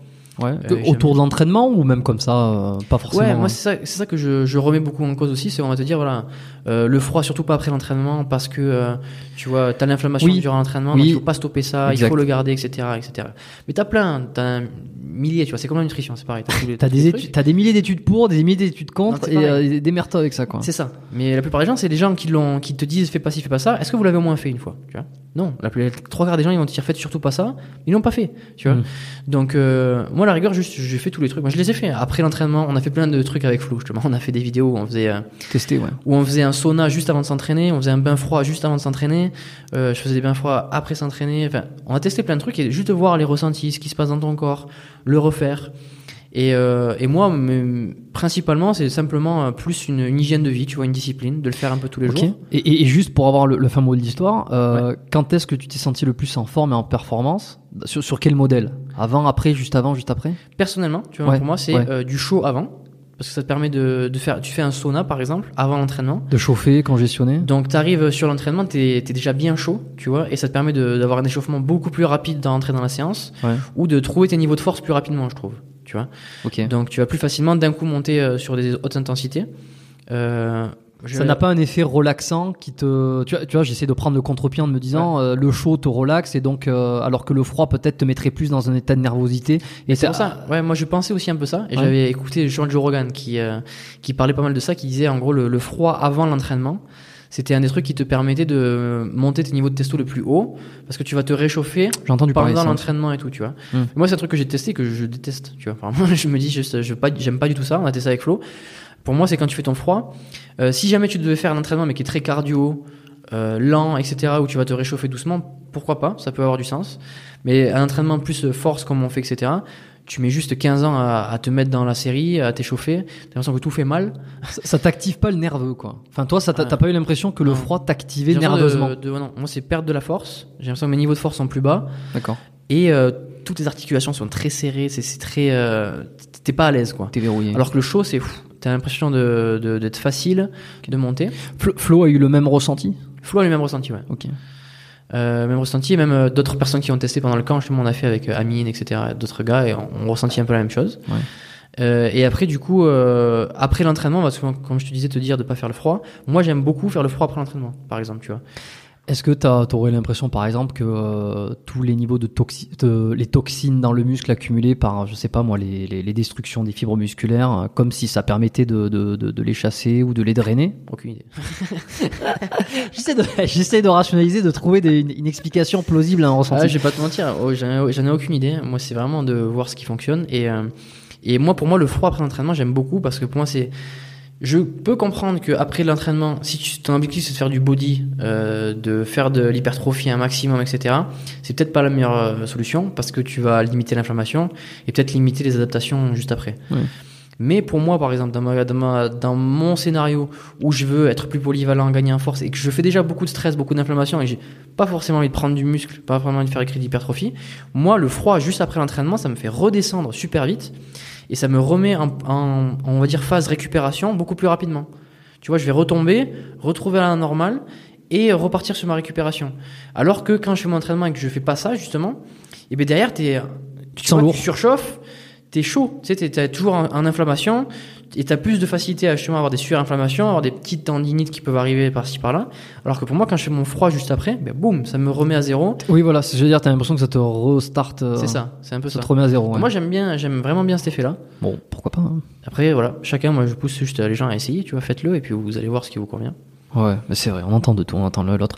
Bon, un, un dernier truc euh, qui va être un peu dans la lignée, euh, un dernier sujet, euh, parce qu'il m'a chauffé, Flo, il, il m'a chauffé quand il m'a parlé de ça. Il m'a dit que tu avais une des inspirations du nom de Andrew Tate. Ah, Bon, probablement... zone rouge là. zone, ouais, zone rouge, ouais. Probablement la personnalité la plus controversée de ces, je sais pas, cinq dernières, cinq, cinq dernières années. Ouais, ouais, surtout les, ouais, on va dire les deux trois dernières là. Ouais, ouais, on a, bon, on a, on a, on a Elon Musk aussi qui est controversé, mais, mais beaucoup moins sur euh, des idéologies euh, comme, comme celle qu'aborde Andrew Tate.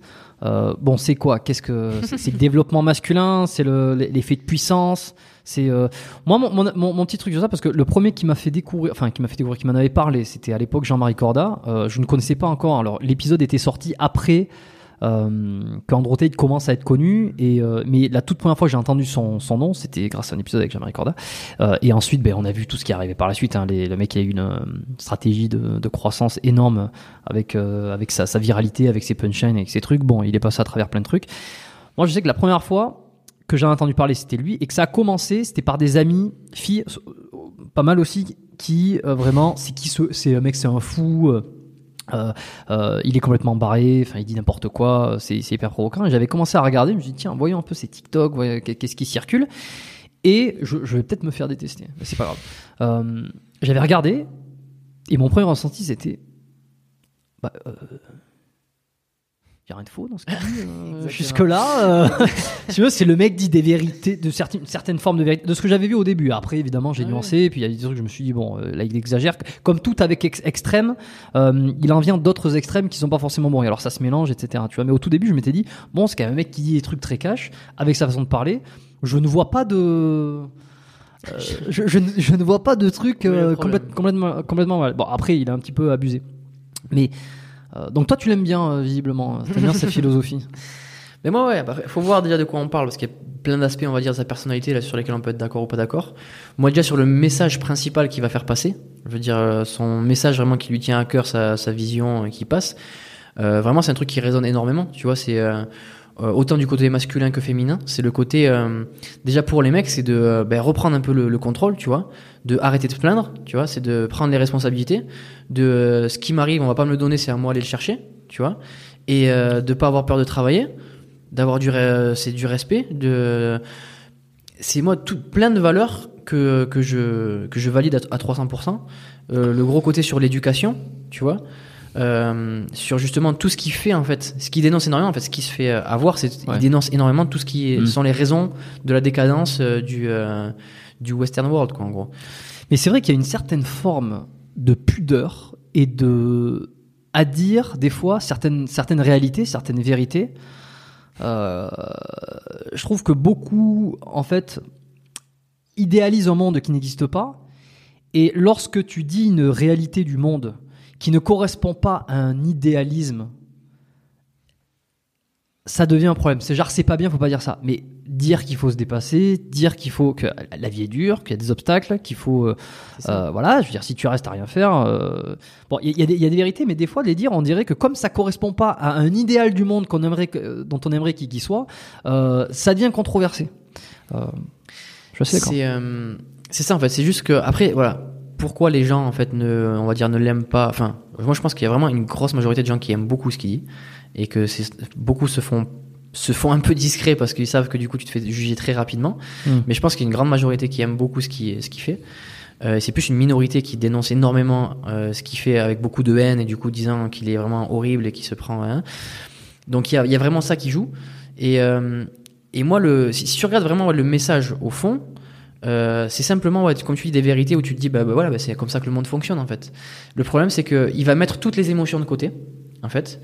Euh, il va mettre tout, euh, tout ce qui est égo de côté, moi je trouve, et euh, dire les choses comme elles sont. Tu vois, dire vraiment la vérité brute. Et après, en fait, il est très bon simplement à dire des vérités d'une manière qui te fâche. Sans, tu vois Oui, qui fait, qui, qui emmerde les gens. ouais. Voilà, d'une manière en fait où, où il va Oui, te le dire brut, qui va te- t'offusquer un peu, mais qui est vrai au fond. Donc en fait, tu peux pas le contredire parce que c'est vrai, mais il va te le dire d'une manière provocante, qui va te mettre dans une situation où t'aimes pas. Tu vois, t'aimes pas comment il parle, mais en même temps t'es d'accord avec ce qu'il dit. Oui, parce que t'as envie de. Le, le premier réflexe, c'est mais quel connard C'est ça, parce qu'il va, il va y aller méchant, tu vois. Ouais. Euh, mais en même temps, c'est quand même vrai, tu vois. C'est comme ça que ça se passe. Donc, euh, tu prends tous les tous les exemples. Après, sur les, les relations hommes-femmes, tu vois, il va il va expliquer justement que c'est l'homme qui va plus être là pour euh, pour euh, amener justement la sécurité, prendre euh, Provider. prendre les rênes, tu vois, prendre les décisions, tu vois, être l'homme de la situation, tu vois. Et ça, d'un coup, tu vois, il va le dire ça à une à une femme justement qui est plus féministe, etc. Et elle va se, se brusquer, tu vois, le prendre très mal. Oui, comme Alors une que- attaque personnelle à la, Voilà, la, à la va femme. le- euh, elle va le qui- prendre qui, comme qui ça. serait bridée dans ce Alors que faire. pour lui, Mm. alors que le message, si tu l'écoutes bien, hein, si juste tu fais euh, part des émotions, c'est simplement une vérité, tu vois. C'est, c'est simplement de voilà ce que les- voilà ce qu'est l'énergie masculine, voilà ce qu'est l'énergie féminine, féminine, et voilà euh, en gros ce qui fait qu'on est bon ensemble et pas contre, et qu'on arrête de vouloir faire la même chose en fait, tu vois. Donc en gros, il va juste dire des choses assez simples, tu vois. Euh, tu vois, il va dire en gros, ouais, euh, les hommes ils sont plus forts que les femmes, tu vois. Ça te fait chier, tu vois. Ouais, ouais, mais oui, physiquement, Bon, bon, mais- un homme, je veux dire génétiquement, en gros, est plus apte à avoir des niveaux plus de force qu'une femme, tu vois. C'est, mais c'est, il y a rien de méchant, il y a pas de, tu vois, il y a rien d'émotionnel. C'est vrai, mais pourtant quand il te sent, ouais, l'homme il est plus fort que la femme, tu vois, physiquement. Et ben t'as- ça te plaît pas, tu vois. Et euh, le problème c'est que il va jouer sur ça. Du coup, il y a beaucoup de gens qui vont rentrer euh, dans le jeu et c'est ce qui a fait que du coup il a été très connu, etc. Mais euh, les, moi je trouve que les, sa vision du monde euh, est, est très très proche de la vérité. Moi je trouve de ce qui se passe. T'as pris contact avec lui pour l'inviter ici Je suis sûr que oui. Ça, ça serait beau, hein, ça serait beau. Moi, si non, non, bien, tu, tu lui as pas envoyé un message Ouais, il est impossible à contacter, je pense. Je sais pas comment c'est Je sais même possible. pas s'il a Instagram, mec. Bon, bah écoute, euh, parfait, pas de complément alimentaire, j'imagine. Zéro complément euh, alimentaire, non, non. C'est parce que t'es contre philosophiquement ou c'est parce que tu penses que t'en as pas besoin simplement Ouais, c'est tout pareil. Je, je pense que j'en ai pas besoin et euh, je veux pas m'infliger quelque chose qui pourrait me rendre dépendant, tu vois, de de quoi que ce soit, tu vois. Moi, je je veux en fait, euh, si je devais faire une alimentation, tu vois, c'est comme par exemple le véganisme, etc. Si je dois faire une alimentation et que je veux en gros euh, qu'elle soit bonne pour ma santé, etc. Mais que je dois prendre des compléments, pour moi, ça veut dire déjà, bah, t'es sur une alimentation qui fonctionne pas d'elle-même, tu vois? Si t'es obligé de prendre des compléments, ça fonctionne pas, tu vois? Donc euh, moi, Certains diraient, euh, de toute façon, t'as forcément des carences. euh, si on peut les compenser de toute façon par la Ouais, bah non, pour moi, c'est pas, pas de carence, moi. je veux dire, moi, je vais très bien. Il y a aucun problème. Et c'est justement ça que je veux. C'est si je prenais des compléments, ben, je me demanderais, est-ce que mon alimentation, du coup, est bonne? Parce que j'ai besoin de ça. Tu vois? Moi, mon alimentation, elle se suffit elle-même. Et, et c'est ça qui me prouve qu'elle marche. Et ça qui me prouve que je suis plus proche de la vérité. Parce que elle me suffit. Et qu'à partir du moment si je elle nécessitais quelque chose d'autre, une aide extérieure, ben, ça veut dire que déjà, de base, ça marche pas, quoi. Euh, un autre truc que je voulais te demander, euh, alors c'est pas non, c'est pas un autre truc euh, que je voulais te demander, c'est toi, t'as fait un programme avec euh, parce qu'on a beaucoup parlé de ton entraînement, on a parlé Mhm. un peu de, de, de comment ta philosophie d'entraînement et comment tu t'y prenais, mais pas en détail puisque ça, c'est des choses qui sont, on va pas en parler pendant 10 ans et puis c'est très visuel aussi. t'as fait un programme avec avec Flo Marek, euh, donc euh, Ascension. Est-ce que tu peux m'en parler 30 secondes pour ceux qui sont intéressés pour euh, aller plus loin et essayer de, de s'entraîner comme Nicolas? Ouais, ouais, bah c'est euh, avec mon ami Flo là qui est venu passer bah, maintenant plusieurs mois à la Time Chamber déjà. Et bien on a eu l'occasion justement de de bosser un petit peu ensemble et de mettre, on va dire, nos méthodes d'entraînement, nos expériences ensemble. Ouais. Et euh, on est un petit peu sur la même philosophie d'entraînement. Et c'est sûr, ben, justement, rajouter de la densité dans nos entraînements. Donc, c'est utiliser des formats qui nous permettent de faire un maximum en un minimum de temps possible. Tu vois, donc on n'est pas du tout sur des formats classiques. Plus, en gros, enfin, on a fait une formation qu'on appelle le système Ascension, Ouais. euh, qui est divisé en trois programmes en fait, qui est euh, fondation, évolution et expression. On les a nommés comme ça justement parce que c'est vraiment notre vision aussi à travers l'entraînement, tu vois, de faire des bonnes fondations à la base, D'accord. derrière évoluer à travers ça, et après exprimer son potentiel de force que tu as développé par la suite. Donc c'est en gros un système euh, qui permet de progresser en, en street lifting, on va dire, c'est le dips, euh, traction et squat. C'est essentiellement sur ces trois mouvements. L'objectif, c'est quoi? C'est de devenir plus fort, plus de, prendre de la masse aussi, ou pas nécessairement? Oui, oui, carrément, carrément. En gros, il y a du renforcement, il y a, il y a tout dans, dans le programme. Il y a des, euh, des, des modules théoriques aussi pour comprendre un petit peu le système et pouvoir se l'approprier. C'est ça qu'on veut faire beaucoup aussi avec Flo. C'est pas simplement donner une programmation et puis euh, si ça marche tant mieux, ça marche pas tant pis. C'est expliquer en fait pourquoi c'est comme ça, pourquoi on a choisi ces formats et, euh, et quel est l'objectif derrière tout ça. Vous l'a- vous l'avez lancé il y a quelques, alors quel- quelques semaines, quelques mois, selon quand on va écouter Ouais. l'épisode. Ça marche bien, il, il- il plaît. Vous avez des retours un peu sur le. Ouais, ouais, ouais, bah, c'est pour ça qu'on a été super contents. On a vraiment beaucoup de gens qui nous ont fait confiance et euh, on l'a là, maintenant là, au moment où on parle, c'était il y a deux mois, donc ce sera peut-être euh, trois, quatre mois euh, quand ça sortira. Euh, mais du coup, on a les premiers retours en fait des gens qui l'ont fait déjà pendant un mois et demi là, et euh, c'est pour ça qu'on est super contents parce que là, ça commence à arriver. C'est c'est génial quoi de voir les mecs qui ont qui ont explosé leur record, tu vois. D'accord. C'est pour ça aussi qu'on le fait, donc c'est euh, c'était vraiment. Ok, bah, j'ai eu l'occasion moi juste de faire euh, une petite séance de, de street workout avec euh, avec Flo euh, hier où il m'a coaché, il m'a donné deux trois trucs, il m'a fait il m'a fait passer euh, deux trois euh, il m'a fait faire des, des- il m'a fait pas, faire passer le premier muscle up. Euh, et euh, et on a testé quelques quelques max et comme ça. Donc euh, non c'est très bon. Il est il est très bon. Il est très pointu aussi. J'ai pas eu l'occasion de m'entraîner vraiment avec toi même si tu nous as moment donné. Mais euh, mais c'est vrai il est très structuré. Il aime expliquer. C'est un passionné. Et toi toi également. Et on, On, est vraiment sur la même longueur d'onde, c'est pour ça qu'on a bien connecté, quoi. Ouais. Et c'est pour ça qu'on a voulu donner ce, ce truc-là, quoi, ce, cet outil puissant. Et comme t'as fait, justement, t'as fait des dips, t'as fait des tractions, euh, t'as pas fait des squats encore, mais, Non, mais en Non. gros, pour nous, pour moi, surtout, c'est les trois mouvements, en fait, les trois patterns de base, donc pousser, tirage et squat, Mm. euh, qui se transfèrent vraiment dans quasiment tout, quoi. Donc c'est vraiment, on va dire, le, le socle commun qu'il faut développer pour moi, pour derrière pouvoir s'exprimer si tu veux faire d'autres choses, si tu veux faire d'autres sports, d'autres skills, autre chose. C'est des trucs qui se transfèrent énormément, quoi. Donc tu vois, quand tu as vraiment une bonne base sur ça, sur ces trois mouvements, tu sais que derrière, tu vas pouvoir faire du bon boulot, quoi. ok. Pour pour les auditeurs podcast qui sont qui sont restés, enfin qui sont restés comme si c'était non c'était hyper passionnant euh, ce- tout ce dont on a discuté, euh, qui sont intéressés par est-ce qu'il y a un petit un petit code promo, on peut faire un, un petit truc pour eux ou pas? Ah ben je peux, je l'ai pas là, donc je pourrais te le mettre et puis tu le, me- je sais pas si tu peux le mettre On à mettra. l'écran ou j'en sais rien. Ou Ouais, non, mais on le mettra dans les peut-être dans les euh, dans la quoi, je vais le dire description. maintenant, on le mettra. On appellera le code biomécanique. Ok, biomécanique. Donc je mettrai euh, je mettrai la page. Ouais. Euh, dans la... Est-ce qu'il y a une euh, quoi pendant pendant une semaine ou, ou pas nécessairement ou on le laisse on le laisse durer? On verra. peut laisser pendant une, une bonne semaine là pour euh, tous ceux qui sont intéressés à aller voir. Ben, avec code biomécanique, on met tout. Voilà. C'est quoi le, tiens. le petit pour- le- la petite réduction sur le programme? un, un bon, un bon 10%, je pense, sur, sur 10%? tous, les, euh, tous les programmes parce qu'il y a la totalité. Il y a soit tout, tout le système Ascension, Ouais. soit euh, étape par étape. Tu prends que le fondation, que l'évolution, que l'expression, en Ouais. fonction des budgets aussi, ceux qui veulent prendre tout direct ou, euh, ou faire étape par étape. Ok. Donc on va dire 10% sur tout là, et puis voilà, c'est parti. hein. Bon ben voilà, ben alors si vous êtes si vous êtes jusque là, voilà, vous êtes vous êtes récompensé. Euh, si ça vous intéresse, allez cliquer sur le lien en description et puis euh, sur la page euh, code promo biomécanique, ça vous donne droit euh, à un accès de à un accès à 10% de réduction sur le sur le programme Ascension et et, euh, et le pack qui va avec. Euh, regardez, en- alors peut-être une semaine on, on- on verra, mais regardez si jamais c'est toujours disponible. Si vous l'écoutez après que ça soit plus disponible, bon ben do- dommage. Euh, probablement que je mettrai un petit lien aussi en, en newsletter quand ça sortira.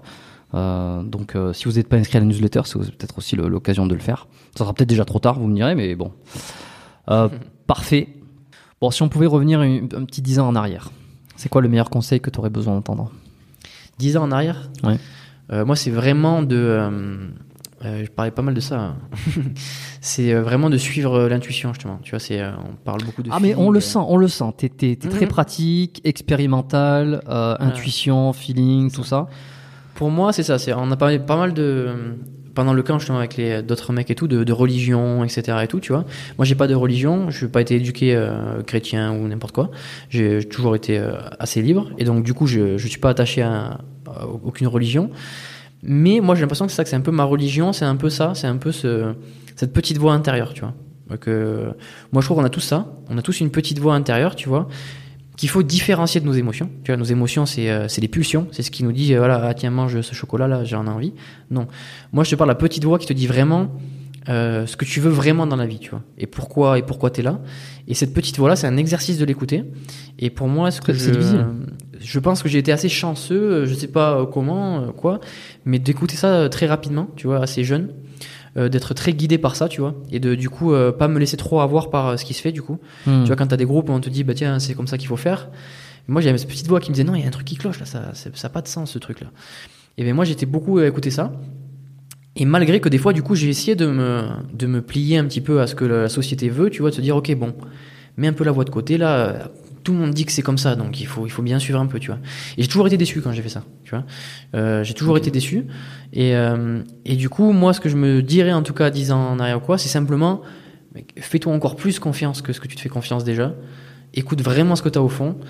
Et euh, ne perds même pas le petit peu de temps que tu vas perdre à, à, à vouloir prendre ce chemin que, qui te semble pas bon, tu vois. Ok. Je voulais rebondir sur ça. À un moment donné, on parlait tout à l'heure de, des, des biais d'émotion ou des biais d'argumentation, selon ce qu'on veut dire. Euh, Ça rejoint un petit peu ça. Je, je vais, je vais le dire là. C'est vrai que c'est très difficile d'arriver à, à s'extraire de ces, de ces biais et de, de savoir qu'est-ce qui est bon, par quoi on est influencé ou quoi. Et souvent, quand on amène une argumentation ou quand on voit quelqu'un amener une argumentation, euh, c'est le biais de confirmation.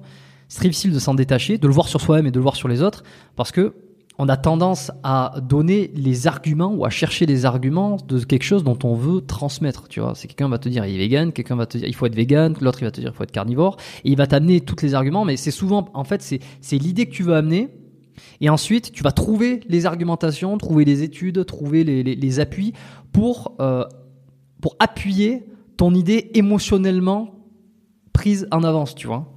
Euh, et c'est ça qui est difficile, je trouve, euh, d'essayer de se dire, est-ce que j'avance cet argument parce que j'ai les preuves, ou est-ce que émotionnellement j'ai envie que ça m'arrange et je vais trouver les preuves pour, pour, pour l'y amener, tu ça. vois. Et je Mais- pense que dans, dans le, je, je vais te laisser euh, Ouais. parler, je vais te laisser rebondir. Je pense que sur cette espèce d'intuition, je pense qu'il y, y a aussi ce travail à faire qui est est-ce que cette face, ce que je pense est quelque chose d'émotionnel et en fait je vais y rationaliser, je vais y mettre des éléments et trou- trouver confirmer mon idée ou est-ce que c'est vraiment quelque chose que je vais que je vais avoir de manière détachée? C'est- dur. Ouais, je vois ce que tu veux dire. Mais souvent, en plus, le problème, c'est que justement, maintenant, on n'a vraiment plus aucune expérience, tu vois. C'est qu'on est vraiment déconnecté. Donc, ton seul choix, c'est de te baser sur ce que les gens disent, en fait. Parce que t'as pas de, t'as pas testé les choses, en fait. Et t'as pas de gens dans, mon- dans ton entourage Ouais, qui ont des positions euh, très franches d'après de l'expérience, tu vois. De, euh, tu vois, de génération en génération, on a toujours fait ça, ça a marché depuis le temps, et on est comme ça. On n'a plus trop ça, tu vois. Maintenant, on est très déconnecté où, tu vois, c'est un peu le progrès. Maintenant, il faut, euh, c'est les nouvelles choses, c'est comme ça que ça marche. Avant, c'était à l'ancienne, on s'en fout. Et du coup, on, on est un peu perdu. C'était au milieu des situations. Tu dis, il y a plein de trucs autour. Et la seule, la seule manière que tu as de trouver une vérité ou quoi, c'est de la lire, c'est de euh, d'avoir une Ok, étude. ok. Tu, tu penses toi que les, les donc aujourd'hui les prises de position sont surtout extrêmes et, et- et sont surtout dues à des transmissions d'idées et qu'il n'y a pas assez de, de vécu. C'est-à-dire qu'on on prend pour acquis quelque chose qui n'est pas quelque chose dont on a vécu, mais qui a été transmis par d'autres. Euh, et tu penses qu'il faudrait un petit peu plus le vivre. euh, Ah oui, mais carrément. Mais c'est vraiment ça. Mais de toute façon, c'est même pas moi qui le dis, quoi. C'est juste qu'il suffit de regarder quelques années en arrière, quoi. Je veux dire, tout ce qu'on a là, là, ces systèmes d'alimentation qu'on a et tout, c'est très nouveau, quoi. C'est très très nouveau. Prends quelques centaines d'années en arrière, euh, c'était jamais comme ça, tu vois. Et, euh, et pendant des centaines et des centaines d'années, euh, tu vois. donc. euh, il faut simplement regarder en arrière parce qu'à à, à l'époque, justement, vu que tu n'avais pas tous les réseaux, tu n'avais pas autant de connexions entre nous, ben c'était la famille, tu vois. C'était, tu te faisais passer des trucs par tes parents, Mm. par tes, ar- par tes grands-parents, par, euh, par euh, la famille du voisin, du truc, etc. Ils ont fait ça, ça a marché, on continue. Et c'est pour ça que du coup, on avait euh, ces alimentations-là, au final, qui sont toutes simples. C'est l'alimentation que j'ai, c'était comme ça qu'ils mangeaient à l'époque, tu vois. Quand tu lis des, euh, des, vieux, des vieux textes, etc., sur comment ils faisaient leur repas et tout, c'est ça. C'est, c'était du gibier, de la chasse, des, de, de la petite cueillette, etc. T'avais rien d'autre. On a évolué, Nico. On n'est plus, on est plus, on est plus des animaux. En Je plaisante. 2023 maintenant, quand même. Oui, c'est ça. C'est la, fin de l'argumentation ultime. On est en 2023 de toute façon, donc on est, c'est, plus comme il y a 10 ans.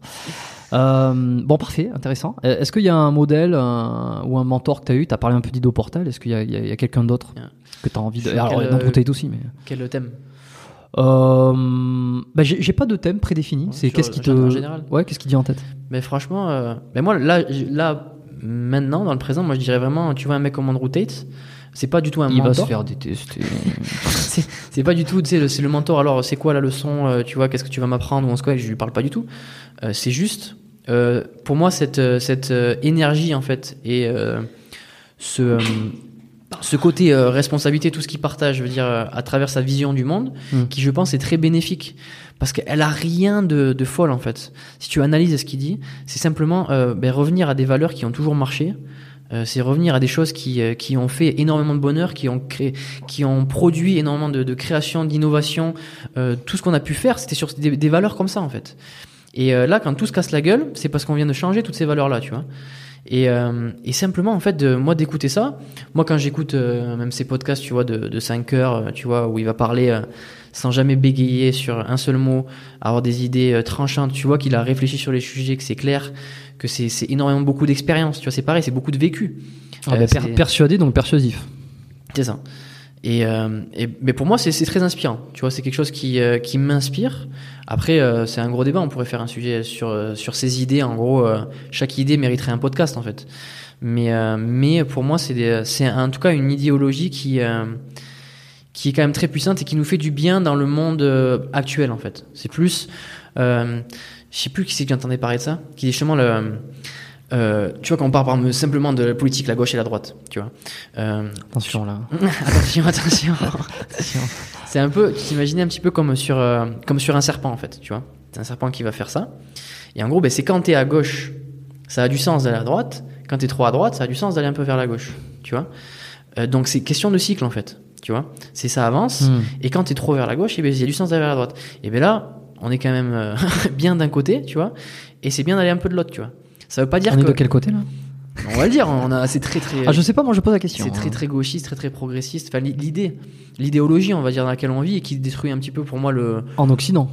en Occident. Ah oui, oui. Mais dans d'autres pays où ça va mieux, il n'y a pas ça justement.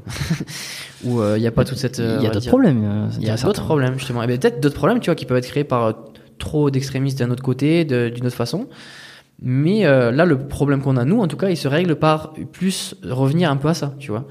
Euh, c'est ça qui aiderait en tout cas un maximum à revenir sur ces valeurs-là. Et je pense que je, je dis pas quelque chose de fou. hein. Je pense que les gens comprennent largement et je pense que la plupart sont, d'accord quand même avec ça. Tu vois, il y a rien de fou euh, de comprendre que justement, euh, de on est tous égaux, euh, tout le monde est gentil, tout le monde est bisounours, ça marche pas quoi. C'est euh, c'est pas comme ça que c'est la vie est. Ça devrait. C'est déjà certain. On va me dire, ah, c'est vraiment lui, il est. on, on me l'a dit une fois en commentaire, on me dit ah lui il est endo- endoctriné. Bah, le mec il a, il a pas écouté les podcasts. Et surtout, surtout oui non j'aime bien faire ce. j'aime bien faire ben non mais enfin Nico. Mais c'est Non. pas grave, sachant ça, il faut laisser parler, tu vois. C'est euh, les, pour moi, les gens qui vont dire ça, souvent, c'est justement des gens qui euh, laissent même pas la porte ouverte à la réflexion, tu vois, à réfléchir à ce qui, ce qui est possible, pas possible, et ce qui est, euh, tout le monde dit ça, non, il faut être comme ça, et c'est comme ça, tu vois. Hum, hum. Bah oui, il faut être. Bah oui, mais ça peut, ça peut. Des fois, ça peut pas. Et pourquoi ça peut pas Ben, euh, Voilà. bah, il faut le comprendre. Il faut juste être assez pragmatique et juste se dire, voilà, on a des certains problèmes qui sont liés à quoi? Ok, on peut juste regarder en arrière. Quand est-ce qu'on a eu ces problèmes? Quand est-ce qu'on n'a pas eu ces problèmes? Et euh, tu vois facilement, tu vois, tu as des livres euh, faciles. Je veux dire, euh, moi, je lis pas énormément, tu vois, mais tu lis quelques livres sur justement ben, la Grèce antique, ben, son évolution, son apogée et ça aussi sa, décadence. Ouais. L'Empire romain, pareil, son apogée, sa décadence. C'est les mêmes histoires qui se répètent constamment. C'est les mêmes histoires. Donc là, on- on- tu peux savoir très bien dans quel cycle on est et euh, qu'est-ce qui fait qu'on est arrivé là, pourquoi. Et c'est pas très compliqué à comprendre quand même. Bon alors, t'as devancé ma dernière question, qui était justement si t'avais un livre à recommander, à me recommander perso ou même à, Ouais. ouais ouais, un, un conseil de lecture. Bah, on me dit ça souvent. euh, je- je- du coup, bah, vu que j'ai fait pas mal de podcasts avant là, euh, je donne aucun, je sais pas de quoi donner comme livre parce que je lis très peu. Ok, alors, alors mais parfait. C'est quand on va faire différent parce que j'aime bien aussi faire différent de ce que de, de- de ce qu'on entend ailleurs. Euh, Qu'est-ce que t'as recommandé? Est-ce que t'as un podcast? Est-ce que t'as un média? Est-ce que t'as une vidéo? Quelque chose qui t'a marqué dans les trois derniers mois où tu te dis tiens ça, ça vaut le coup d'en parler? Et des fois c'est pas forcément euh, tu Ouais, vois, ça m'arrive moi de recommander des trucs qui n'ont absolument rien à voir avec le sport ou quoi, dans la, notamment dans la newsletter que j'envoie. Euh, mais c'est aussi, ça vient nourrir l'esprit.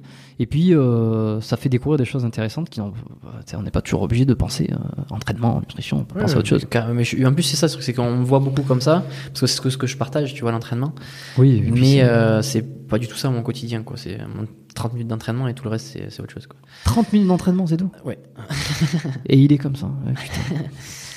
Et euh, mais du coup, déjà, bon, quand même pour dire un livre, là, je veux dire un livre de base, moi je dirais Antifragile de Nassim Nicolas Taleb, tu vois. Euh, pour moi, qui est un truc de base qui peut permettre de comprendre euh, plein d'aspects de la vie, en fait. Juste. Mm. Tu vois, l'antifragilité, comment ça fonctionne, c'est Mm. pas, Mm. c'est autant sur le corps, autant sur les relations, autant sur euh, les pays, autant sur tout, tu vois, que c'est comme ça que ça fonctionne, en fait, le monde. Donc, moi, je pense que c'est important à comprendre ça. Donc, si je devais dire, je dirais ça. Et euh, je vais refaire une belle dédicace euh, au précepteur, euh, parce que moi, c'est. Moi, franchement, il y a, je consomme très peu euh, sur les réseaux. Euh, je sais pas si je l'ai dit, mais euh, euh, tu vois, sur Instagram, que je suis personne ou quoi, c'est parce que juste, c'est pas que j'aime personne, c'est juste que j'essaie de me détacher un maximum de ça, tu vois. Ouais. Oula, attends. Oh bah écoute, on arrive. Il y, a, y a un petit souci sur ta caméra. Attends, je vais rebrancher. Oui, mais vas-y, de toute façon, l'audio est toujours là. C'est juste qu'il y a un petit souci sur. Vas-y, vas-y. Vas-y, non, mais dis- Ah. dis- dis-moi, hein, je, je cadeau sur moi maintenant. Ou alors attends. Vas-y, vas-y, ouais, fais-le au pire. Et puis... Ok, c'est bon pour, pour les quelques minutes là. T'as un peu Je- moins têté. On repart un peu plus loin ou euh, Non, non, non, mais il n'y a même pas de coupure ou quoi. Hein. Ah, euh, j'ai juste mis sur pause. euh, on, a, on a entendu ce que tu as dit. Je pense que c'est les, les deux, trois dernières minutes là. Le, le câble Ouais. s'était déconnecté, mais. euh, Ok. Ben oui, comme je disais, donc, je, je consomme pas beaucoup euh, parce que j'essaie un peu de me détacher de tout ça, quoi, Ouais. détacher des réseaux. Et euh, du coup, euh, un des seuls trucs que je que je consomme euh, avec grand plaisir, en tout cas à chaque fois, c'est les vidéos du précepteur euh, sur YouTube. Tu les écoutes pas en podcast? Euh, je les écoute, euh, non. D'ailleurs, ben, après ce que tu m'as dit là, je vais les écouter peut-être sur podcast pour lui faire gagner un peu plus de sous. T'as compris que t'as compris que l'argent était sur les. Oui, on a, on a- on a- parce qu'on a un peu parlé de ça. De, euh, oui, qu'il y a une, il y a une. Bah, c'est plus intéressant. Mais, mais même au-delà de ça, je pense que c'est aussi philosophique euh, d'écouter les choses sur, sur les applis plutôt que de les regarder. Euh, quand en plus il y a pas d'image. Bon, euh, bon après oui. c'est pas pour pour euh, pour faire concurrence à YouTube, mais c'est juste différents modes de consommation de contenu. Ouais. Je pense que le podcast se mérite d'être d'être consommé à l'audio beaucoup moins qu'en visu. Ouais. Donc euh, ça a plus d'intérêt. Carrément. Ben c'est ça. Ben en gros, euh, voilà, j'essaie de pas trop regarder grand chose. Donc c'est pour ça que je suis un peu déconnecté des fois du monde. Quand on me dit tu connais lui, lui, lui, j'ai du mal à, à suivre un peu des fois. Mm. Mais euh, du coup, un mec que du coup j'avais commencé à écouter ses vidéos il y a plusieurs années maintenant, euh, il y a 3-4 ans, un truc comme ça, Mhm. et, euh, et que j'ai jamais en final arrêté, c'est vraiment un précepteur. Précepteur. ouais. Moi que je trouve très très bon, tu vois, très très bon dans le sens mettre les émotions de côté, voir le monde comment il est, en parler, ouvrir la discussion. Développer des idées. euh, développer des idées, réfléchir, tu vois, vraiment, c'est donner de la réflexion. Oui, il est très bon. sans, euh, sans pour autant, tu vois, euh, se positionner, tu vois, de manière extrême, de dire moi j'aime ça, j'aime pas ça, tu vois, c'est, ça n'a rien à voir avec ça. Euh, donc, ouais, moi je dirais, je dirais précepteur et j'en profite pour lui faire passer un message s'il regarde encore, parce que j'avais déjà fait passer un message. Ouais. Si tu veux venir à la Time Chamber, tu es le bienvenu. Dans la caméra, Ouais, là. la caméra. ouais. viens, ça serait grand plaisir de, de t'héberger ici, de te rencontrer, ça serait une très très belle rencontre. Voilà. Bon, et alors tu m'as dit que t'avais pas vu, mais tu auras l'occasion d'écouter le parce que je, je l'avais reçu il y a pas si longtemps. Euh, Charles, l'épisode 179, t'écouteras euh, ce qu'on a fait là sur, sur biomécanique parce que Ouais. évidemment j'ai essayé de mélanger un peu le, le sport, la santé. Le, je crois que j'ai- nommé le- l'épisode c'était réconcilier le corps et l'esprit. Bon, c'est pas le plus euh, putaclic, mais euh, Ouais. ça correspondait bien à ce dont on avait discuté. Ouais, ouais, mais ouais, je suis pas allé le voir encore. Il me semble qu'il avait mis un passage sur sa chaîne, donc j'ai dû le voir. Exact. C'est un passage, mais euh, j'étais pas allé sur, sa- sur, sur ta chaîne le voir. Super épisode. euh, et puis et puis bon parfait. Ben ça fait une bonne recommandation. Merci Nico. Avec De. Paoli, que j'ai voulu t'appeler De Paoletti tout à l'heure, je sais pas pourquoi. Ça fait un peu plus italien encore. Ouais, alors, que je, alors que je sais que c'est Nicolas De Paoli, mais c'est toujours, le, toujours la peur de, de se chier sur le nom de l'invité. Et puis, euh, alors que je le sais, tu vois, j'ai marqué et puis sur le moment, boum, tu dis, euh, tu dis, tu dis une connerie. Bon, bref. Pas grave. Merci beaucoup, déjà de 1 pour ton invitation. Euh, voilà, je le dis euh, publiquement. Euh, j'ai passé une nuit ici, une, un bon, bah, je sais pas, ça va faire plus, un peu plus de 24 heures. Je vais repartir hein, tout à l'heure là, et incroyable. Donc, si vous voulez, alors je sais que tu sélectionnes, mais de toute façon, je mettrai le, le lien de Bali Time Chamber, hein, ton site web, pour aller voir un peu ce qui se passe. ça. Il y a ton Instagram aussi où on peut voir ça. tes performances. Il y a ton Instagram perso, l'Instagram du, de la, comment t'appelles ça? Pas de la villa, mais de, Ouais, des lieux ici. De la... Des lieux. Ouais. L'endroit. By Time Chamber, c'est l'Instagram. Mm. Et, euh, et normalement, si tu le sors dans, dans quelques temps, je crois que du coup, le reportage qu'on a enregistré sur le premier camp, là, donc on aura un reportage, je pense, de, de 40 minutes ou, un- ou une heure, un truc comme ça, qu'on aura du coup pour vraiment s'immerger dans le dans l'expérience, tu vois, avec tous les mecs. Ouais, ok. J'avais des caméramans qui ont enregistré tout ça. Super. Où c'est qu'on peut retrouver ça Donc ça sera sur le site direct, je le mettrai sur le site, je pense. T'as pas une, tu auras pas une chaîne YouTube Euh, associée ce sera peut-être sur YouTube, je sais pas encore. C'est ce- sûr que ce sera sur le site, si jamais. Ouais. Et peut-être sur YouTube. Euh, mais YouTube, j'ai une chaîne, mais j'ai une vidéo dessus. Et... Ok. bon, ben allez regarder. De toute façon, il y aura le site en, en description, donc allez regarder. Il sera probablement sorti ce documentaire. Euh, C'était un plaisir. Voilà. Bon, je vais pas répéter. euh, c'est c'est assez incroyable. C'est super ce que t'as fait. C'est c'est euh, c'est génial. Tout le monde te le dit. Donc on va pas le répéter 36 millions de fois. Euh, C'était un plaisir de, de discuter euh, d'alimentation. C'était pas totalement prévu. Moi, j'aime bien laisser une grosse place à la à l'impro un Ouais, peu, ouais. tu vois, et partir. On part sur un truc tout d'un coup et ah tiens c'est intéressant. Et puis je- j'essaie d'y aller, d'y aller de plus en plus. Et euh, pour essayer de comprendre deux, trois choses. Ton entraînement aussi. Est-ce que tu as un dernier mot avant de quitter Euh, officiellement faut- bah, déjà, un grand merci à toi, quoi. Un grand merci à toi Ouais, d'être venu là, d'avoir fait plaisir. quand même la route, euh, tu vois, sous le froid. euh, Bon. pour venir jusqu'à Munduk ici, un petit peu perdu. Donc merci à toi. En tout cas, bon petit petite discussion là, donc j'ai vraiment bien bien aimé. Et puis et puis voilà, hein, tous ceux qui veulent justement qui connectent un petit peu avec ces idées là, quoi. Comme tu dis, il y a une grosse sélection quand même ici. Euh, sur le site, en gros, quand tu veux venir, tu as une petite, des petites questions, en gros, où ça nous permet de filtrer un petit peu justement les gens qui veulent vraiment venir là pour euh, s'entraîner, échanger et tout, euh, plus les touristes qui viennent en vacances, quoi. Hmm. Donc, euh, donc voilà, les gens qui, qui veulent connecter, moi, c'est plus. euh, je mets beaucoup plus de valeur sur le, sur le réel, tu vois, sur le, sur le face-to-face, tu vois, d'échanger comme ça, parce que ça va tellement plus vite. Tu vois, les connexions qu'on a eues là, là, on les aurait jamais eues, je pense, si euh, on avait fait peut-être ça en ligne ou quoi. Bien Ouais, qu'avec un podcast, que ça peut s'arranger un peu. Mais euh, il y a quand même quelque chose qui se dégage de bien plus puissant, quoi. Et c'est pour ça que tu vois, comme euh, des mecs comme précepteur, des mecs comme euh, Vincent Isartel, des mecs comme d'autres mecs, tu vois, que, que c'est des, des, Hmm. des bons gars, tu vois, quand on a besoin, je pense. C'est avec grand plaisir de les rencontrer ici, tu vois, ça serait, ça serait génial. Que tout le monde puisse les rencontrer aussi, tu vois, s'ils viennent, et puis les gens puissent avoir le plaisir de les voir. Bon, mais de beaux projets à venir en plus ici. Dont tu m'as raconté, mais on- pour l'instant on n'en parle pas. On va pas en parler plus. Bon, merci, merci Nico, merci à tous d'avoir écouté ce- cet épisode euh, qui, ben voilà, on a passé la barre des 3 heures, donc euh, on est on est presque dans les Ah. dans les temps des, des podcasts biomécaniques. C'est c'est comme ça ici, on prend son temps, on discute et puis on laisse aller là où ça va. Euh, si vous l'avez pas encore compris, eh ben c'est toujours plus intéressant de les écouter sur les applications de podcast, Euh, Spotify, Apple Podcasts, Deezer. Bon voilà, vous choisissez celle que vous préférez. Si vous appréciez le podcast, attendez un peu, écoutez 2, 3, 4 épisodes. Je le, dis- je le dis pour toi quand même ou pas que du coup euh, c'est quand même bien mieux rémunéré pour toi si c'est sur le, le parce que c'est quelque chose que t'as pas envie de dire mais moi je pense que c'est important Si, de le si, dire si, parce que moi à partir le du moment ouais. où tu me l'as dit et ben j'ai des trucs que j'avais pas du tout réalisé moi Ouais. vois, du coup et je pense que c'est important qu'ils le sachent aussi tu vois Oui, Parce ben, je ne que- fais pas ce podcast pour être rémunéré ou pour. Mais c'est- euh, mais, bien, tu vois. Mais oui, en fait, si, si vous écoutez sur, ben moi je le dis, en fait, je m'en cache pas du tout. Si Ouais. vous écoutez sur les applications de podcast, euh, c'est plus intéressant financièrement parce que les sponsors, lorsque j'en ai. euh, en fait, rémunèrent beaucoup mieux. Euh, voilà, et puis c'est une question, que je l'ai dit, c'est une question de philosophie, mais c'est une question aussi, ça m'arrange, ça arrange tout le monde. Donc voilà, après, je j'empêche jamais les gens d'écouter sur, d'aller regarder sur YouTube, mais Ah, c'est- bien de le savoir parce que tu vois, moi, je Ouais. regardais beaucoup sur YouTube et je faisais pas attention. Et là, je me dis, tu vois, ben, je contribue euh, au succès de Jérôme. Donc, euh, on aura plus de podcasts de qualité. Donc, euh, voilà, c'est avec plaisir. Bon, ben voilà, allez, suivez, suivez l'exemple.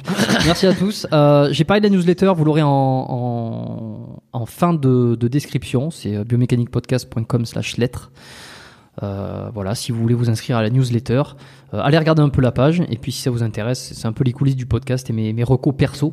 Et puis, des fois, quelques anecdotes sur des invités, des podcasts, des, choses que j'ai vues, que j'ai expérimentées. Foutez des notes. Hein, si ça vous a plu, comme je l'ai dit, si vous écoutez quelques-uns des, des podcasts, vous aimez ça, on se dit toujours oh, c'est chiant, je ferai ça plus tard. Je Non, non, mais faites-le, ça prend 30 secondes. Si vous êtes sur Apple Podcast, vous pouvez même laisser un petit commentaire, euh, juste de 30, une ligne, euh, super. Pourquoi vous aimez euh, Via quel épisode vous avez découvert le, le podcast? Beaux cheveux de Jérôme. White Bright. Euh, quel épisode vous avez aimé euh, Pourquoi vous appréciez le podcast? Si, si, alors je le dis toujours à la fin comme ça, les gens si s'ils sont pas restés, s'ils aiment pas, s'ils trouvent ça nul, ils commentent pas. Euh, non, mais mettre des étoiles, ça permet de, remonter dans les classements. Bon, on sait pas trop si c'est encore vraiment utile, mais moi j'ai l'impression que je le vois à chaque fois qu'il y a des nouvelles euh, évaluations, des, notes qui tombent. Tu remontes dans les classements, tu te fais découvrir. Bon voilà, c'est euh, c'est une façon aussi de, rendre. Voilà, moi je sais quand j'écoute beaucoup de podcasts que j'adore, des fois, c'est un, truc de dire bah tiens, vas-y, je vais faire cette petite contribution. De toute façon. Euh, et puis voilà, et comme ça tout le monde est content. Merci à tous, à la semaine prochaine, euh, lundi matin 8h pour ceux qui savent, hein, la notif euh, apparaît, donc abonnez-vous au podcast. Et d'ici là, portez-vous bien, faites pas trop les cons et merci. Ciao.